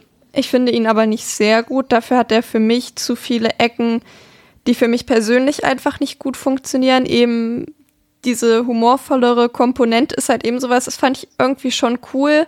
Gleichzeitig hat es für mich halt aber eben auch so ein bisschen die Ernsthaftigkeit rausgenommen, die ich glaube ich mir erhofft hatte von dem Film. Ich, weil ich halt einfach nicht damit gerechnet habe. Vielleicht ändert sich das nochmal in einem Rewatch, wenn ich weiß, worauf ich mich einlasse. Ähm, ich hatte schon Spaß mit dem Film, aber er hat halt dann auch so ein paar Logik-Sachen, wo man halt echt, ja, mindestens ein Auge zudrücken muss. Und er hatte schon auch zwischendrin das Gefühl, dass er sich halt ein bisschen gezogen hat im Kino. Ich glaube, das war es soweit. Dreieinhalb Sterne. Pascal. Yay. Hat jetzt auch noch ein Ähm, paar Kritikpunkte, ne? Die kannst du gerne. Noch Ich glaube, ich habe also, ich glaube, ich bin jetzt tatsächlich, es waren, ja, ach so, ja, meine, die Effekte sind in der Regel richtig, also ähm, sind in der Regel grandios und famos. Trotzdem fallen einem dann halt drei, vier, vielleicht eine Handvoll CGI-Effekte auf, die halt nach CGI-Effekten aussehen. Also, so, so Kleinigkeiten, die so ein bisschen nach Feuer? Fuck, jetzt, äh, Feuer, dann gibt's ähm, genau das Feuer, dann einmal in der Badewanne soll Wasser raus, ähm, da hast du einmal Wasser aus der Badewanne schippen sehen, was äh, sehr äh, ja nicht nach Wasser aussah, also aber auch halt so ein trivialer Effekt, dass da offensichtlich später irgendwie sich dazu gedacht wurde. Ja, die fliegen, so ein paar Kleinigkeiten. Das ist schon ein bisschen schade natürlich, weil ähm, Kurz, kurz Anmerkungen dazu. Äh, Ja. Ich will es nur, ne, weil, ne, also bei aller Liebe für einen 13er, nur bevor wieder manche sagen, siehst du, ja, Pascal sagt's, das war nämlich beim 13er nicht so, war im 13er auch so, Feuereffekt, CGI, Fliegen, CGI, war auch alles im 13er CGI. Also bevor jetzt wieder jemand da, wollte ich nur noch mal anmerken. Alles gut, ist ja richtig. Man muss ja alles äh, korrekt einordnen, aber ähm, ja, ist er natürlich trotzdem da. Ähm, und ansonsten, glaube ich, ist meine Kritik und was dann vielleicht bei mir dazu beiträgt, dass ich jetzt äh, trotzdem wie immer scheinbar die diplomatische Mitte gefunden habe äh, in diesem Setup. Surprise! Ja, aber mich äh, jetzt auch nicht zu viereinhalb oder so hinreißen lasse, ist dann, dass ich den Film sehr mag, äh, ich sehr, sehr viel Spaß hatte, an einigen Stellen, mehr als einigen Stellen Gänsehaut hatte, mich ernsthaft gegruselt habe tatsächlich. Ähm, würde ich halt sagen, um jetzt im Evil Dead Kontext für mich halt dann an mein internen Ranking 1 ist halt dann Evil Dead 2, liebt ihn halt sehr. Ähm, um da dran zu kratzen, müsste dann halt der Film noch noch abgedrehter sein. Also, und das ist äh, schwer zu beschreiben. Da müsste halt irgendwie, keine Ahnung, da müsste der Film sich mehr trauen, halt äh, so ein bisschen ähm, halt die sicheren Pfade zu verlassen und halt noch weirder werden einfach und mich wirklich da noch so auf der kreativen Art und Weise umpusten. Ich glaube, für das, was der Film, das will der Film aber nicht und das ist okay, der hat so seinen Pegel gefunden und dafür ist er, glaube ich, so gut, wie er sein kann. Und dafür gebe ich ihm sehr gerne vier Sterne und ein Herz. Hatte sehr, sehr viel Spaß mit dem Film. Werde ihn definitiv noch häufiger gucken. Ähm, bin auch weiterhin glücklich, dass auch für mich, ähm, der ja, ja, halt auch zwei und Army of Darkness auch halt, ja, sehr mag. Auch für mich, dass jetzt weiterhin das zweite Franchise neben Scream ist mit einer beträchtlichen Anzahl an Filmen, wo ich sage, da ist kein Film bei, den ich als Totalausfall bezeichnen würde und oder den ich nicht mal gerne nochmal gucken wollen würde. Und das ist, ja, wie wir festgestellt haben, selten. Und ich find's cool. Also gerne weiter so. Und jetzt, nachdem es so ein Erfolg war, dann ja hoffentlich dann beim nächsten Mal auch wieder mit ein bisschen noch mehr Budget und vielleicht, ja, nochmal eine Spur größer. Mal schauen. Ja, schon mal als, als Hinweis, Andres äh, Fazit und Ausführungen hört ihr dann nochmal im Anschluss, ähm, wenn wir quasi aufgelegt haben, in Anführungszeichen, dann kommt nochmal André frisch aus dem, aus dem Hotelzimmer. Äh, mal gucken, ob er noch sprechen kann nach dem Käsereibenunfall. Ähm, wir haben auf Instagram euch gefragt, ähm, was ihr besonders gut an dem Film fandet und was ihr nicht so gut fandet. Und es ist schon sehr spannend zu sehen, dass sich die Dinge in beiden Kategorien doch sehr ähnlich sind. Und das ähm, sagt ja eigentlich auch viel darüber aus, äh, wie unterschiedlich wir eben Filme gucken und wahrnehmen.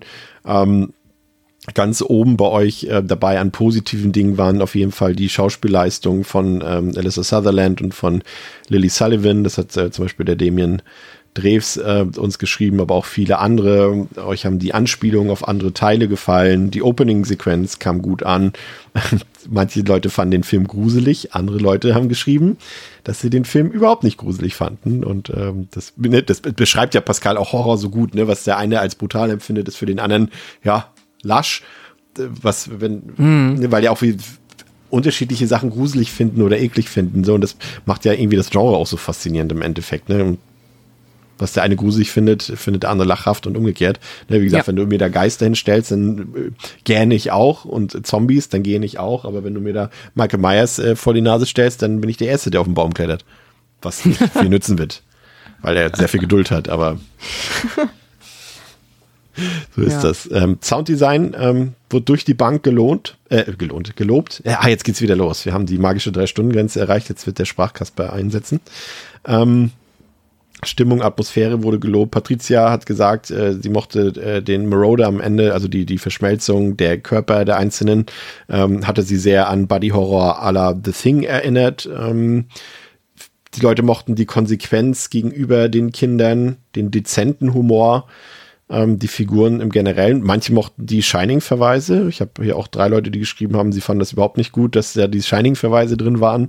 Äh, manche haben den Härtegrad gelobt, ähm, fanden es gut, dass das Setting anders war als die Waldhütte ähm, und fanden auch das Tempo des Films sehr gut und auch die Inszenierung. Und bei den negativen Sachen ähm, wurde der Moroder erwähnt. Viele haben gesagt, dass der Film ihnen äh, zwischenzeitlich zu langatmig war, mit angezogener Handbremse gefahren ist. Ähm, mochten, wie wir ja auch so, nicht so ganz so diese Klammer von Opening und Ende.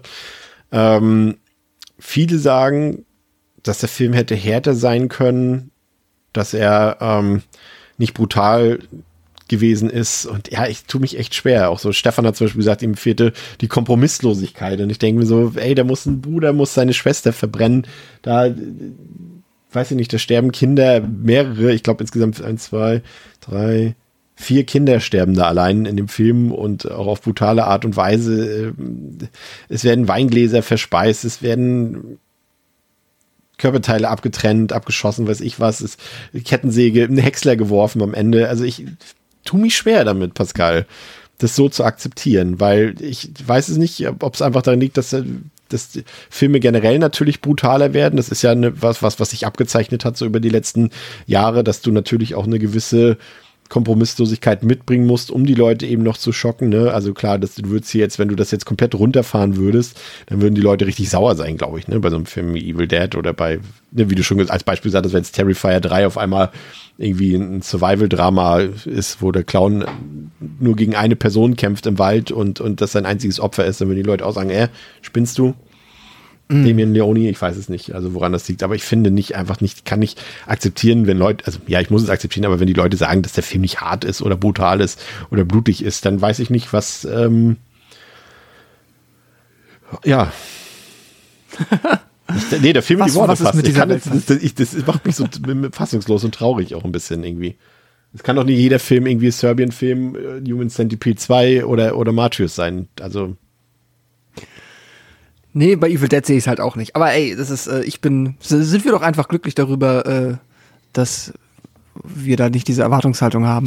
ey, vielleicht ist es auch, keine Ahnung, Trailer, ich weiß nicht. Also, wenn man sich jetzt nur den Trailer anguckt und sonst nicht irgendwie so die, ich bilde mir ein, dass man schon danach irgendwie so ein bisschen das Gefühl haben kann, dass das jetzt hier irgendwie in eine ganz, ganz äh, edgige, harte Richtung gehen soll, weil es halt auch das Mutter-Familiensetting ist. Aber ich bleib dabei, das ist äh, so, keine Ahnung, das ist im Kontext des Franchises eigentlich genau das, was man erwarten kann. Deswegen, who knows?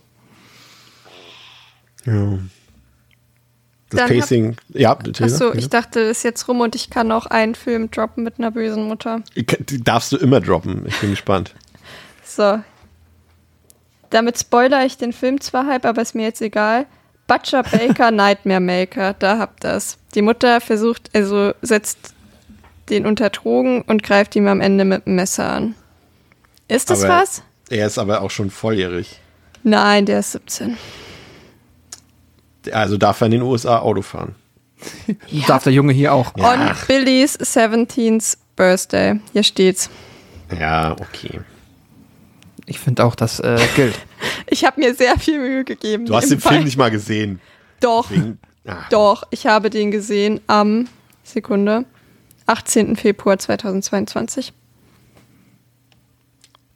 und mit dreieinhalb Sternen bewertet. Aber gut, ich meine, ein Film, du kannst gerne noch sammeln bis zur nächsten Woche. Und wie lange wie, wie, wie lang ist der Film her? Der ist, von wann ist der? Von 82, 83? 81. 81. Na und? Also wenn es jetzt zwei Filme gibt, die 40 Jahre voneinander entfernt liegen, die äh, eine Mutter haben, die mal ihr Okay. Kind haut. Dann ist es jetzt, weil ich bin mir ziemlich sicher, da gibt es noch mehr. Ich möchte es Den wissen. kompletten Rest des Jahres darfst du Die, noch die Leute da draußen sagt, Chris, was, was es noch alles für Filme gibt. Ich kann die ganze Arbeit hier nicht alleine machen, es geht nicht. Kitty Cat 84 hat noch gesagt, zu wenig Practicals. Ja, zu wenig, also es geht natürlich immer mehr. Ich würde mir auch wünschen, wenn jeder Film das hat, aber ich verstehe ja auch, wenn heutzutage nicht je, zum Beispiel jeder Feuereffekt irgendwie mit echtem Feuer gemacht wird oder wenn jeder Rauch mit echtem Rauch gemacht wird. Also ich finde, da kann man sich das Geld dann auch irgendwie mittlerweile ein bisschen sparen, auch wenn es meistens, man sieht's halt.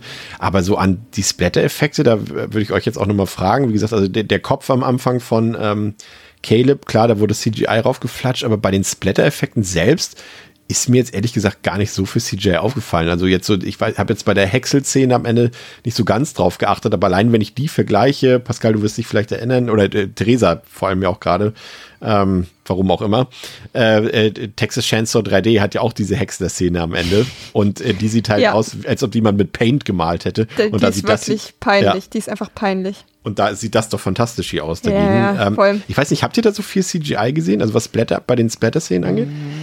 Nee, das hat mich halt auch so richtig, ich bild mir ein beim Blut ein, zweimal, aber das kann auch tatsächlich, ähm, würde ich nicht mal meine Hand für ins Feuer legen, haha, Feuer, CGI, ähm, aber halt das drumherum. Aber ja, ich bin ich aber auch dabei. Ich meine, am Ende des Tages müssen sie haushalten, wenn sie jetzt sagen, wir machen hier diese Feuerszene irgendwie mit echtem Feuer, dann ist wo an einer anderen Stelle Geld weniger da, um was anderes Cooles zu machen. Ähm, am Ende musst du da summa summarum das, den besten Mittelweg finden, um so viel coole Effektarbeit, CGI oder Practicals halt in den Film zu bekommen für das Geld, das dir zur Verfügung steht. Und ähm, ja, halt nicht das Gefühl, dass sie an anderer Stelle quasi Geld verschwendet hätten, was sie dann für mehr Practicals hätten benutzen können. Ja. Mario sagt unpassender Fanservice, zum Beispiel das mit dem Auge hat ihn gestört. Manche haben auch gesagt unpassender Humor. Wie gesagt, ich fand das fand ich noch so so an der Grenze, so dass es mich jetzt nicht massiv gestört hat.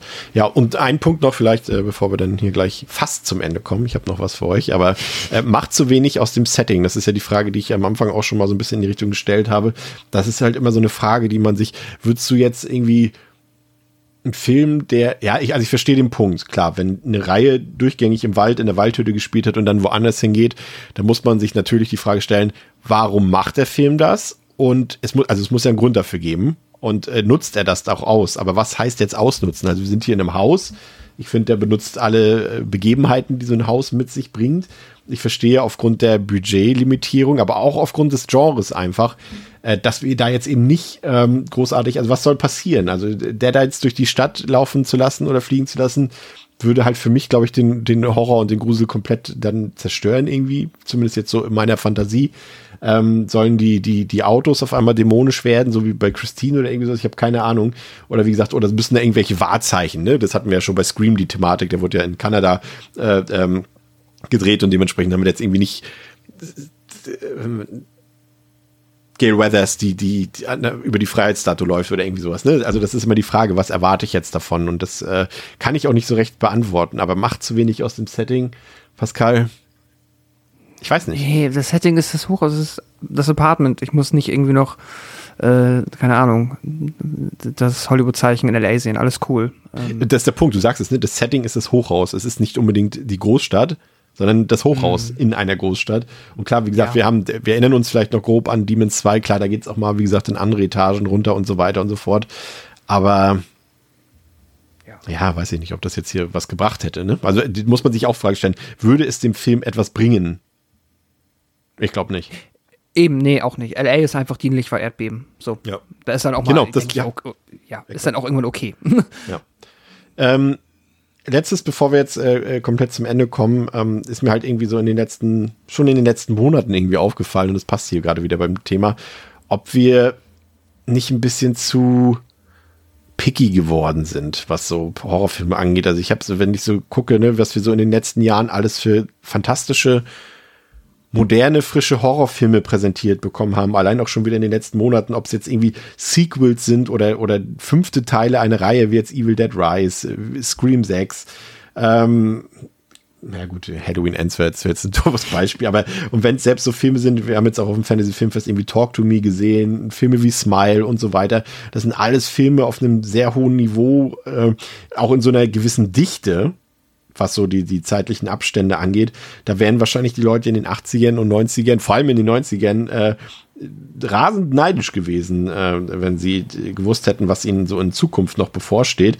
Aber ich habe das Gefühl, dass wir da mittlerweile irgendwie vielleicht, also natürlich sind wir kritisch, wenn wir hier filmwissenschaftlich, na gut, oder filmkritisch mit Filmen umgehen, aber dass wir da teilweise eben mittlerweile Sachen rauspicken, die, weiß ich nicht, Wisst ihr, was ich meine? Also ich glaube, wir gehen irgendwie ein bisschen, dass die, die Liebe zum Horror manchmal ein bisschen verloren geht bei einigen Leuten, ähm, nur um irgendwie doch noch irgendwas kritisieren zu können. Und das ist so eine Sache, die mich so in den letzten Monaten so ein bisschen gestört hat. Also ich bin aktuell als Horror-Fan einfach sehr glücklich, diese Zeit, die wir jetzt gerade haben, miterleben zu dürfen mit mhm. so vielen tollen Horrorfilmen, Pascal. Und da natürlich, ne, wie gesagt, man, wenn was einem nicht gefällt, darf man das gerne sagen. Aber ich habe das Gefühl, dass manche Leute Sachen gut finden, aber sie dann trotzdem schlechter reden, als sie sie gut finden, irgendwie. Ich weiß nicht, ob ihr das auch mhm. beobachtet habt, aber. Ja, ich glaube, das ist nochmal mit Sicherheit irgendwie dann nochmal ein individuelles Erlebnis, wenn man sich halt auch viel, ähm, also jetzt nicht nur irgendwie rein unter Menschen, die Filme mögen, begibt und sich da Stimmen abholt, sondern halt dann auch nochmal in äh, KritikerInnenkreisen unterwegs ist und da natürlich halt irgendwie auch das äh, zu kritisierende irgendwie mit dazugehört. Wenn ich jetzt also ich weiß so aus dem subjektiven Bauchgefühl, glaube ich, was du meinst. Ähm, wenn ich mir jetzt aber zum Beispiel Evil Dead Rise angucke und jetzt für mich nehme und sage meine vier Sterne und die Bewertung, die am häufigsten abgegeben wurde bisher für diesen Film, sind vier Sterne, kann ich ja eigentlich sagen, äh, so, keine Ahnung, gut, der Score ist 3,5, aber so rechnet sich das dann halt, ähm, weil mehr Leute sagen 3 als 4,5. Aber ne, also ich, ich habe jetzt nicht das Gefühl, dass der Film unverhältnismäßig zerrissen wird. Ähm, ich glaube, trauriger war ich. oh Gott, nee, das Beispiel will ich jetzt gar nicht bringen. Doch. Äh, ja, okay. Also, der Winnie the Pooh-Film ist nicht so schlecht, wie ihn alle machen. Ja. Er ist schon scheiße, aber nicht 1,4 scheiße. So, ähm, habe ich das auch mal gesagt. Aber ansonsten ist mir das. Ähm, ja, nicht so häufig aufgefallen. Aber das ist auch, ich glaube, das ist generell auch einfach Internetphänomen und sobald man selber ähm, da ein bisschen empfindlicher für ist, wird das nochmal, glaube ich, gesteigert. Aber grundsätzlich, also würde ich auch nochmal einfach unterschreiben wollen, dass wir, glaube ich, echt in einer äh, der äh, goldenen Ehren oder einer Ära unterwegs sind, wo man mit so vielen, natürlich auch immer noch viel Müll, aber wirklich sehr, sehr vielen sehr coolen, interessanten, spannenden und guten Horrorfilmen versorgt wird, regelmäßig, jedes Jahr einige, ähm, dass man sich eigentlich, dass es ein Luxusproblem ist, wenn man äh, jetzt irgendwie, denke ich mal, gerade so das Genre insgesamt kritisiert. Außer man hat halt, kann mit den modernen Filmen nichts anfangen. Gibt ja offensichtlich auch solche Menschen. Ist ja okay. Aber will ich deswegen irgendwie wieder in den Nullerjahren unterwegs sein und nur zehn ja. Remakes im Jahr gucken, die alle gleich aussehen? Keine Ahnung, weiß ich nicht. Glaub nicht. Ich glaube, es gibt, gibt, gab kaum eine bessere Zeit, um mit Horrorfilmen einzusteigen als jetzt, habe ich so das Gefühl. Irgendwie, wenn du jetzt so ein bisschen, ich habe jetzt nur noch mal meine Liste auf allein was letztes Jahr rauskam, irgendwie das, das Reboot von, oder Remake, wie auch immer, von Slumber Party Massacre, Scream 5, Smile, ähm, X, Black Phone, Nope, Buddies, Buddies, Buddies und so weiter und so fort. Und auch dieses Jahr allein schon irgendwie Evil Dead Rise, Scream 6, äh, Megan fand ich auch cool, Infinity Pool sind alles coole Filme. Ähm, also ich glaube, da kann man sich echt nicht beschweren. Und ich finde einfach, ähm, dass wir ein bisschen mehr genießen sollten wieder. Das ist eigentlich das, was ich eigentlich damit sagen will. Manchmal auch kann man einfach genießen, ohne jetzt jede einzelne Sekunde im Film zu hinterfragen, Theresa. Möchtest ja. du noch was sagen? Nee. Nee. Dann würde ich sagen, ähm, war's das von uns dreien für heute. Ähm, vielen Dank, dass ihr euch ähm, zu Hause die Zeit genommen habt, um unserem Podcast äh, zu lauschen und unseren Ausführungen. Könnt uns natürlich auch weiterhin gerne Feedback geben. Benutzt immer gerne bei Spotify diese Q&A-Funktion. Da könnt ihr uns auch nochmal gerne schreiben, wie ihr den Film fandet oder wie ihr diese Podcast-Episode fandet. Äh, wir hören uns in der nächsten Woche wieder und da besprechen wir einen echten Klassiker, nämlich Poltergeist das wird spannend, glaube ich. Ähm, Habe ich Lust drauf, mit euch drüber zu quatschen. Yeah. Ähm, und jetzt solltet ihr noch nicht abschalten, denn es gibt im Abklapp noch äh, ein paar Minütchen von André, ähm, der euch berichtet, wie er Evil Dead Rise fand. fand fa was? Fand? Fand. Ähm, fand. Fand. Fand. Genau. Und ja, bis zum nächsten Mal bei Devils and Demons. Mit Pascal, mit Theresa und mit mir, mit Chris. Macht's gut. Ciao, ciao. Tschüss. Tschüss. Moin Moin, hier ist André. Erstmal sorry, dass ich bei der Episode nicht dabei sein konnte. Ich bin leider gerade unterwegs on the road und kann leider einfach nicht bei dieser Aufnahme am Start sein aus zeitlichen Gründen. Tut mir wirklich leid. Ich weiß, gerade bei dem Titel habt ihr euch sicher eine volle Besetzung gewünscht, aber ich denke mal, dass Chris Pascal und Theresa euch sehr gut abgeholt haben und euch eine schöne Diskussion zum Titel ähm, beschert haben. Aber nichtsdestotrotz möchte ich euch jetzt noch natürlich zumindest mein Fazit zum Film abgeben. Nicht ganz so umfänglich, aber dann habt ihr zumindest den Eindruck, wie ich zum Film stehe, wie ich Evil Dead Rise fand. Und ja, ich habe ihn zweimal gesehen, beide Male im Kino natürlich. Ähm, einmal vorab in einer Pressevorführung mit nur wenigen Leuten, einmal auf dem Fantasy Filmfest oder auf den Fantasy Filmfest Nights mit prall gefülltem ausverkauften Saal. Und natürlich macht so ein Film dann auch mehr Spaß, wenn der Saal prall gefüllt ist. Aber das hat nicht so Ausschlag gegeben für meine Wertung, denn so ein richtiger Partyfilm ist Evil Dead Rise halt ja nicht.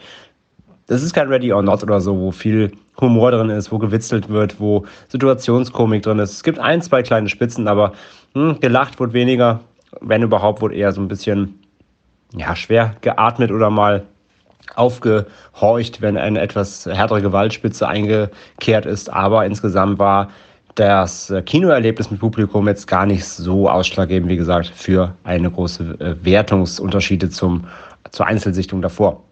Aber zum Film an sich, Evil Dead Rise ist für mich schon ein Evil Dead Film, der eigentlich alle Zutaten mit sich bringt, die so ein Evil Dead Film braucht.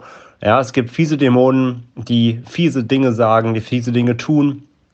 Und der ganze Aufbau die äh, Kamerafahrten, die legendären, ja, angefangen mit der fantastischen im Opening, ähm, äh, die, die einen schönen kleinen Anfangs-Kameratwist mit sich bringt. Ähm, bisschen später zu vielen kleinen Einfällen in der Wohnung. Macht schon alles großen Spaß und da die Zutaten sind alle da, um einen guten Film ähm, abzuliefern. Und ich fand Evil Dead Rise auch gut. Beide Male. Äh, es ist ein wirklich guter Horrorfilm mit hohem Production Value, tollem Cast, gerade Lily Sullivan, großartig. Ähm, von ihr bin ich echt neuer Fan. Chris hat wahrscheinlich auch geschwärmt. Ähm, macht sie sehr gut, aber auch der Rest vom Cast passt. Auch die Kinder sogar gehen nicht auf den Sack, sondern sind wirklich ja, gut dabei und äh, vor allem äh, spielen auch ordentlich. Das passt alles. Mhm. Dazu kommen auch ein paar gute Effekte, eine gute, eine gute Härte, aber eben auch nicht ganz so hart, wie ich es mir erhofft hatte. Und das ist bei so einem Film halt schwierig zu sagen, weil ja, der splattert, ja, der hat Blut, aber er geht halt nie so richtig in die Vollen, finde ich. Es tut nicht so richtig weh, was da passiert. Man fühlt es nicht so, man spürt es nicht so. Gerade im Vergleich natürlich zum 2013er ähm, Remake von Fede Alvarez. Ähm, die, die Gewalt war bei ihm halt sehr räudig, griffig, berstig. Und hier muss ich sagen, ja, sie ist irgendwie da, sie ist blutig, aber so richtig mitgefühlt, mitgefiebert, wenn da die, die legendäre, ja jetzt schon legendäre Käsereibe zum Einsatz kommt oder ein Messer in Ärmel getrieben werden. Das ist an sich explizit, aber oft dauert es nur wenige Millisekunden, die Szene. Ähm, oder ja, es, es fehlt der Impact. Ich weiß nicht, was da was da passiert ist. Vielleicht ob Warner auch gesagt hat, wir das vielleicht ein bisschen abdämpfen müssen. Aber wie gesagt, am Ende, gerade im Finale, wird es echt blutig und so. Aber irgendwas, irgendwas ist da auf der Ebene im Directing, dass es nicht ganz so hart erscheinen lässt. So. Und ja, das Directing ist ein guter Stichpunkt, denn das ist auch mein, ähm, groß, mein, größtes, äh, mein größter Kritikpunkt am Film. Ich bin kein großer Fan vom Regisseur Lee Cronin. Der hat schon mit dem äh, Vorgängerfilm A Hole in the Ground echt nur so einen mittelmäßigen Film abgeliefert, was auch da für mich sehr am, ähm, am Directing hing. Denn er ist jemand, der Horror sehr traditionell aufbaut. Es braucht bei ihm immer einen klassischen Aufbau, äh, beziehungsweise es braucht eine, eine Initialzündung, einen Spannungsaufbau und dann bis hin zum Klimax der Szene und dann flacht es immer wieder ab. Und dann gibt es einen neuen Aufbau. Und das wiederholt er im Film immer, immer, immer wieder. So baut er seinen Horror auf. Und das ist per se okay. Und ist ja auch eine ganz alte Formel, die funktioniert auch an sich. Für mich stört sie sich aber mit dem doch eher überschaubaren Setting dieser Wohnung eben. Denn wir befinden uns fast den ganzen Film in einer Wohnung. Das Hochhaus ist angepriesen, ja, wird ja kaum genutzt, ist leider eben doch nicht so ein Demons-Verschnitt geworden, sondern es bleibt eben fast alles in dieser Wohnung, bisschen auf dem Flur und später im Keller, aber das meiste eben in der Bude der Familie. Und dieser Szenenaufbau funktioniert für mich eben in diesem überschaubaren Setting nicht. Da ist zum Beispiel immer wieder passiert, dass Parallelhandlungen in zwei verschiedenen Räumen stattfinden, die halt direkt nebeneinander liegen, so eine wenige Meter auseinander, aber trotzdem bekommen diese Szenen voneinander nichts mit. Was keinen Sinn ergibt. Aber Cronin schafft es für mich nicht, diese Szenen dann auch ineinander laufen zu lassen. Ja, dass die eine beendet ist und wir schwenken die Kamera und sind direkt bei der nächsten, sondern er setzt ab, schneidet um, wir sind wieder in einem völlig anderen Zimmer, es gibt eine kurze, kleine, ich rede nicht von langen Pausen, aber es sind, wenn es nur so eine, zwei Minuten sind, wo kurz die Charaktere sich wieder neu ordnen, reden. Und dann geht es erst zurück in, die, in, die, in das neue Setting, was wir aber davor schon ganze Zeit parallel aufgebaut gesehen haben und was, wie gesagt, nur wenige Meter äh, neben den anderen Figuren stattgefunden hat und die kriegen davon einfach nichts mit, weil der Film das gerade so braucht. Das hat mich gestört. So, und äh, es geht nicht darum, dass ich irgendwie äh, Realismus hier einfordere oder so, aber das sind einfach, das sind spürbare kleine Mängel so im Directing, die mir hier über die Laufzeit wirklich sehr aufgefallen sind. Und das hat mir so ein bisschen den, den Drive verhagelt. Mir fehlt, so ein, mir fehlt so ein Drive in dem Film, der wirklich einmal loslegt und dann wirklich wie so eine, abgepasste Bahn da durchjagt, sondern er setzt immer wieder ab, zurück auf Null und wieder los. Und ähm, ja, das ist mir aufgefallen. Und insgesamt, ja, wie gesagt, vor allem ist es eben auch diese Härte irgendwie. Da werden viele Figuren, da hast du schon einige Figuren und Nachbarn noch, dann werden die teils im Off gekillt und so. Ja, mir fehlte so eine gewisse Härte eben da drin, die das Ganze wirklich nochmal auf ein anderes Level heben, was so diese Evil Dead Fiesheit angeht. So auch die Dämonen, die könnten noch fieser sein, die könnten noch fiesere Sachen sagen, die könnten gerade psychologisch noch mehr die Familie gegeneinander ausspielen und so. Das ist alles so ein bisschen rudimentärer als sonst. Und äh, das hat mich hier und da gestört. Aber nichtsdestotrotz, wie gesagt, finde ich den Film gut. Ich war zweimal unterhalten. Äh, der große Star ist das Sounddesign. Darüber haben meine lieben KollegInnen im Podcast ja sicher auch gesprochen. Das Sounddesign ist der absolute Hammer. Ähm, Gerade dann eben mit Atmos im Kino, das dröhnt, ja, wenn, wenn, wenn die Formel gesprochen wird, die Beschwörungsformel. Das ist so gut. Das Sounddesign ist wirklich der Hammer. Wie gesagt, der Film sieht gut aus. Die Laufzeit ist recht knackig.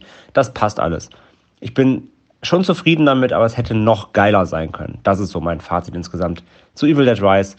Und ja, damit entlasse ich euch jetzt auch, natürlich mit meiner Sternewertung. Dreieinhalb von fünf gebe ich dem Film, trotzdem auch ein Herz. Ja, das ist meine Endwertung. Ich denke, die bleibt dabei auch. Die ist recht gesetzt nach zweimal jetzt. Und damit entlasse ich euch jetzt ähm, nach dieser Folge Evil Dead Rise und wir hören uns dann in der nächsten Folge dann sicherlich auch wieder in äh, komplett, äh, kompletter Besetzung wieder, inklusive mir. Habt eine schöne Zeit. Bis dahin. Macht's gut.